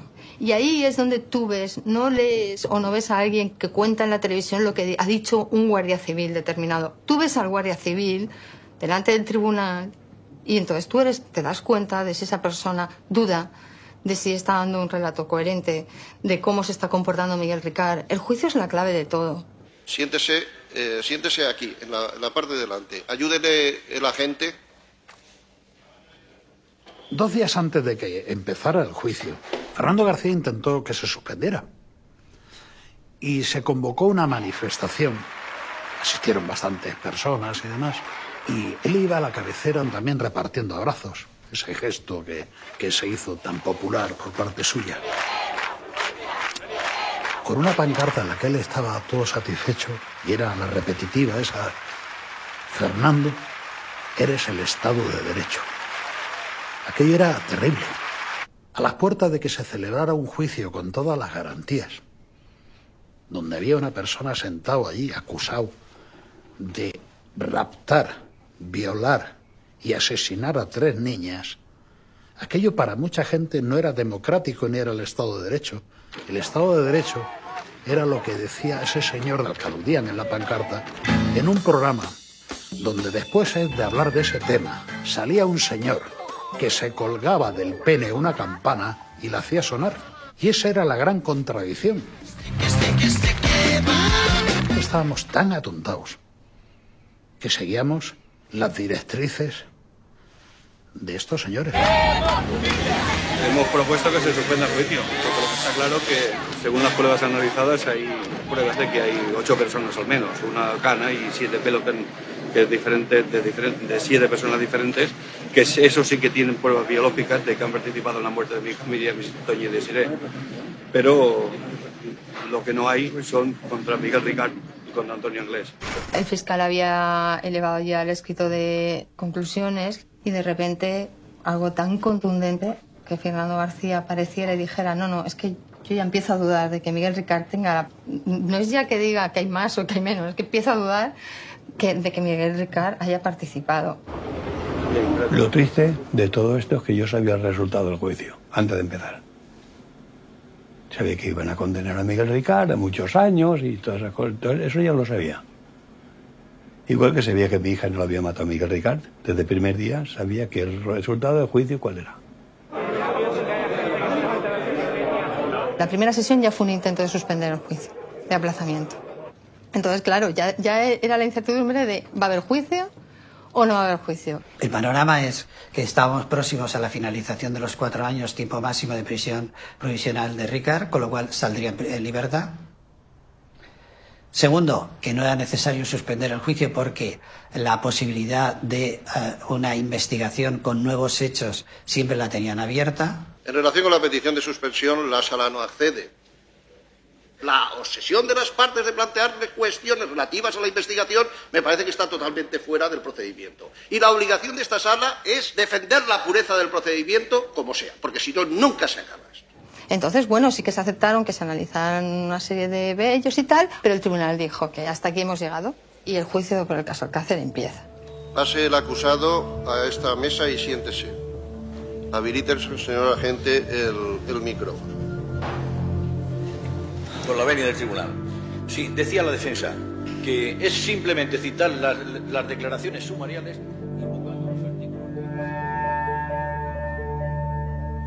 que determinan que estas declaraciones puedan ser total o parcialmente nulas. Con la venia, señoría, para adherirnos a lo solicitado por la defensa y valorar realmente si existe o no existe nulidad de esas declaraciones, señoría. O sea, fue tan rocambolesco como que la defensa pidió, la nulidad de las, de las declaraciones autoinculpatorias de Miguel Ricard y la acusación particular se adhirió. Entonces el fiscal saltó, pero vamos, como, como un resorte, igual que el presidente del tribunal. Vamos a ver, si anulamos la autoinculpación, no se puede preguntar a Miguel Ricard por nada de eso. ¿Ustedes qué acusación ejercen? Con la venia, señor, no sé si he entendido bien. ¿Acaso la acusación particular se ha sumado a lo pedido por la defensa pretendiendo que las declaraciones sumariales sean absolutamente nulas y por lo tanto solo valgan las de aquí, cuyo inicio ha sido Miguel Ricard la negativa en la participación de los hechos, porque si esto es así, el fiscal no comprende su postura de acusación. Quisiera que se me aclarara, que me parece un poco absurdo que haya una acusación que no acuse. Estaba constituido como acusación particular un abogado con un, con un procurador por parte de Fernando García Mediano. Fernando García, bueno, le habían hablado cómo ejercíamos y que le encantaría que le lleváramos el proceso. Yo le dije que yo no era especialista en derecho penal, que le agradecía mucho la confianza, pero que tenía infinitos cantidad de compañeros a los que les podría remitir y se empeñaron en que tenía que llevarlo yo. ¿No te extraña a ti como abogado que te llamen a ti? ¿No te desconcierta? Es verdad que el que... Quiero decir, Lo llamativo es que en el caso posiblemente más mediático y más importante de la historia de España, entre en acción un abogado que no es penalista, que es primerizo. La verdad es que eh, hubo una especie, entre comillas, de chantaje psicológico. Mi mujer se acaba de quedar embarazada de mi primer hijo. Yo le dije, yo creo que hay gente que está más preparada que yo para llevártelo. Dice, pero yo no creo que sean mejores que tú. Yo estoy seguro que tú eres capaz de...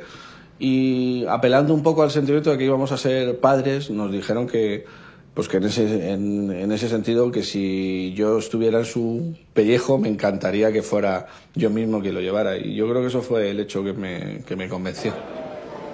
Y este estaba como acusador, acusador particular. Pero resulta que toda su intervención iba hacia la defensa de Miguel Ricard. Para él, Miguel Ricard no era más que una especie de criado sin librea de altas personalidades de alcurnia y riqueza en España. Con cerca de 37 años como fiscal no he visto nunca una cosa como esta.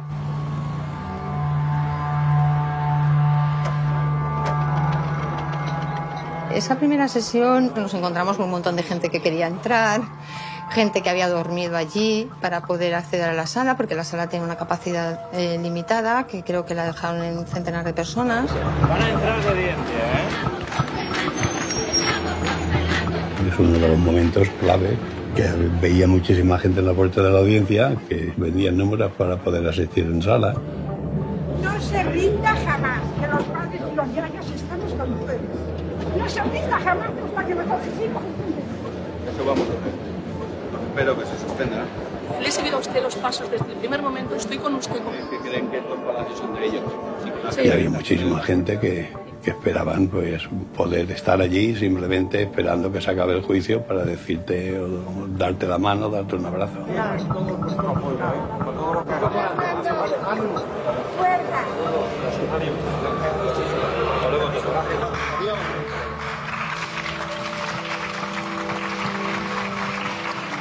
Siéntese la policía y el acusado. Audiencia pública. Al acusado se le recuerda el derecho constitucional que tiene de mantenerse en silencio si así lo considera. Puede interrogar el señor fiscal. Con la venia, señor. Dijo usted que el día 13 de noviembre del 92, después de cenar en casa de los Anglés, se marcharon a una discoteca, encontraron a tres chicas haciendo autostop, las montaron. Eso fue lo que me dijo a mí la Guardia Civil. Pero Eso, eso fue lo que la Guardia Civil le dijo que debía usted decir. Sí. ¿Y lo dijo usted o no? ¿al qué? ¿Eso? Sí. Pues si figura ahí, supongo que sí. O sea, que usted lo dijo porque la Guardia Civil le dijo que lo dijera. Porque estaba amenazado y este- me estaban... Fui torturado. ¿Delante de la abogada? No, delante de la abogada no me pusieron la mano. Pero en cuanto se marchó, leña al mono. Pero cuando la abogada se marchó, usted ya había hecho la declaración. Sí, claro. Luego, si la leña fue después de irse la abogada... Primero, antes, durante... Vale, vale, vale. Primero, antes y durante. No, durante no. Cuando estaba la abogada no. Las declaraciones de la Guardia Civil son repetitivas. Es el mismo cuento. Es decir, que de las tres actas, usted niega las dos primeras, pero ratifica la última. ¿Yo dije eso? Pues no. Eh, ¿Por qué hizo esto y no le dijo al señor juez y a mí que negaba las tres? Porque en las tres había sido sometido a tortura. Por miedo a que hicieran daño a mi hija. Si es que le habían dicho que si usted rectificaba, le podía pasar algo a su hija. No, lo que me dijeron es que, que hiciera lo que ellos me dijesen o a mi hija le podía suceder lo mismo que a las niñas del Alcácer. Es exactamente lo que me dijeron. ¿Eso se lo dijo la Guardia Civil? Sí, señor. Me dijeron los siguientes datos. Que había una bala en la fosa. Eso no me lo creo yo. Que las niñas fueron violadas en la caseta de Yombay o de la Romana. Tampoco me lo creo. Que las niñas fueron asesinadas allí. Tampoco me lo creo. Ah, me dijeron también que las niñas tenían marcas en los tobillos. Eso. Y que dijese que, que no les habían metido palos por el culo, que se las han follado por el culo. Esto es lo que usted tenía que decir. Sí, sí, sí, es que eso me lo dijeron en la prisión de embargo, Castellón. Sin embargo, cuando usted declara, sí que dice que ha habido introducción de palos. ¿Por qué? Señor fiscal, ¿en qué usted está ahora mismo en la declaración ante el juez de Alcira, La ¿no? segunda. De- La segunda. la que se hace en Alcira. Ahí me dijeron que no les habían metido nada por el culo. Eso le dijo a la Guardia Civil qué es lo que tenía que decir usted. Sí. Y sin embargo, usted no dijo eso. Dijo que sí que le habían metido maderas. Bueno, pues quizás me equivocase. Quizás se equivocara. Sí. Muy bien. Escúcheme, señor fiscal, si a mí me amenazan de muerte, ¿qué quiere que haga yo? Vamos a ponernos ya en línea de fuego. Ahí pondrá poner misa. A lo que yo pretendo, don Enrique, es que metan en la cárcel a los que hayan hecho esto eh, y que no se justifiquen conmigo. Que no se justifique nadie conmigo. Pero no digo que la justicia se justifique conmigo, sino unos mandos de la Guardia Civil ante la justicia. Es que se ve que usted tiene momentos de miedo y momentos en que el miedo se le va. Entonces, ¿usted qué quiere decir? ¿Que le tiene que suceder a mi hija algo para No, que realmente no, sea me cierto? Dios me Muchas gracias. Ni lo, ni lo digo ni lo pienso. Muchas Lo gracias, único que digo Enrique. es que hay un momento en que usted tiene miedo de lo que le puede pasar a su Sí, hija. pero, bueno, entonces, ¿usted qué quiere? ¿Que yo me coma un marrón por la cara? Que tampoco digo esto. Lo que digo es que si usted tiene ese miedo continuo, no me explico por qué hay muchas declaraciones en las que usted dice yo no he hecho nada. Es que entonces le ha desaparecido el miedo cuando usted lo niega. No, en por ejemplo, absoluto. ahora, ahora, ahora no tiene usted miedo. Sí, por supuesto que lo tengo. Vale. Pues ya ha contestado a mi pregunta. Por último, en esta declaración usted manifiesta que Anglés, Antonio Anglés, en muchas ocasiones le había dicho que tenía ganas de subir con algunas chicas y hacer con ellas los que se le ocurriese, es decir, barbaridades. ¿Que es verdad que Antonio Anglés le dijo que pensaba hacer en alguna ocasión barbaridades con chicas? Sí. Y estando Mauricio presente también, yo le dije que yo pasaba de hacer movidas así. Mauricio dijo que, que yo era un cagón. ¿Un? Cagón. Cobarde. Vale, vale, vale. Cuando la gente vio declarar a Ricard, cuando salimos, pues es que vinieron varios. Gente que había venido de Sevilla, de Barcelona, periodistas, compañeros. Se acercaron y me dijo, ostras, tenéis razón. Y yo, fue decirme, mira, es que me están entrando escalofríos ahora. Fue decirme eso y toda la tensión esa que llevábamos acumulando de horas y horas de la televisión, de las llamadas por teléfono, de tu familia, de tu entorno, de los vecinos, pero, ay, ¿cómo estáis diciendo eso? Que, te miraban así como raro, como diciendo, estas están en la trama también. Entonces eso me salió, me salió, me puse a llorar allí como una tonta porque realmente para nosotros fue duro y a partir de ahí ya empezaron los medios, el periódico de Cataluña creó el contrajuicio, que era una sección en la que iban contraponiendo cómo los mismos testigos de- declaraban una cosa en la tele y otra cosa en la, en la sala de vistas y ya se fue, fue cambiando todo.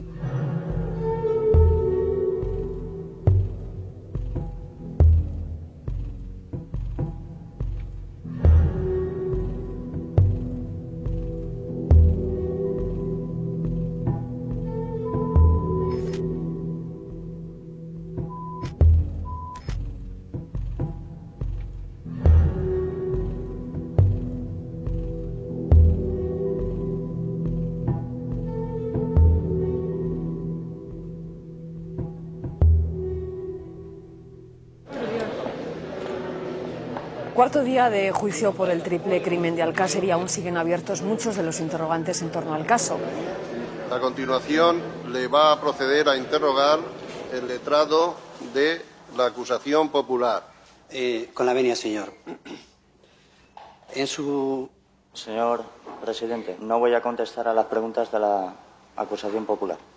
¿No quiere contestar a sus preguntas? No voy a contestar, señor presidente. Ricard eh, respondió a todas las partes excepto a nosotros, a la Acción Popular. Entonces quise que costasen todas las preguntas que yo le hubiera dirigido en el caso de que hubiera querido contestar. Virgilio, con un tono muy monocorde, pero vamos, muy contundente, empezó a leer esas preguntas. Y es cierto, y es cierto. Y Miguel Ricard se iba crispando cada vez más porque estaba oyendo todas las barbaridades y él no contestaba. Ha manifestado usted que esta declaración la prestó usted después de haber recibido una visita de la Guardia Civil y que le informaron sobre qué hechos debía de narrar. Y le pregunto, ¿le informaron de que una vez que pararon el coche bajaron los cinco en fila india?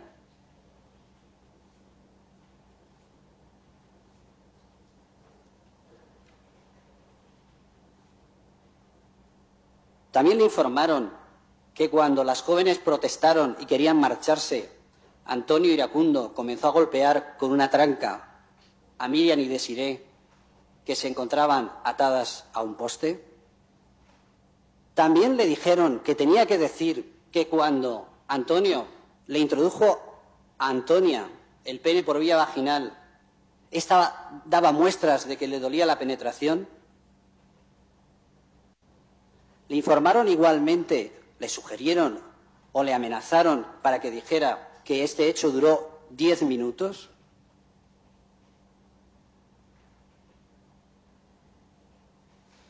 También le informó la, Guardia Civil que tenía que decir que sujetaba por los tobillos a las chicas mientras que Antonio las violaba. ¿Sabe usted que es en la autopsia del doctor Frontela donde se conocen estos extremos? ¿Y sabe usted que esa autopsia es de agosto del 94, un año después de lo que usted declaró. ¿Cómo podía usted saberlo si no había participado precisamente sujetando a las niñas de los tobillos mientras que Antonia Inglés las violaba?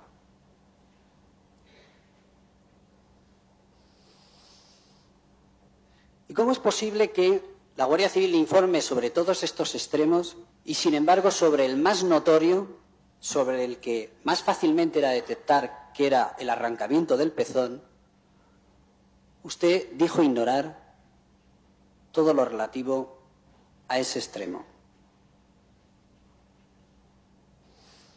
¿Fue usted quien le arrancó el pezón a Desiré? Y le hago esta pregunta porque siempre usted en todas sus declaraciones, con quien únicamente reconoce haber tenido contacto, relación, es con Desiré. ¿Por qué con Desiré? Insisto, ¿es usted quien llevó a cabo el arrancamiento del pezón con unos alicates? Buena parte de la batería de preguntas, que no sé si fueron 100, 150, 80, todas ellas estaban destinadas a poner de manifiesto cómo no, eh, no tenía ninguna consistencia su tesis de que eh, esas declaraciones habían sido forzadas a través de torturas o a través de amenazas.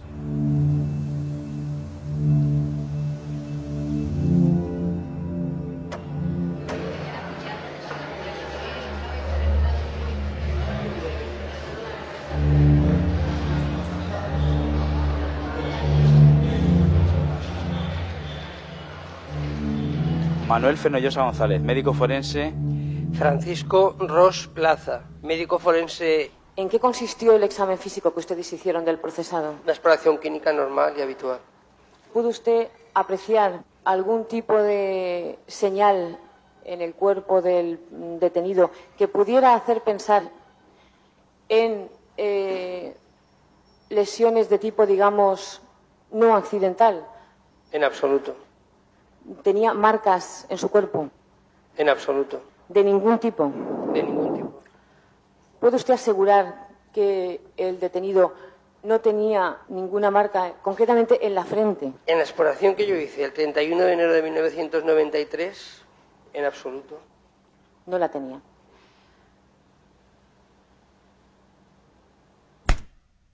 La impresión que se produjo en el juicio, que era una puesta en escena suya, es decir, él ya sabía cuál era el resultado de esa pericia de los forenses, sabía lo que iban a decir y entonces es frecuente que de cara al tribunal se produzcan gesticulaciones de desaprobación como una forma de eh, negar eh, lo que están diciendo los forenses o cuestionarlos. Si usted está oyendo una cosa que no es verdad, según lo que usted cree que no es verdad, y usted no puede contestar, ¿usted se, se desespera o se pone a reír? ¿Por qué te has emocionado, Miguel? No, me he emocionado, me he cabreado. En la exploración que yo hice el 31 de enero de 1993, en absoluto. Esto desmonta totalmente la tesis que le quedaba a Miguel Ricard, porque desmiente de manera categórica y oficial el que tuviera ni el más mínimo signo de violencia. Ho he estat allí i he vist pues, eh, tots els forenses, pues, la veritat és que m'han paregut patètics, no? I Hasta inclús la meva família me diu, pareix que tingues un interès en exculpar a Ricard. Per què? I jo simplement, l'explicació és que jo veig que Ricard no ha sigut qui ha mort a la meva filla. Ricard no és l'assassí de la meva filla i s'està demostrant, estem vent. Però el que passa és que hi ha persones com Jerónimo que en qualsevol tonteria veu ja un indici. Yo, Fernando, te estoy respetando de una manera que veo que no soy correspondido. Yo no digo tonterías y te ruego que no te vuelvas a dirigir a mí en esos términos. No ¿no? dicen muchas. Bueno, creo que... Y cada vez que digo una te lo diré. Mira, Fernando, yo creo que defender al terreno del insulto personal es una cosa que a mí no me interesa en absoluto, Bueno, es porque problema. yo tengo mi forma, mi forma de actuar. es tu problema. Yo cada vez que alguien me ataca o me dice algo tengo Yo no que te estoy responder atacando con palabras y yo no te diciendo estoy- verdad. Tú puedes decir lo que a ti te parezca oportuno, pero es que yo estoy comentando lo que ha dicho una persona experta en este tema, y es... Enfrentarse a Fernando en aquellos momentos traía eh, consecuencias inmediatas. Tú ibas por la calle y había algún loco, algún exaltado de estos que te insultaba directamente. Es que te bajabas del coche para entrar en el palacio de la audiencia a ver el juicio y directamente se ponían 40, 50 perturbados allí a llamarte asesino. Como le llevabas la contraria a su amado líder, te llamaban asesino.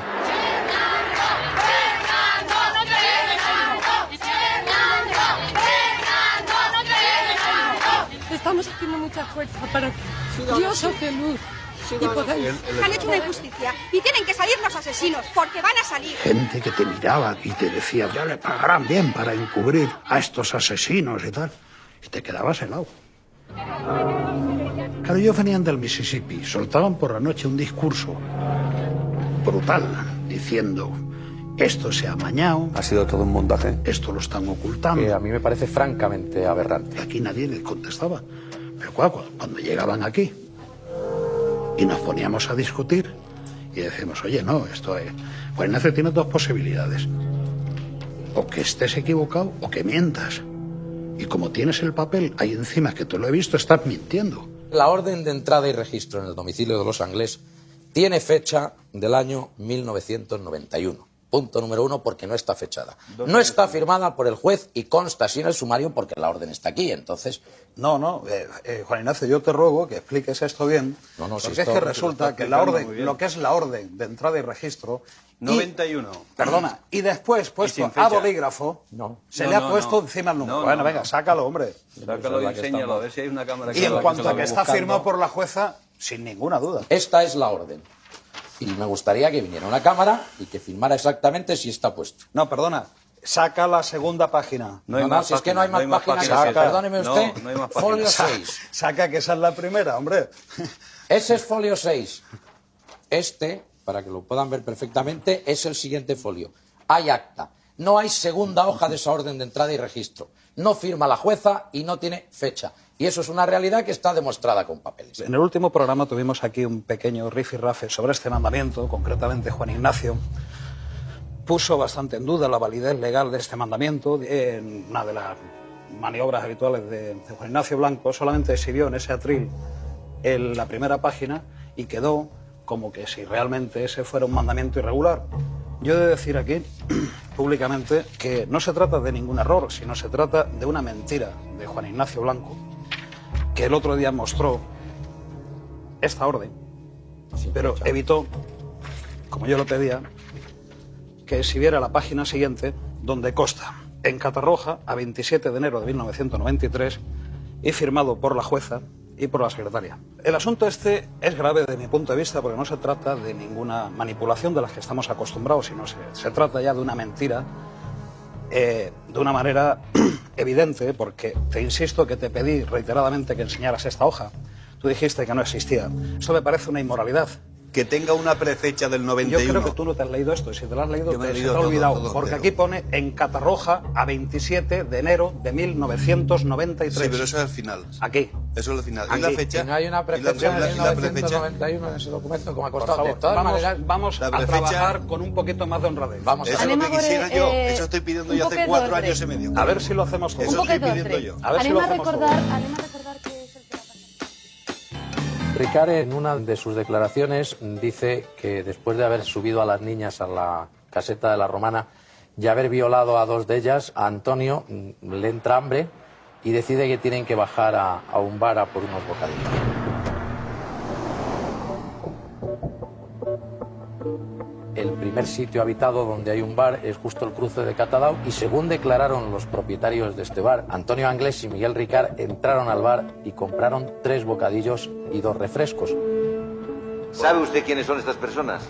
Sí, sí, Miguel Ricard y Antonio Anglés. Segurísimo. Sí, sí, sí, que vinieron a recoger los bocadillos, entró en el local, entró Miguel Ricard. Miguel Ricard y Antonio Anglés, ¿no? No, Antonio Anglés no entró en el local. O sea que el que entró fue Ricard. Sí. ¿Usted vio a quién se quedaba fuera? No. No, no podría decir quién fue. No lo ¿Sabe si estaba en un coche o estava en la Sí, estaven en un cotxe fuera en la calle. Vostè, Arturo, ha dit que eh, eixa persona es va quedar dins del cotxe i vostè, Anna, ha comentat que eixa persona es va quedar dret al costat d'una palmera. Sí, está, está a dos metros. Era Antonio Anglés eixa persona? No. No era Antonio Inglés. porque Antonio era muy alto y ese chico era un poco más bajito. Avui vostè, Anna, ha dit en el juí que se semblava molt a Mauri. Sí, però és que jo no sé cert si era Mauri o seria un altre xic. Lo que llama poderosamente la atención, y es una de las preguntas que se le hizo a Miguel Ricard en el juicio, es ¿para quién era ese tercer bocadillo? En su declaración judicial dijo dos, el día que declaró ante el fiscal dijo tres. ¿Sabe usted que precisamente los dueños del bar lo que han manifestado es que eran tres bocadillos y no dos? Y si eran tres, ¿para quién era el tercero?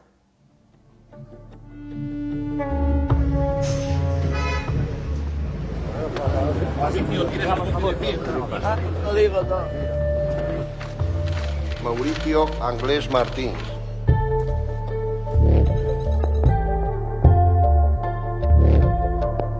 Ha comentado usted antes que alguna vez Miguel y Antonio llevaban chicas a las casetas. ¿Y ha escuchado usted en concreto alguna vez un comentario a Miguel o a su hermano en este término? ¿Por qué no vamos y cogemos algunas niñas y nos montamos una juerga y después la ma- las matamos? O sea, mi hermano Antonio lo sacó, el comentario ese. ¿Y qué, qué decía ese O sea, comentario? Decía que, que unas chicas y tal, que no sé, hizo un comentario muy asqueroso. Dí- díganoslo porque es, es interés. sí, cogemos a tres chavalas y tal, y, y molaría y tal. Un comentario así. O sea, y yo y Miguel, el de Lira, le dijimos que eso era una locura. Que no.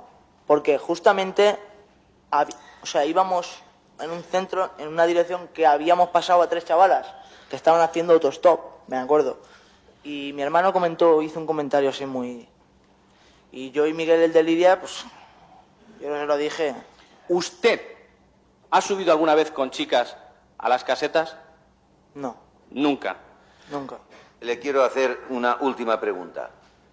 En las muertes de las tres muchachas de Alcácer, en el rapto anterior de ellas y en los hechos contra su libertad sexual que se hayan podido llevar a cabo, ¿usted ha intervenido de alguna manera? No.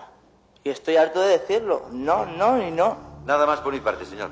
Si Mauricio Anglés fuera una tercera persona, habría para considerarlo como un escándalo nacional, porque si después de cuatro años y medio no han, no han podido determinar la participación de Mauricio Anglés, pues creo que, que esto es un poco bochornoso. ¿no? Mauricio Anglès i Fernando García abraçats. Una imatge imprevisible que s'ha produït esta setmana a les portes de l'audiència.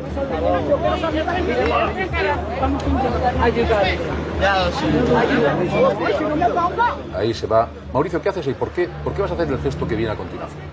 ¿A qué viene ese gesto? Porque veía a Fernando muy emocionado y me he emocionado yo también y Eh, Fernando, ¿de qué habéis hablado, Mauricio y tú?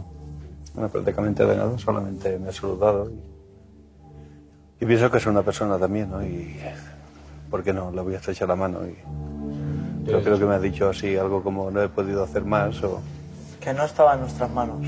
o algo así. me has dicho. Si hubiese estado en nuestras manos no hubiese sucedido nada. Kelly, Kelly.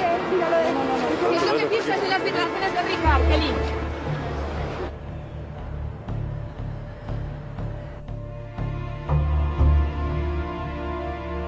Kelly, soy yo, Rubén. Le dices al rubio que vaya a donde está el plato y que traiga los dos sacos de dormir y los quesos y la leche que está encima de la nevera. Cuanto antes posible. ¿Reconoce usted esa voz? Hoy no la reconoce. No podría asegurar que es de mi hermano Antonio. No puede asegurar que es de su hermano Antonio. No. ¿Puede usted confirmar que la grabación que ha oído hoy es la misma que le pusieron en dependencias policiales? No lo puedo confirmar. Que traiga los dos sacos de dormir y los quesos y la leche que está encima de la nevera. Y eso, cuanto antes posible. ¿Le suena la voz? ¿Cómo? ¿No es Antonio el que dice eso? Yo no creo. No. No, pero usted conocería la voz de Antonio y sabe distinguirla porque usted es su madre. Yo creo. No es, ¿verdad? Esa es la voz de, de su hijo. No. Pero seguro que no es. Claro que no. Si, si quieres se da cuenta una. A pesar que yo estoy sorda y, y nunca corrí un teléfono, pero él tiene una manera diferente, una más, De hablar. más para hablar. Eso no es la voz de él. ¿Esa es la voz de tu hermano? Pues no lo podría saber, no lo puedo saber porque, ¿La- la porque como no la conozco, como no, no conozco la, esa voz, entonces no sé de ¿Cómo quién que no la será. conoces? No la conozco. Pero tú has hablado con tu hermano, ¿te acuerdas de la voz que tenía? Sí. ¿Y, y no recuerdas que fu- fuese esa voz? No, se puede que sí, puede que no. Es que no lo sé. ¿Se parece a la voz de tu hermano? Tú escuchas esa voz y dices, No lo, este es mi pod- no lo podría saber, no lo podría saber.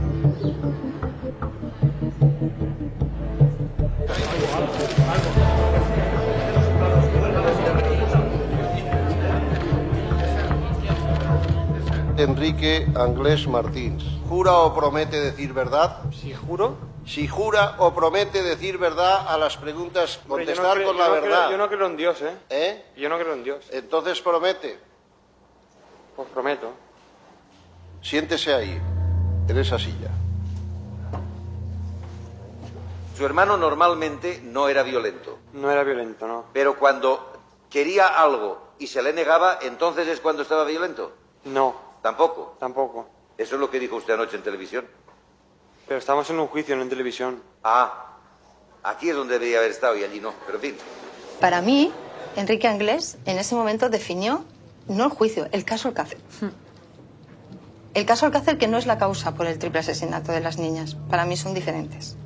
La causa por el triple asesinato de las niñas es una cosa y el caso Alcácer es algo creado con unos determinados intereses que, que es lo que ha ido con el tiempo eh, perpetuándose y, y sigue por ahí, por internet y tal.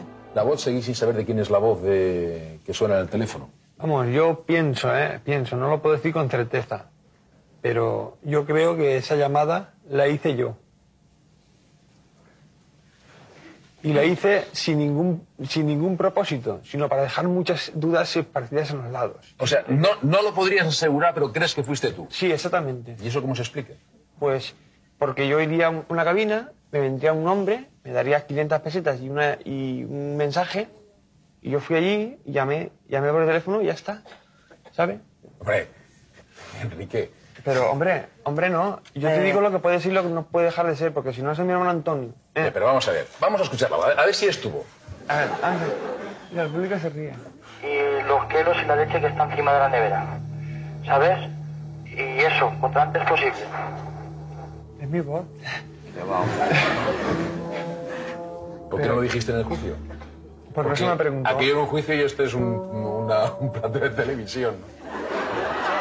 O sea, tú hiciste esa llamada. O sea, que Sí, pudiese, sí, sí. pudiese haber, tú, haber sido tú, haber ido a una cabina, alguien te da un papel, te da 500 pesetas, tú llamas, esa puede haber sido la historia. Sí, y también puede haber sido la historia otra. Yo tengo una otra versión en la que yo estaba muy cabreado con mi familia. Entonces me hice pasar por el Antonio para pegarles un susto. No un susto, sino para, para gastar una broma, para, para reírme un rato. Hice unas vueltas de fondo antes de hacerlo y cuando llegué allí eh, falsifiqué mi voz. ¿Entiendes? Soy un experto en falsificar las voces. ¿Comprende? A ver, falsifica la voz. vamos a centrarnos. Tú dices que hiciste esa llamada Sí. para hacer una broma. Simplemente ¿Y para... por qué no contaste eso en el juicio, Enrique? Porque quizás no recordaba que, que era mi voz.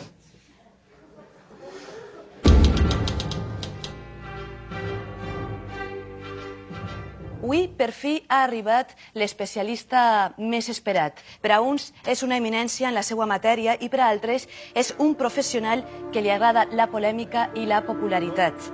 pretendo ni proporcionar sorpresas ni nada espectacular, sino simplemente contestar las preguntas que se me formulen. Tan sols la seva presència ha sigut suficient per provocar una gran expectativa a la porta de l'audiència, als corredors del Palau de Justícia i, per supost, durant la seva declaració davant el Tribunal de la Sala Segona.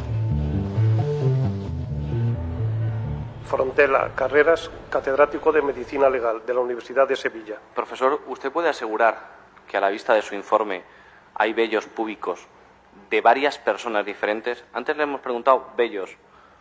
Ahora le pregunto, ¿hay vellos públicos de varias personas diferentes? Yo entiendo que sí, que los hay de varios. Tendría que repasarlo para decirle cuántas. ¿eh? Obran, obran en autos. Según, mi, según mis cálculos son siete, pero vamos, nos, nos confirma que sí. Directamente voy a ver a Frontela y le digo, señor Frontela, necesito que alguien me ayude porque me siento aquí desamparado. ¿Qué pasa aquí? Yo esto no lo creo. Y entonces el profesor Frontela me dice, he hecho análisis, he estado investigando todo esto y hay más personas en el asesinato de Miriam Toñi y de Siré. Nunca he dialogado con ellos, ni ellos me han conseguido nunca el dialogar, ni me han pedido opinión.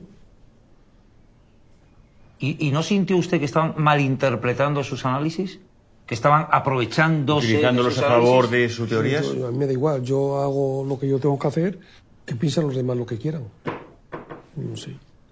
Frontela es un hombre parco en palabras y que además cada vez que te ve, por mucho que te haya visto toda la vida, hace como que no te conoce. No consigues que te conteste a una sola pregunta con, sinceridad y con claridad. Todo lo lía, todo lo complica, todo es no puedo hablar. Si puedo hablar, dice una cosa que no se corresponde con la realidad.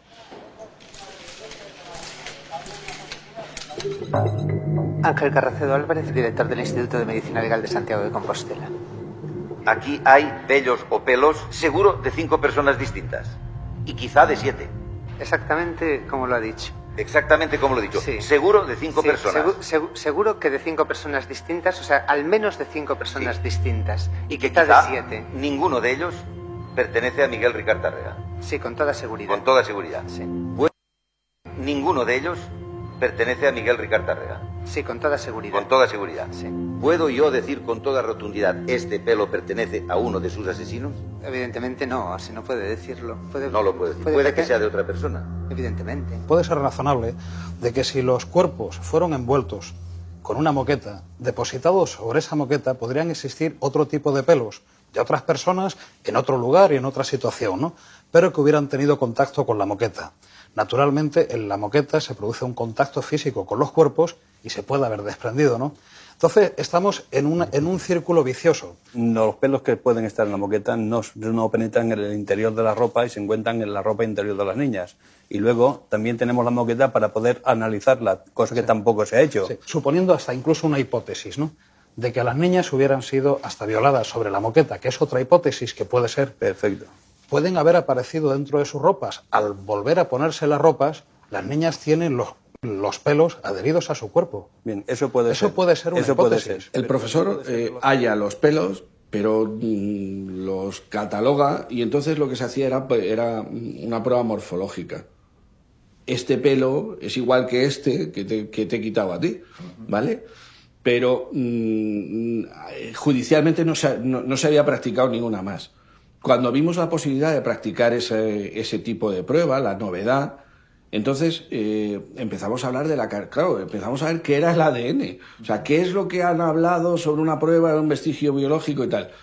No había bases de datos de ADN. En España no había ni una sola base de datos. Esa era la primera. Lo único que podíamos es que compatibilizarlo con el sujeto que teníamos en, ese, en esa cuestión. Y no se nos permitía ningún, ningún tipo de prueba añadida a esa. Es decir, ¿esos pelos son de Miguel Ricard? No. Excluido, ya está. L'informe del forense Luis Frontela era una de les bases de Fernando García per demostrar que la investigació s'ha fet a mitges. Però Frontela no ha aportat grans novetats.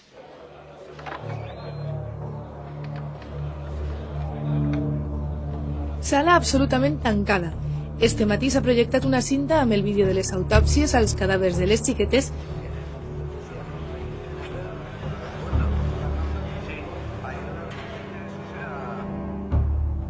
¿Ha servido para algo para Fernando García y para el resto de las partes volver a ver estas escenas? Bueno, me han obligado ellos, me están obligando a hacer todo lo que estoy haciendo.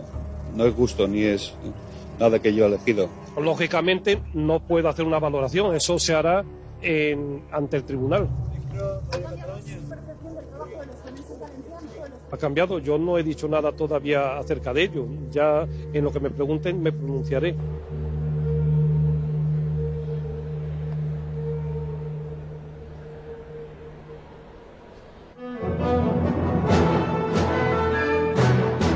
Frontela ha organizado un revuelo esta mañana al introducir elementos que no aparecían en sus informes. A la vista de algunas fotografías de la autopsia, en las que aparecen larvas de insectos, ha planteado que las niñas pudieron morir solo un mes antes del descubrimiento de los cadáveres y que pudieron ser enterradas en otro sitio antes que en la romana. Si la cabeza de alguno de los cadáveres estaban alejadas varios centímetros del lugar donde estaban los cuerpos, si a esto unimos que las larvas mm, tenían una medida que no correspondían con la data de la muerte, no es ninguna mm, gran aventura decir que es muy probable que hubiese habido una doble situación de los cadáveres, un doble traslado, un doble enterramiento o una doble permanencia de los cadáveres. Hipótesis estas de Frontela que no comparten los forenses valencianos que hicieron la primera autopsia. Donde no hay cosas, no se pueden ver cosas, indudablemente. Pero la triste realidad es que nosotros nos dedicamos a mirar.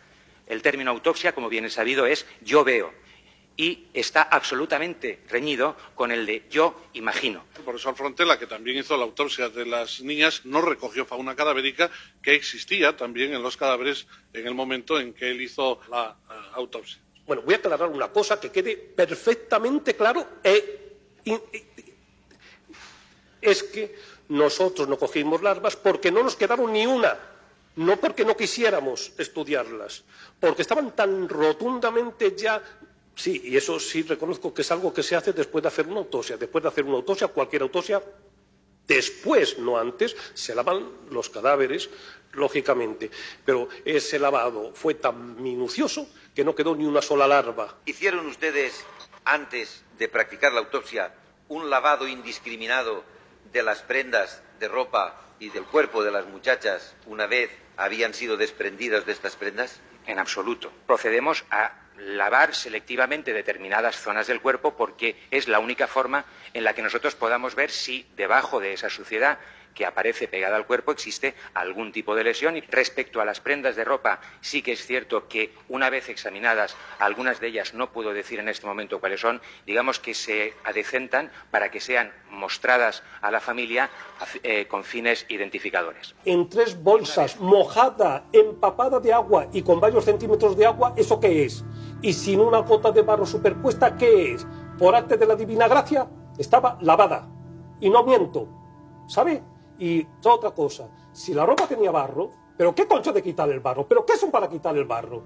¿Pero qué son para no saber si entre el barro hay algún pelo que pueda ser de importancia? Y si han quitado el barro, ¿dónde ha ido ese barro? ¿Lo han analizado? ¿Lo han mandado a psicología? ¿Ha desaparecido ese barro? ¿Lo han mirado al microscopio? ¿Cómo concho saben que no hay ningún elemento de interés criminalístico? Más responsabilidad. Ahí estaven les declaracions de Luis Frontela, que va estar así fa uns dies en directe. Es curioso la de veces que tiene que repetir este hombre la palabra esa de yo no miento. Eh, las, eh, hasta la saciedad se ha dicho que las ropas fueron recogidas, fueron clasificadas, jamás en ningún momento fueron lavadas. Yo no, no me gusta poner en duda su palabra, pero hay un tema muy claro. que no tiene ningún motivo para No, poner no, en no, duda en mi este palabra. caso concreto sí. En ningún caso se hacen lavados de cadáveres de la forma en que se ha querido vender a la opinión pública como se han vendido. se hace el trabajo como se tiene allí. que hacer. El hecho de que don Fernando García, y no utilice usted, señor Blanco, al señor García en este asunto, Es que yo no lo he visto. insisto, Un momento, un que momento, yo no lo he un visto, momento. insisto, Señor Verdugo, que el no señor García no ¿eh? tiene por qué A ver, saber hay- hay una cómo muestra se tiene de- que hacer una hay una autopsia, muestra de tierra Blanco. de la ropa de los Está- cadáveres. Están recogidas junto a la ropa y están enviadas al Instituto eh, Nacional de Toxicología.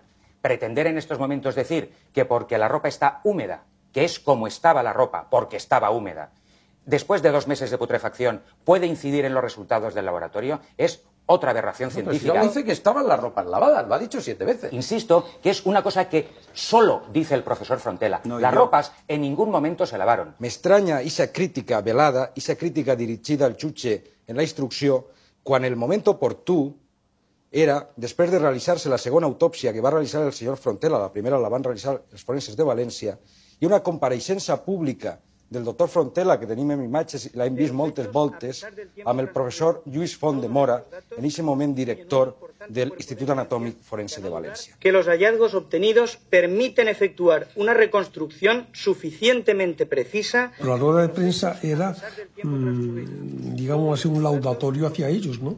Claro, sí, pero, usted ¿por, qué estaba allí. usted- por qué participa usted? Se hace una autopsia. ¿eh? Se hace una autopsia. ¿Qué es lo primero que luego hay que hacer con los cadáveres? Enterrarlos. Bueno, no lo primero, pero hay que enterrar los cadáveres. Entonces se necesita un informe preliminar. Este informe preliminar eh, fundamentalmente se refiere a la causa de la muerte.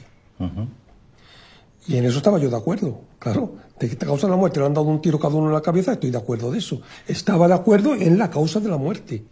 En lo demás, yo creo que no va a cambiar en nada lo sustancial y desde luego mm, en muy poco en nada las autopsias realizadas por ambos equipos. Hoy se cumplen 20 sesiones en el juicio de Alcácer y la polémica sobre las pruebas continúa. ¿eh? Tras el análisis de las autopsias, las conclusiones de los forenses valencianos y Luz Frontela son radicalmente diferentes. Frontela ha apuntado la hipótesis del doble enterramiento por el tipo y la cantidad de larvas que tenían los cuerpos. Para nosotros en ningún momento se nos ocurrió la posibilidad de que pudiera haber habido un doble enterramiento. Esa es su opinión, a lo mejor la mía no. Lo consideramos extremadamente difícil, por no decir imposible. A preguntas de la acusación particular habló de usted de un pelo y se nos pidió la suspensión. Todos los pelos que usted consideró de interés. Y a preguntas de la acusación particular habló usted del doble enterramiento ¿Se podría llegar a saber si ha habido un doble enterramiento? y se pidió la suspensión. ¿Por qué esto en la instrucción no? Y usted reserva y guarda estos aspectos cuando entra en contacto procesal con la acusación particular. Buena parte de las tesis conspiratorias provienen de algunas dudas que el profesor Frontela esgrime durante la instrucción. Ha estado cuestionando todo lo que ha sido la actuación desde la- el levantamiento de los cadáveres, la autopsia y algunos resultados y algunas dificultades que dice haber tenido eh, durante la Si instrucción. me facilitan todos los medios que necesito y no se me oculta nada. Entonces, la acusación particular se alimenta de esto. Señor Frontela, necesito que alguien me ayude porque lo Los siento. medios de comunicación se alimentan de esto. ¿Pero qué concha de quitar el barro? ¿Pero qué Es como si hubiera una versión oficial y una versión B que nadie quiere saber y que eh, no se quiere investigar y ahí está la posición de Frontela. ¿Por qué usted reserva estos aspectos cuando entra en contacto procesal con la acusación particular? Que usted se olvida de otra cosa muy importante que también dije, que no quería entrar en polémica. Y tengo muchas cosas que decir del levantamiento del cadáver y de las primeras autopsias. Y por caballero, por compañerismo y por no querer herir a nadie, me he callado. silencio, silencio, mando desalojar. La próxima vez que haya aplausos o expresiones se saldrá la gente. Nosaltres hem sigut molt respetuosos en el doctor Frontela en tots els aspectes, sin embargo, él en nosaltres pues, no ha sigut així, no? Saben que no se corresponde con lo que pasa ahí dentro, lo que dicen los medios. Sí. Sean mucho más objetivos e imparciales. Vean los vídeos, vean lo que está pasando, que los médicos forenses continuamente me están destrozando, me están... Y saben ustedes que no es así, que es todo lo contrario. Ustedes saben que se está poniendo muy en evidencia las chapuzas que de verdad se han cometido desde el primer momento. Entonces, ¿qué pasa? Hay que fusilar al que es valiente, al, que es emprendedor y al que tiene una protección o callarse la boca y ser un hipócrita.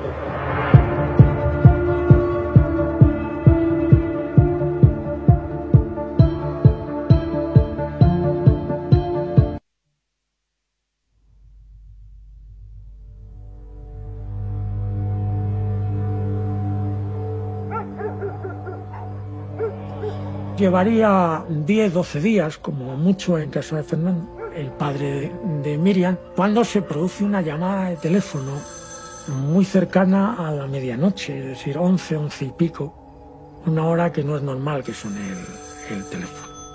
De pronto cuelga Fernando el, el teléfono y me dice, Juan, vístete que tenemos que salir. Me ha llamado el párroco que tiene mm, una cosa que entregarme. La iglesia está muy cerca de la casa de Fernando, 300 o 400 metros. Entró Fernando solo, porque dijo que era lo que le había pedido el párroco que quería, y salió con un, con un sobre en el cual había una cinta de vídeo. En el primer vídeo aparecen dos de las niñas, Miriam y Desiree, en dos camillas. Estamos viendo pasar por delante de ellas a una serie de personas que mm, con un bisturí están haciendo un pequeño corte. Yo me quedé absolutamente impactado porque algunas de las personas que se veían en, en esa cinta pues tenían una mm, relevancia mm, social y económica en nuestro país mm, absolutamente impresionante. El susto real era el, el, el ver lo que yo estaba viendo. Es decir, si eso era verdad, se nos caía el mundo encima. ¿Estaría dispuesto a enseñarnos esa cinta? Lo pensaré.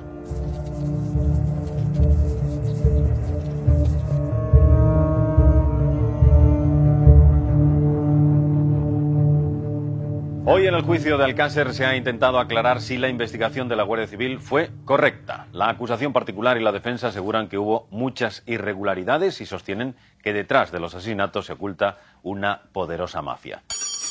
Póngase ahí de pie, delante del micrófono, diga su nombre. Vicente Rivas Nieto. ¿Comparece en esta causa como testigo, jura o promete decir verdad? Juro. Una vez realizo la fotografía número 17, me tengo que poner unos guantes y ponerme a trabajar porque se nos echaba la noche encima, la gente estaba cansada y me tengo que poner a excavar. ¿Puede usted explicarnos por qué dejó de seguir fotografiando y su preocupación en esos momentos fue extraer, ayudar a extraer los cadáveres? Por las quejas de la gente que, que estaba haciéndolo, que estaba cansada. No era necesario para la investigación tener fotografías de los cadáveres en la fosa conforme iban quedando al salir, al extraer el primero, al extraer el segundo y al extraer el tercero antes de tocarlo, es que esto no era conveniente o necesario. No es necesario, sí podría haber sido conveniente haberlo hecho. Yo lo explico a todas las personas que nos están viendo con un hecho que hoy don Vicente Rivas Nieto tiene la poca vergüenza de mantener, y lo tengo que decir así con esas palabras. Es una persona que va de fotógrafo a esa diligencia. Y en un momento determinado, cuando van a empezar a sacar los cuerpos, dice que tiene que dejar la máquina de fotos y no hacer más fotos porque todos los demás están cansadísimos y él se tiene que poner a picar y por eso no tenemos ni una sola fotografía de cómo salen los cadáveres. Porque yo me pongo a ayudar a los demás y en un momento determinado, cuando aparece el segundo cadáver, digo, un segundo, por favor, cojo la cámara de fotos y disparo. Lo que no hay derecho es a que no podamos saber qué había dentro de esa fosa, porque este señor decidió de motu propio no hacer esas fotografías. Y después, cuando se termina ya de extraer los cadáveres, entonces sí hace muchas, y antes sí hace muchas.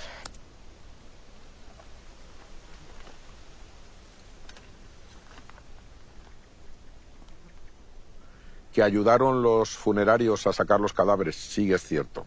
Sí ayudaron a sacarlos físicamente, pero nunca excavaron. Entonces la gente que estaba excavando, pues era eh, el subteniente de la línea de Alcira, eh, su conductor y no sé si otra persona más y yo. No había nadie más. Sí tiene razón en el sentido de que a lo mejor yo podía haber mandado parar a todos y decir, espérense señores que voy a hacer más fotografías. Pero cuando estás con la preocupación de que son las niñas, de que, o al parecer lo eran, y de que había que sacarlas, porque no teníamos luz. Es que aquí, de noche, esto es un páramo, aquí no hay luz. Quizás sí yo me podía haber esforzado un poco más en ese momento y haber dicho, señores, párense todos, que voy a hacer fotografías. Que nos equivocamos, claro, todos nos equivocamos muchas veces. Y pues, bueno, pues hay, hay que reconocerlo. Eh, que la gente se aproveche de eso, como se ha aprovechado el señor Blanco durante todos estos años.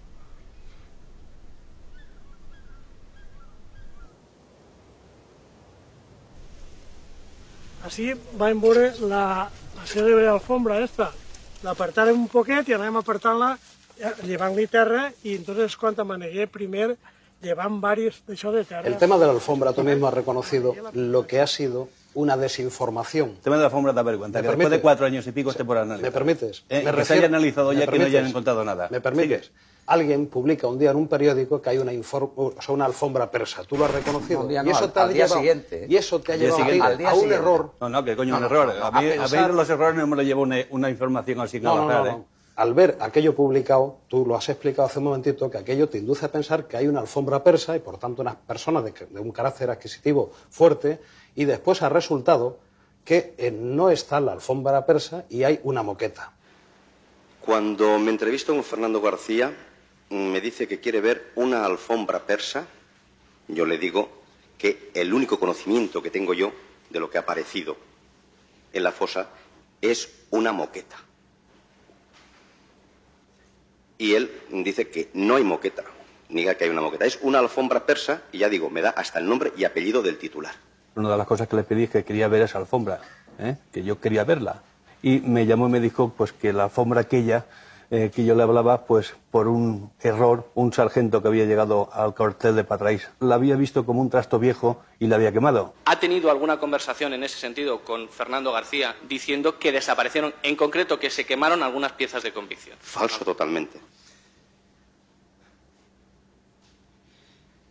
Yo recuerdo el día que se desplegó ante el tribunal la moqueta donde estaban envueltos los cadáveres. Cuando esa moqueta entra en la sala, el hedor era insoportable. Cuatro años después, era olor a muerte. Fue muy desagradable. Bueno, hasta el punto de que había estado en un centro, en un comercio, y me habían dado un frasquito de estos de publicidad de Colonia, lo saqué y lo empecé a repartir a todos. Los que estábamos allí nos pusimos todos en la nariz, Colonia. ¿Ha visto usted con antelación esta moqueta o alfombra? Puede tocarla si quiere. Y claro, de repente tuvimos, yo personalmente tuve la conciencia de lo que había ocurrido con esa moqueta allí delante. Sempre s'ha dit que havia desaparegut esta estora catifa. Se va deixar caure que s'havia perdut una prova. I resulta que aquesta prova la tenia el mateix forense contractat per l'acusació particular. I que se vinga ara dient que s'ha encontrat restes de sang i restes de semen, pues això és eh, difícil de comprendre, justament quan comença el juí. Esa moqueta la tenía el doctor Frontela.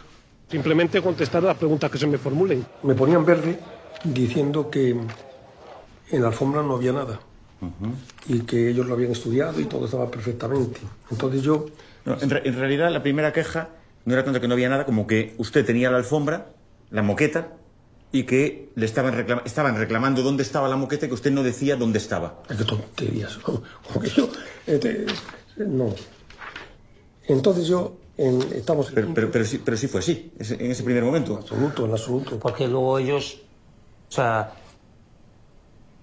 se había dicho que se había mandado hacer quemar la alfombra en el cuartel de Patraix. Mire, la alfombra la mandan a- a- al Instituto Nacional de Toxicología. Y ellos la tuvieron en su poder unos meses, tiempo que sea. Y ellos la estudiaron. Luego tenían que mandarme a mí todo Todas las muestras que solicitó. muestras, y entre ellas la alfombra. Yo hago el estudio, ya había descubierto que había esperma, y había descubierto eh, bastantes cosas, y cuando me faltaba solo una semana para darle los nombres de los que estaban allí, devuelva inmediatamente la alfombra. La tuve que devolver. Pasamos a la muestra número 8, que es una alfombra de color marrón oscuro. Y dicen ustedes que no se detecta No se detecta. ninguna actividad de fosfatasa ácida. No. Sin embargo, ha habido otro dictamen realizado sobre la alfombra el día 7 de mayo de 1997, que han observado tres manchas con elevada actividad de fosfatasa ácida, que podrían tratarse de manchas de esperma. El, el perito que lo ha hecho afirma que existen restos de esperma en la alfombra, que por lo visto a ustedes se les pasó. Bien, obtener un resultado positivo de presencia de fosfatasa ácida no es indicativo en absoluto de que pueda provenir de un líquido como el esperma. Veo yo que en el dictamen de ustedes, tres meses después de la exhumación, hay un- una cierta diferencia con el dictamen de este otro perito que lo hace pues cuatro años después. Para mí no tiene ningún crédito ese resultado. Claro, cuando ya vieron que yo estaba acertando, uy, esto lo fuera. Pero entonces usted no pudo concluir sus investigaciones, porque le obligaron a devolverla. Ergo, no tenemos la, la- la certeza de que, de que lo sea, de que sea esperma, ¿no? Sí la tengo. Mire, mire el color violeta que hay aquí. Ah, Este es esperma. En estos sitios había enorme cantidad de fosfatasa porque claro, no se estudió nunca antes. Les mandé las muestras estas, donde estaba el esperma, se lo mandé a ellos. Y el violeta es de esperma. Hombre, que no me digan a mí que no hay esperma, y por Dios. Así como antes, al hablar de esperma humano, el mismo perito que hizo esta pericia con rayo láser al cabo de cuatro años, dice que podría tratarse de esperma, de manchas de esperma, cuando arriba la sangre dice que estas gotas tienen la morfología de la sangre y que faltan pruebas para confirmar si se trata de sangre de las víctimas. Pero la afirmación de que sí que es sangre la hace. Bueno. es decir, es una aquello el esperma era una probabilidad y lo de la sangre es una cuasi afirmación. En primer lugar, él puede detectar unas manchas. Tiene que haber pruebas confirmativas que se tardan 24 horas para confirmar la presencia de hemoglobina o de proteínas plasmáticas. Quiere decir que si se ha hecho esa prueba el día 7 de abril de 1997, ante la sospecha de que pueda ser sangre, con una prueba de hemoglobina, el día 8 de abril o el 9 lo tenían confirmado. Para el 9 lo tiene ya teñido directamente. Y desde luego podía hacerlo mucho antes del día 12 de mayo. Por supuesto.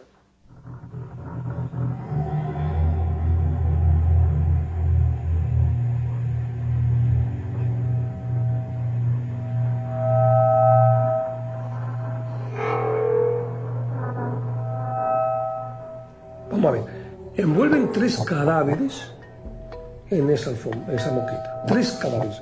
Los cadáveres se pudren. Tienen heridas, tienen esperma. ¿Y no encuentran nada? Ni sangre ni esperma.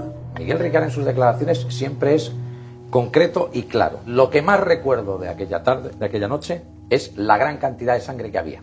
Eso lo, lo dice en todas sus declaraciones.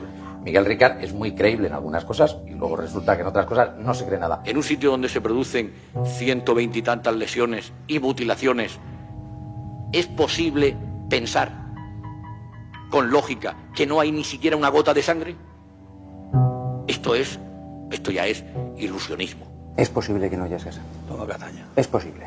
I ho explico ràpidament. La gran majoria de les ferides que, que presentaven de lesions, eh, perdó, que presentaven les xiquetes, eren contusions. Les contusions són eh, lesions tancades que no tenen per què sangrar. La gent sí que se pregunta en el carrer, i això ho hem pogut comprovar, la lesió esta del pit, que en teoria se fa en una espècie d'alicat, no? Sí, si tirant. causa o no causa sang. La gent sí que pensa que això causa sang. Això és una lesió que també està descrit en, tot, en tots els tractats de medicina legal, que és un arrencament.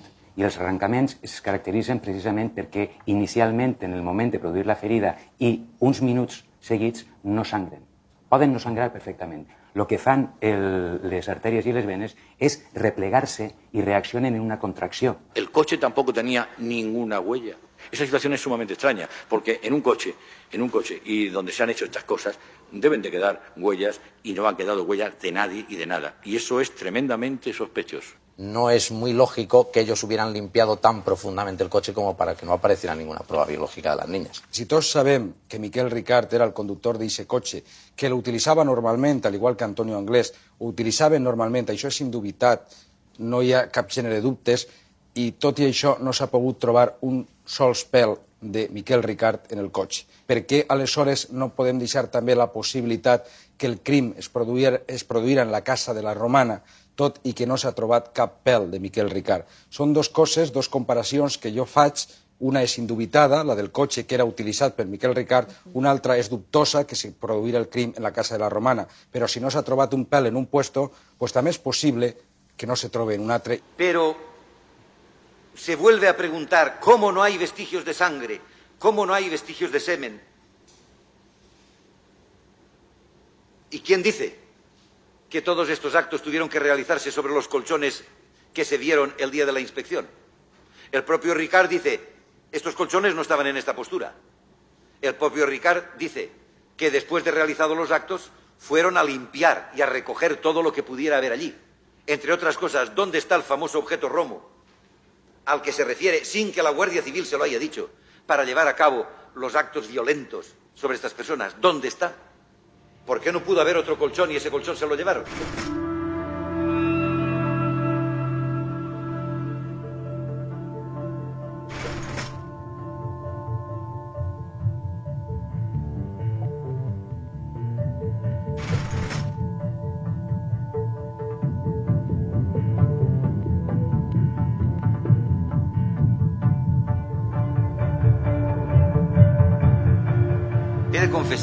Este juicio ha tenido unas peculiaridades que van más allá de los normales y que probablemente sea el inicio, yo espero que no, de otro sistema, porque fuera de esta sala se ha llegado a decir que también se están haciendo otros juicios paralelos, que para mí no lo son. Serán, si acaso, enredos paralelos.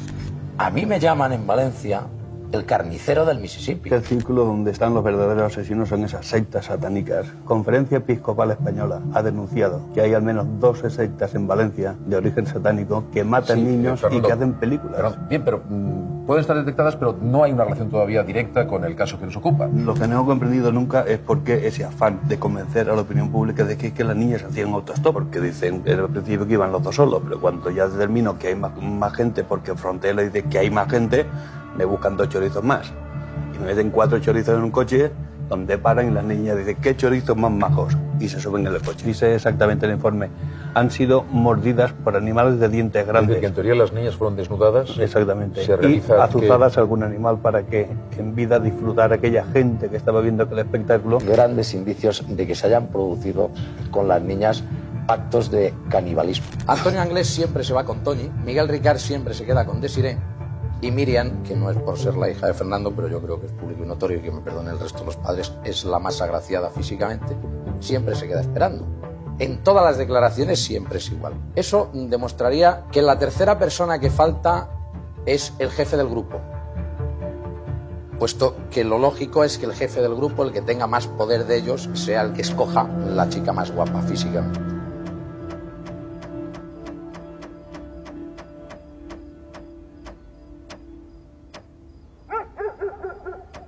¿Estaría dispuesto a enseñarnos esa cinta? Lo pensaré. Muchas gracias. No, no, cuenta, vamos a ver si, si la persona más interesada del mundo soy yo. Está claro, ¿no? Lo que pasa es que tengo que pensar, tú nómbrale a mi mujer las cintas. Ya No, no, yo, que- yo no- na- lo que pasa. Nadie las va a ver, nadie va a poder decir que se vio una imagen de las cintas. Pero si yo las veo y le digo a la gente, mire señores, he visto esas cintas de, que tiene Juan Ignacio Blanco y es verdad, bueno, yo creo que la cosa cambia y gira. Para mí, evidentemente, el que yo me pueda morir diciendo esto es lo que hay, esto es el fruto de, mi vida, pues, pues con mayor satisfacción, como tú podrás comprender, no me voy a poder morir yo, ¿no? Es decir, esto es lo que he dejado, ¿no? Sí. Bueno, te dejamos pensarlo.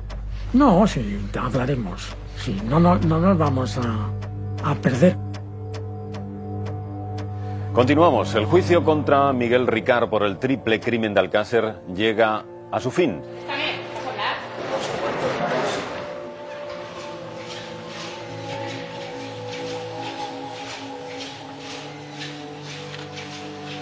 Póngase de pie el acusado. ¿Tiene usted algo que manifestar al tribunal que no haya dicho su abogado defensor? Sí, lo único que tengo que decir es que parece ser que por los medios de comunicación solo es se ha hecho una una expectación en el día de hoy de que iba a decir o iba no sé y no tengo nada que decir porque mi abogado ya lo ha dicho todo y simplemente decir que soy inocente y que tengo la conciencia muy tranquila. Eso es todo, señoría. Vuelva a Siria entonces. Queda el juicio visto para sentencia.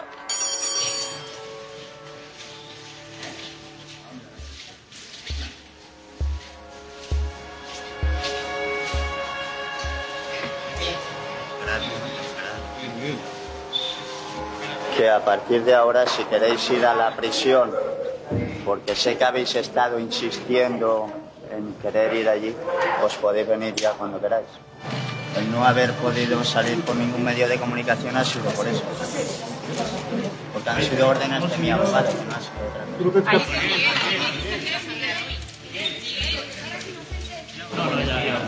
José, ¿lo tenías puesto el micro o no? No estaba el micro. ¡La hostia! No estaba puesto micro. ¿Dónde está Santi? Mi opinión debe de tener prudencia. Y una de las, de las manifestaciones de la, de la prudencia es la continencia en el hablar. No, no quiero hacer ninguna declaración.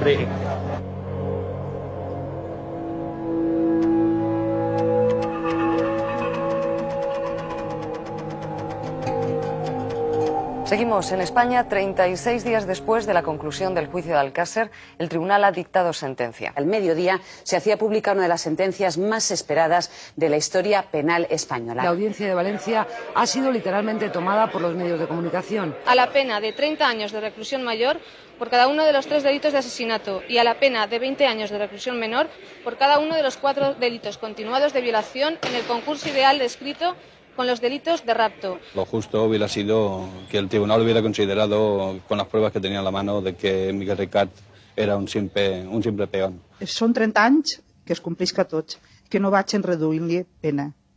Diuen que tenen que reduir-li a una persona així que ha fet tant de mal, no tenen que reduir-li res. Tenemos que seguir investigando, nada más que eso. Mi deseo es este nada más. Que este se pudra en la cárcel y, y conseguir detener a los otros. Que faltan. Hay un detalle que por primera vez en, casi cinco años pues aparece por escrito en papeles y es que hay magistrados que consideran que han participado más personas. Eso realmente es mm, quizás el detalle más importante porque lo que consideran como hechos probados, que es el relato de cómo pudieron ocurrir los hechos, por primera vez se habla de que pudiera haber más personas.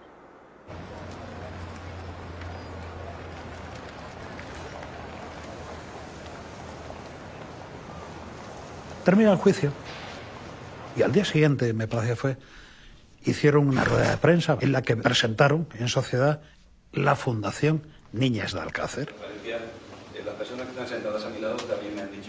que presidía Fernando García. Estaban de vocales uno o dos de sus hermanos, sus hijos, los padres de Toñi y de secretario Juan Ignacio Blanco. Eh, M'ha ocorrit eh, que una dona eh, de les múltiples persones que n'hi havia allí en el carrer i, i se m'ha abraçat i m'ha dit tinga vostè, que porta així, eh, esta carta que la después en casa. Después, cuando arriba a casa, abrir la carta i esta era la lectura que tenia. Això jo no puc evitar-ho. Jo tinc una, una guerra, una guerra per davant encara que necessita mitjans econòmics. Tot aquell que m'ajuda, tot aquell que m'aporta una ajuda voluntària, que tinga sempre la sensació de que Déu de seguir confiant en mi i que qualsevol persona que pugui criticar aquesta acció o l'acció de que jo me pugui gastar diners en algo, vaig a fer-ho d'una forma tan sumament transparent que el que s'atrevís a criticar-ho va passar per els tribunals. I entonces, no me talles. Entonces vull dir una cosa. He guardat co- un contracorrent en el Càcer, en Banesto, provisional, que porta el número 22. L'associació anem a tratar de, primer, ajudar a les famílies en cas de que hagi una desaparició o una mort d'una criatura, ayudarles en cuanto a respecte eh, de, de jurídicament, eh, psicològicament. La contínua pregunta que es plantegen els espectadors és quants diners hi ha ahí? Bueno, eh, Fernando García va dir que més endavant ho diria. No, no, Es pero pot eso dir? lo vaig dir, ho vaig dir. Se Es hizo- el momento se de convocó decir- una, no, no, se Con convocó una rueda de prensa el mismo día que se legalizó la fundación y creo que se habló eh, en ese momento que había en el banco, creo que eran ochenta y tantos millones No, no, de pesetas. ¿no? 70, 78 millones. 78 millones de pesetas que había el día que se legalizó. Eh, nosotros entendíamos que era el momento de continuar con ese trabajo y de seguirlo adelante, ¿no? Incluso llegamos a plantearnos el, el- el problema de no buscar justicia, sino buscar venganza e intentar de alguna manera, bueno, pues, pues resolver el asunto por nuestra cuenta, cosa que todos entendíamos que teniendo esa cantidad de millones, pues era el momento de decir, bueno, pues con esto vamos a organizarnos La idea es una labor mucho más divulgativa, mucho más de apoyo, mucho más de concienciación hacia la sociedad en los problemas reales que afectan y no convertirse en una especie de segunda policía, como ha querido plantear mucha gente, decir vamos a resolver lo que no resuelve la policía y la Guardia Civil. El que passa que jo ja també he deixat clar en la roda de premsa degut, eh, lamentablement, a que pues, a mare de Desiré pues, no li pareix bé que, eh, que jo nomene a la seva filla, cosa que me, me causa un gran pesar. Ella dice, los padres de las niñas somos los demás. Este señor es el padre de una niña de Alcácer. Las otras tienen su propio padre, que no participamos de esta forma de hacer las cosas, ni queremos dinero. Fernando, a mi no m'ha menjat ningú el coco. Jo tinc molta personalitat i sé molt bé el que està bé i el que està mal. I sé molt bé el que està bé i el que està mal. Tu no vols, tu no vols comprendre i no vols... Rosa, yo faz lo que quiere que desde Ah, ya pues está. bueno, pues yo también, yo también. Nosotros habíamos llegado a un pacto y era en el transcurso del programa. No íbamos a detallar las lesiones porque no tenía objeto, no tiene.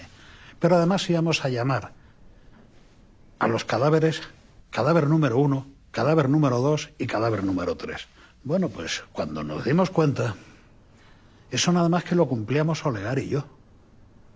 Ellos con todo detalle, pero curiosamente siempre sacaban las mismas fotografías y de la misma de la misma chica, con la que tenían malas relaciones con los padres.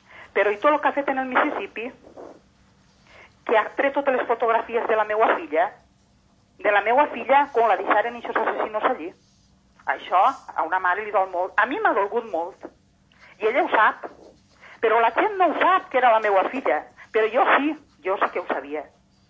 I això a mi m'ha fet molt de mal.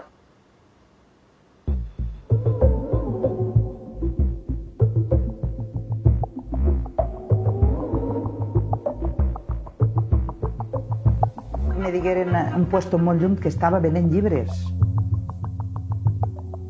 Però, però per què tant de vendre llibres? Volia fer una fundació, Fernando, una fundació de Fernando García i Juan Ignacio Blanco, no. La meva filla no estava en aquesta fundació. Per què? Perquè per mi no són unes persones legals.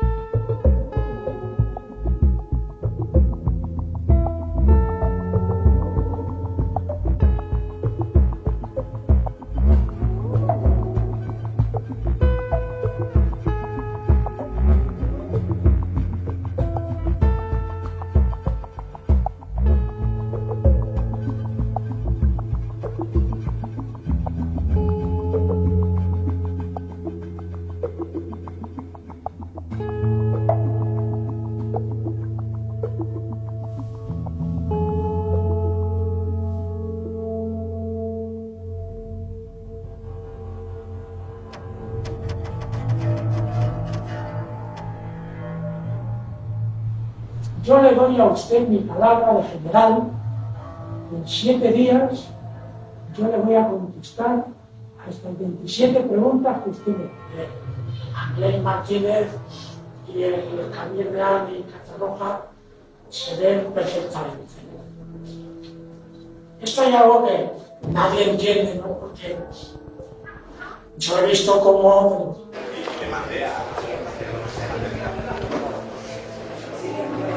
La primera pregunta es obligada. Eh, el tema de las cintas. Vamos a ver esas cintas alguna vez en televisión, eh, en algún medio de comunicación.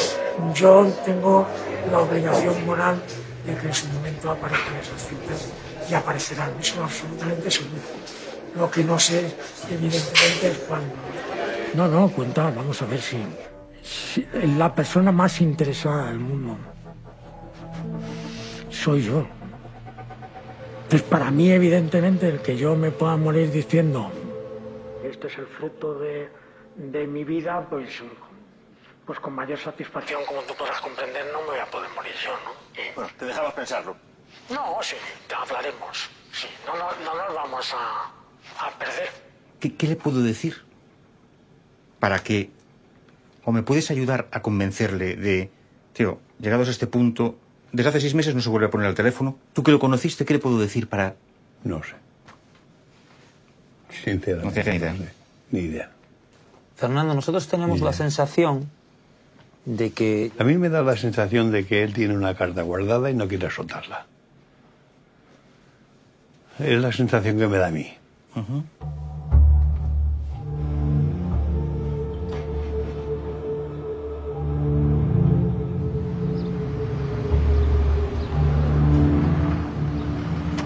El problema en este cas existirà quin és l'objectiu absolutament final d'aquesta fundació.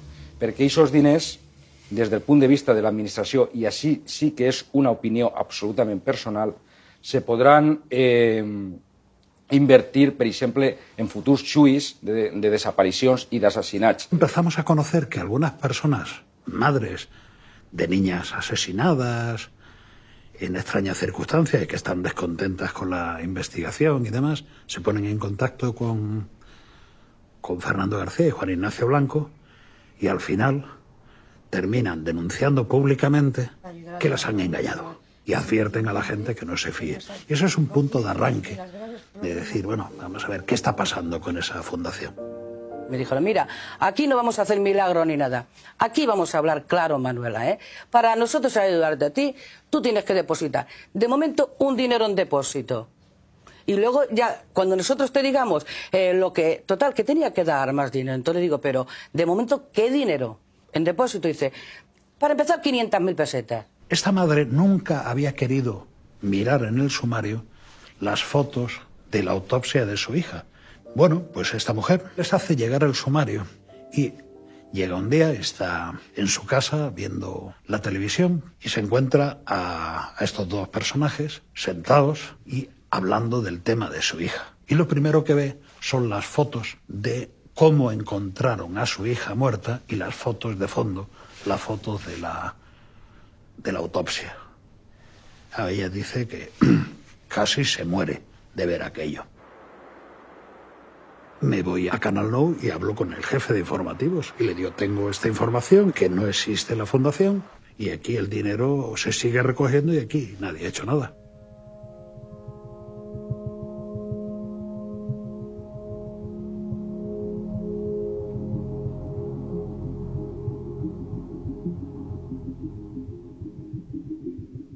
Cuando terminamos el juicio, mi relación con ellos era mala, muy mala. Con Fernando, bestialmente mala, por el carácter que seguramente tenemos los dos. Entonces, estaba claro que, que yo no podía ir a hablar con Fernando. Con Juan Ignacio Blanco habíamos tenido 20.000 discusiones, pero dentro de, de lo que cabe podíamos tener una conversación profesional.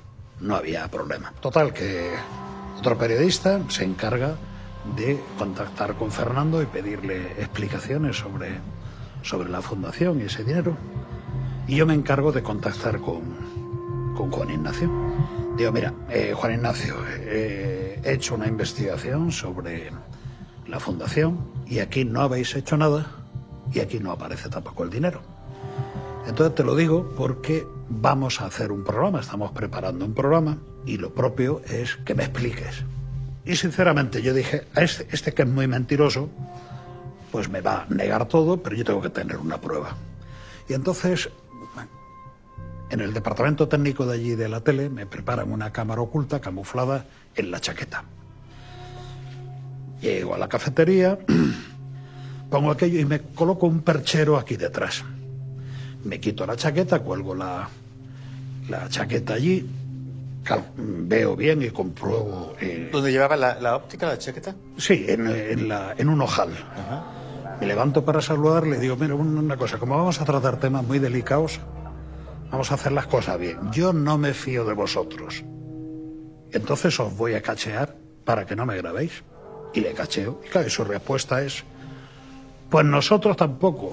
Y te vamos a cachear. Y yo encantado de la vida. Me cachean sin ningún problema, pero ya estaban ellos todos seguros, yo tenía la cámara puesta aquí una hora antes. He estado durante cuatro años y medio llevándose dinero a las puertas, que nadie sabemos ha una fundación, esta fundación vende dos millones de de lotería, y con la fundación se han hecho muchísimas cosas, no vender libros y nada más. Pues te digo que la lista de negocios es para con las cartas muchísimas.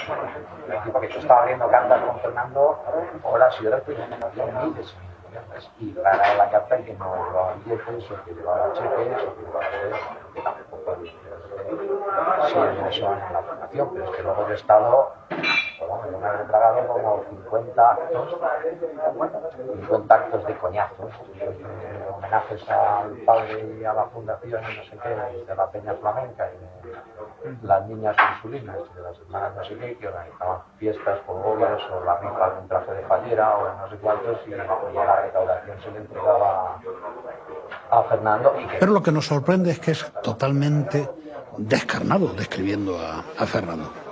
Él nos asegura que podían hacer una gran labor social, una gran labor profesional, y a la vez llevarse mucho dinero, pero trabajando. Pero que las cosas se habían torcido y que él no había visto un duro.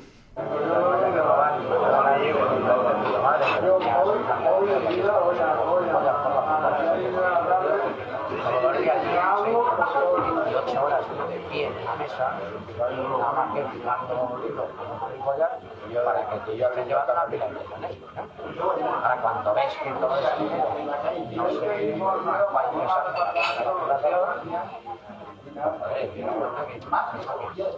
Ya que tenemos la grabación y la conversación con Juan Ignacio, nos falta Fernando.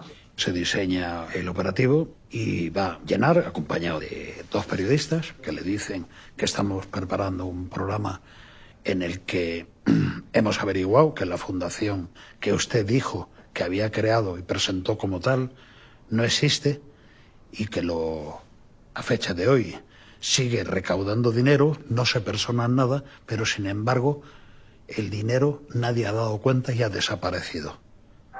Els diners, diners meus. Mercenàrios per mi, és el meu. La deixar per la fundació, pues no, no l'ha fet. És el meu. Que anar con dos. ¿A Blanco? ¿O aquí? Claro, dic jo.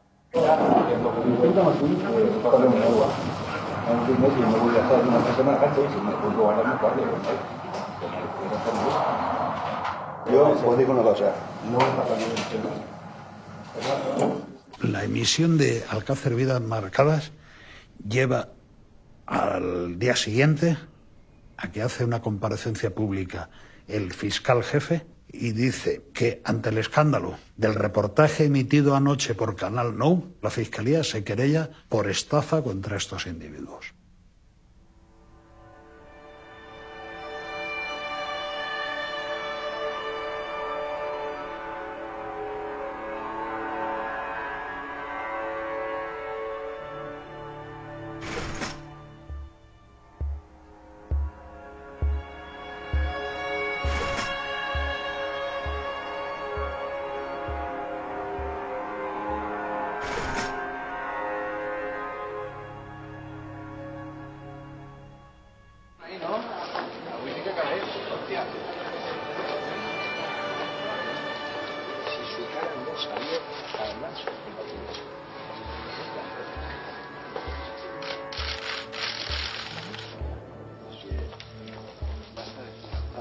Pensar que, y hayas dicho lo que hayas dicho, en el año 2009 se pueden pedir esas mm, penas de, cárcel para nosotros, pues te ponen los pelos de punta.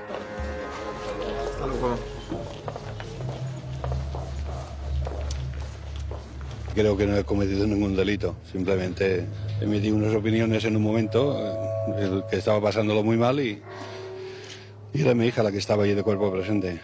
Pero ah, yo no he conocido nunca a ninguna de las personas que se sienten aludidas. Pienso que mi conciencia la tengo muy tranquila de que no he ofendido a nadie.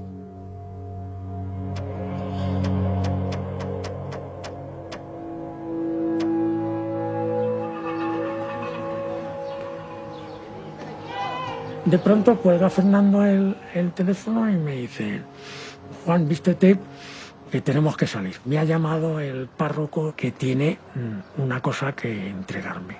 La iglesia está muy cerca de la casa de Fernando, 300 o 400 metros. Entró Fernando solo porque dijo que era lo que le había pedido el párroco que quería y salió con un, con un sobre en el cual había una cinta de vídeo. Eso no es verdad. Decir que, que el cura le dio un vídeo a, a este, como llaman, a Fernando, y nada, eso es falso. Lo que le dice el, el párroco es que hay una persona que, bajo secreto de confesión, le ha hecho entrega de ese sobre para que se lo entregue a don Fernando García. A mí no me han dado nada, no me han entregado nada, nada de, de todo esto. o sea, me llaman por teléfono, me dicen algo de eso, que había unas cintas, ¿no? No, no, es que tal. Yo lo decía con miedo, se notaba que estaba el señor nervioso. Digo, bueno, me está, todo, me está no sé, ¿no? Un caso de estos que van diciendo, dando pistas falsas, ¿no? Y cuando llama, eh, digo, bueno, pues mira, pues espérate, porque yo no tengo que hablar con Fernando. Y ponerlo en contacto con él, eso fue mi misión.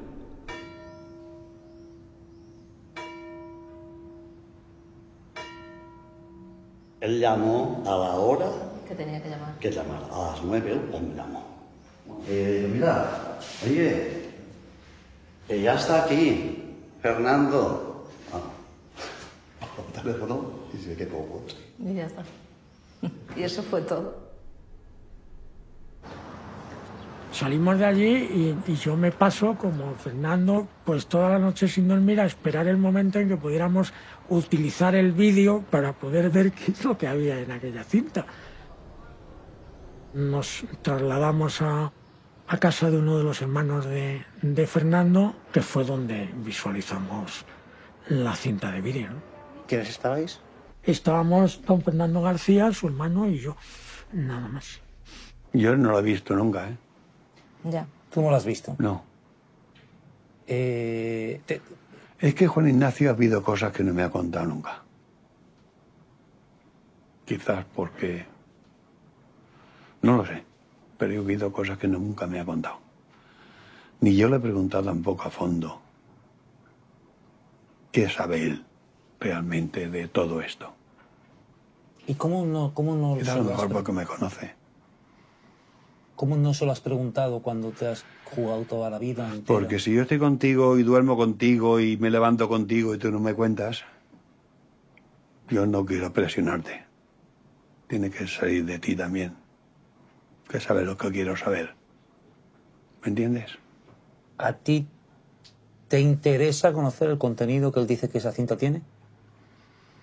Si sigo pensando lo mismo, si no me va a aportar nada, mejor no. ¿Y quién decide si aporta o no aporta? Pues si en la cinta hay gente que yo pueda identificar, Según él, sí. entonces sí que me gustaría verla.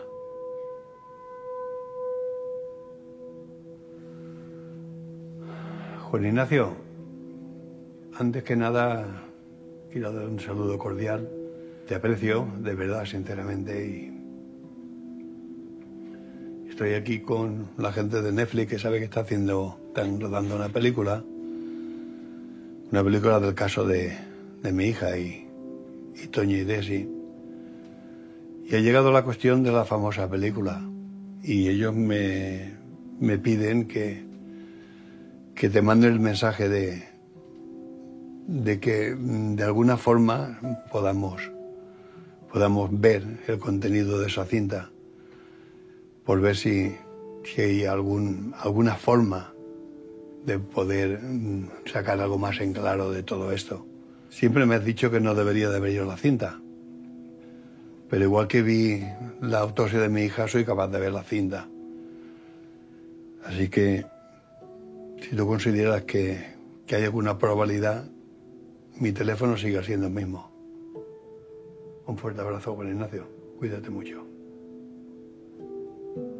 Vamos a ver, eh, a cualquier persona mínimamente sensata, tú me estás diciendo que sabes quiénes son los asesinos de las niñas del Cácer. Tú me estás diciendo además no solamente que lo sabes, ahora tú estás añadiendo que tienes las pruebas.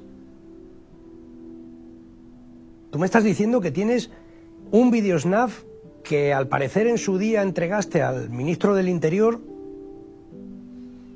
que al parecer en su día te dio un cura, que al parecer en su día te dio alguien que estaba a punto de morir o le dio al cura, se lo dio a alguien que estaba a punto de morir y ahí está la resolución del crimen de Alcácer. ¿De qué estamos hablando? ¿De qué estamos hablando 26 años después? ¿Qué vienes a contarme en tus conferencias? ¿Qué vienes a contarme en tus foros 26 años después para decirme que tienes la resolución del crimen de Alcácer? Dámelo, por favor. Dámelo, o sea, pero dámelo, o sea, si, si, si te sirves de lo público para tu beneficio, dáselo a lo público. El día que determines tú que quieres hacer el acto de poner en manos de la autoridad esas cintas, eh, ya me encargo yo de hacer, y seguramente Fernando García y seguramente, seguramente miles y miles de ciudadanos, de hacer una manifestación en la que vamos a acompañarte, miles y miles y miles de personas seguramente en este país, a acompañarte para que hagas la entrega de esa cinta. Te acompañamos. Ya nos encargamos nosotros de que tardase mucho tiempo en llegar esa bala o ese, o ese acto de, de- de venganza hacia ti.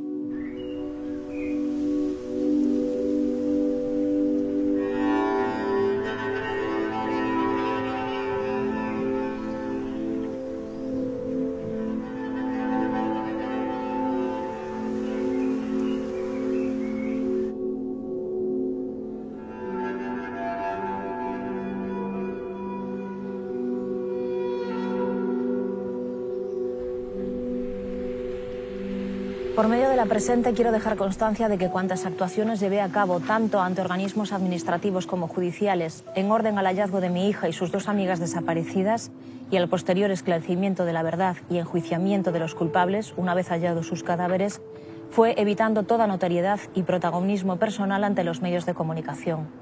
Nunca compartí ni aprobé el modo de actuar de aquellas personas cuyos nombres evito decir, pero que espero estén en la memoria de muchos, que dieron un tratamiento excesivo, sensacionalista e incluso en ocasiones morboso a aquellos acontecimientos que tanto sufrimiento me causaron y que intento inútilmente olvidar. No puedo entender cómo algunas personas pueden sostener elucubraciones fantasiosas sobre la autoría de aquellos crímenes. Para mí el contenido de la sentencia dictada por la Audiencia de Valencia es esclarecedor respecto de la culpabilidad de Antonio Anglés y Miguel Ricard, y siempre he mostrado mi convencimiento de ello. Habría deseado, eso sí, que Antonio Anglés hubiera sido hallado y condenado, y que ambos hubieran cumplido íntegramente la pena impuesta de 170 años de prisión. Pocas intervenciones he realizado ante los medios de comunicación y así deseo seguir manteniéndome. Pero no quiero dejar de expresar este convencimiento, intentando acallar habladurías y evitar actuaciones que solo buscan protagonismo, aún a costa de la verdad. Firmado Rosa Folco Romaguera.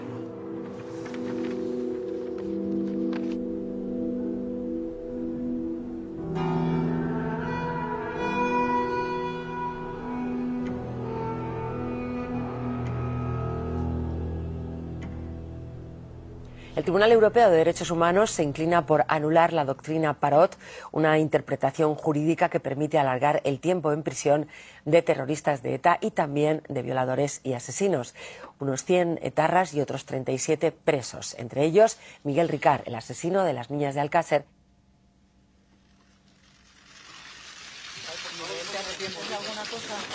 ¿Quieres aprovechar? que eres inocente? ¿Quieres aprovechar? ¿Te arrepientes?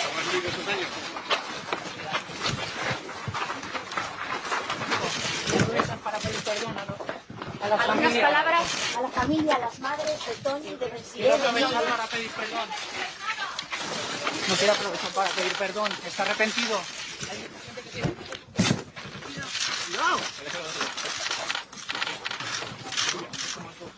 ¿Qué tienes que decir, Miguel? ¿Qué tienes que decir? No va a aprovechar para pedir pe- perdón, es una buena oportunidad, ¿no crees? Para pedir perdón. Miguel, ¿te arrepientes de? ¿Se arrepiente usted de los crímenes?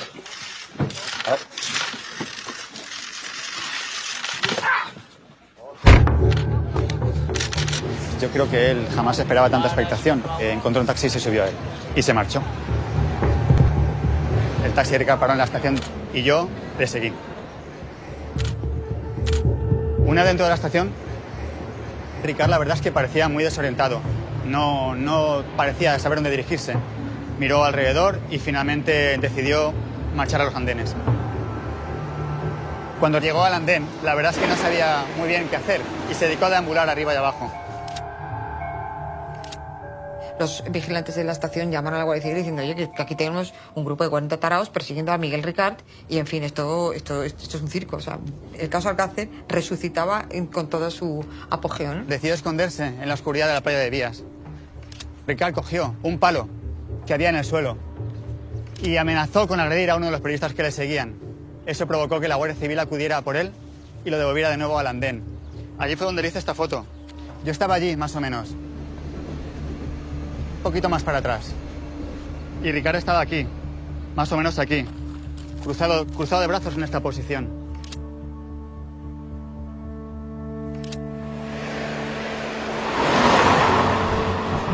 Le dije, Fernando, tío, he pensado que debes ir tú en el tren porque si hay alguna posibilidad es de hacerle una foto.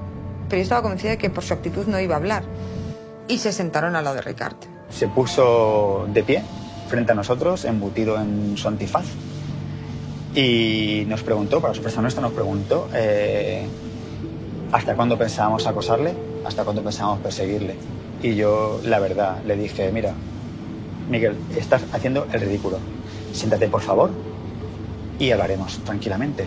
Se sentó delante de mí y empezamos a charlar. Yo lo que le dije es que no queríamos hacer nada, que no queríamos robarle ninguna imagen, que no queríamos hacer ningún daño, que simplemente queríamos charlar. Él decidió que cuando no quisiera responder lo que diría sería pasapalabra. Y así quedamos.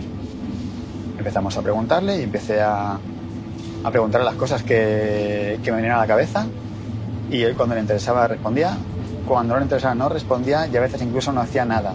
Hacía, yo intuía detrás del antifaz, intuía un gesto, una sonrisa burlona y un, un profundo silencio. Aquella locada huida terminó cuando a Ricard se le ocurrió bajar del tren. Es decir, no había un plan. Llegamos a la siguiente estación, que era Linares Paeza. Comprobé que no había nadie, vigilé los pasillos, me bajé y le hice un gesto para que bajara él. Tan pronto puso los pies en el andén, de ambos lados del convoy, bajaron el resto de periodistas. Era de noche, estaba oscuro y cerca del andén había una zona de almacenes.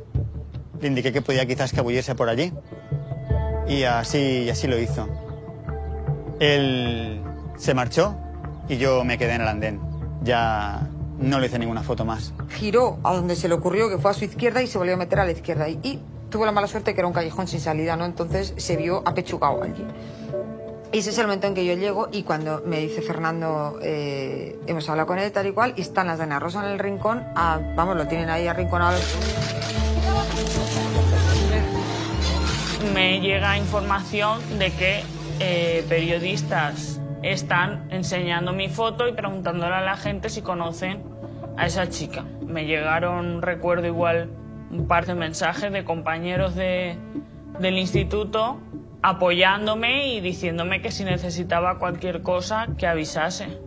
Yo sentí que no tenía que esconderme de nada. Mi compañero Fernando Bustamante, bueno, en un momento determinado le dijo, ¿tú te arrepientes de lo que hiciste? Y Ricardo miró y le dijo, ¿tú qué crees? Es el signo más próximo al arrepentimiento. De hecho, nosotros titulamos así, ¿no? O sea, y fue un tú que crees como diciendo, no soy el monstruo que crees que soy. O sea, claro que me arrepiento.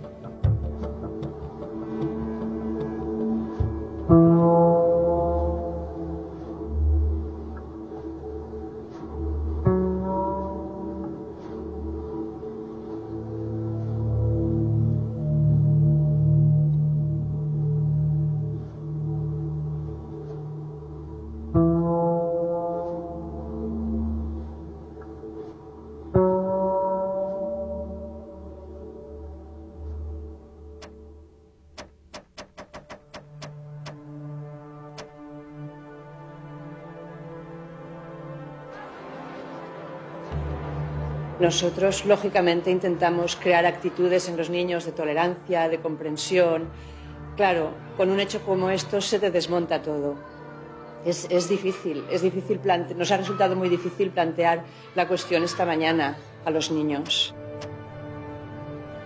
A ver, eh, el caso afectó a la libertad de, los de las jóvenes en general, porque el relato que los medios conforman es un relato que viene a decir cuidado las mujeres.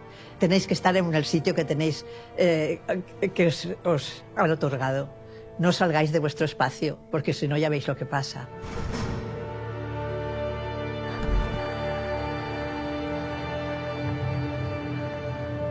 Yo, por ejemplo, vivo muy lejos del instituto, salgo a las 7 de la tarde i, i a mi me da miedo. Dóna por hasta conèixer gent nova, perquè quan no te pots fiar de ningú, potser se t'arrima un xic y puede ser toda la buena persona que siga, pero no te fíes de él. Y yo como madre también vivía inmersa en ese ambiente, o sea que yo también tenía miedo. Que hay personas que piensan que por hacer autostop, por fumarse un cigarrillo, como que ellos provocaron esa situación. Yo eso lo veo tan ridículo y tan mezquino que se diga.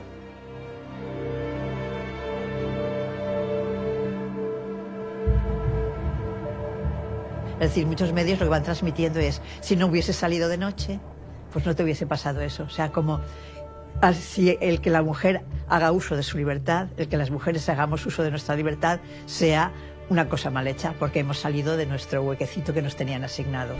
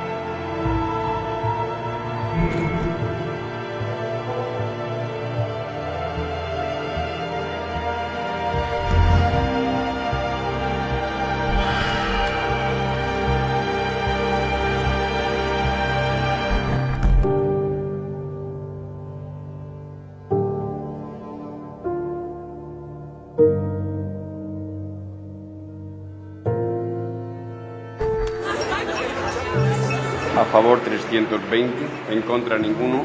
Queda aprobada la ley por unanimidad.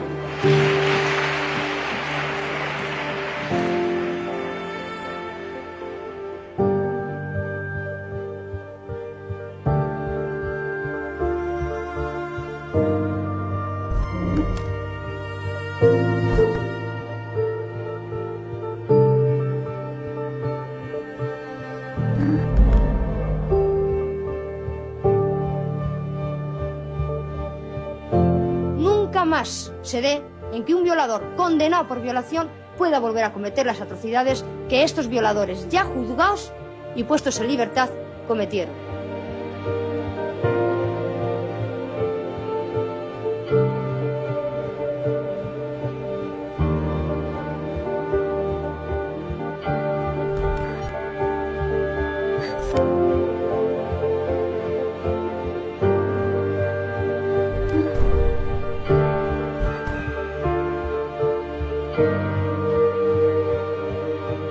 Y te machacan diciendo, salió sola, estaba sola, era de noche, pues claro, es, es como decirte, tú no lo hagas, porque te pasará lo mismo.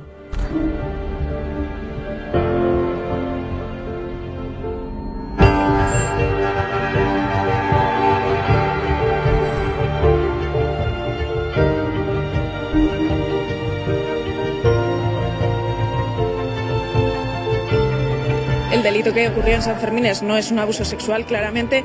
Hay muchísimas incoherencias en la sentencia y la lectura que hacemos es que la justicia sigue siendo patriarcal, que nos culpabiliza y nos desprotege. Esta semana nos han sorprendido soltando a la calle a los miembros de la manada.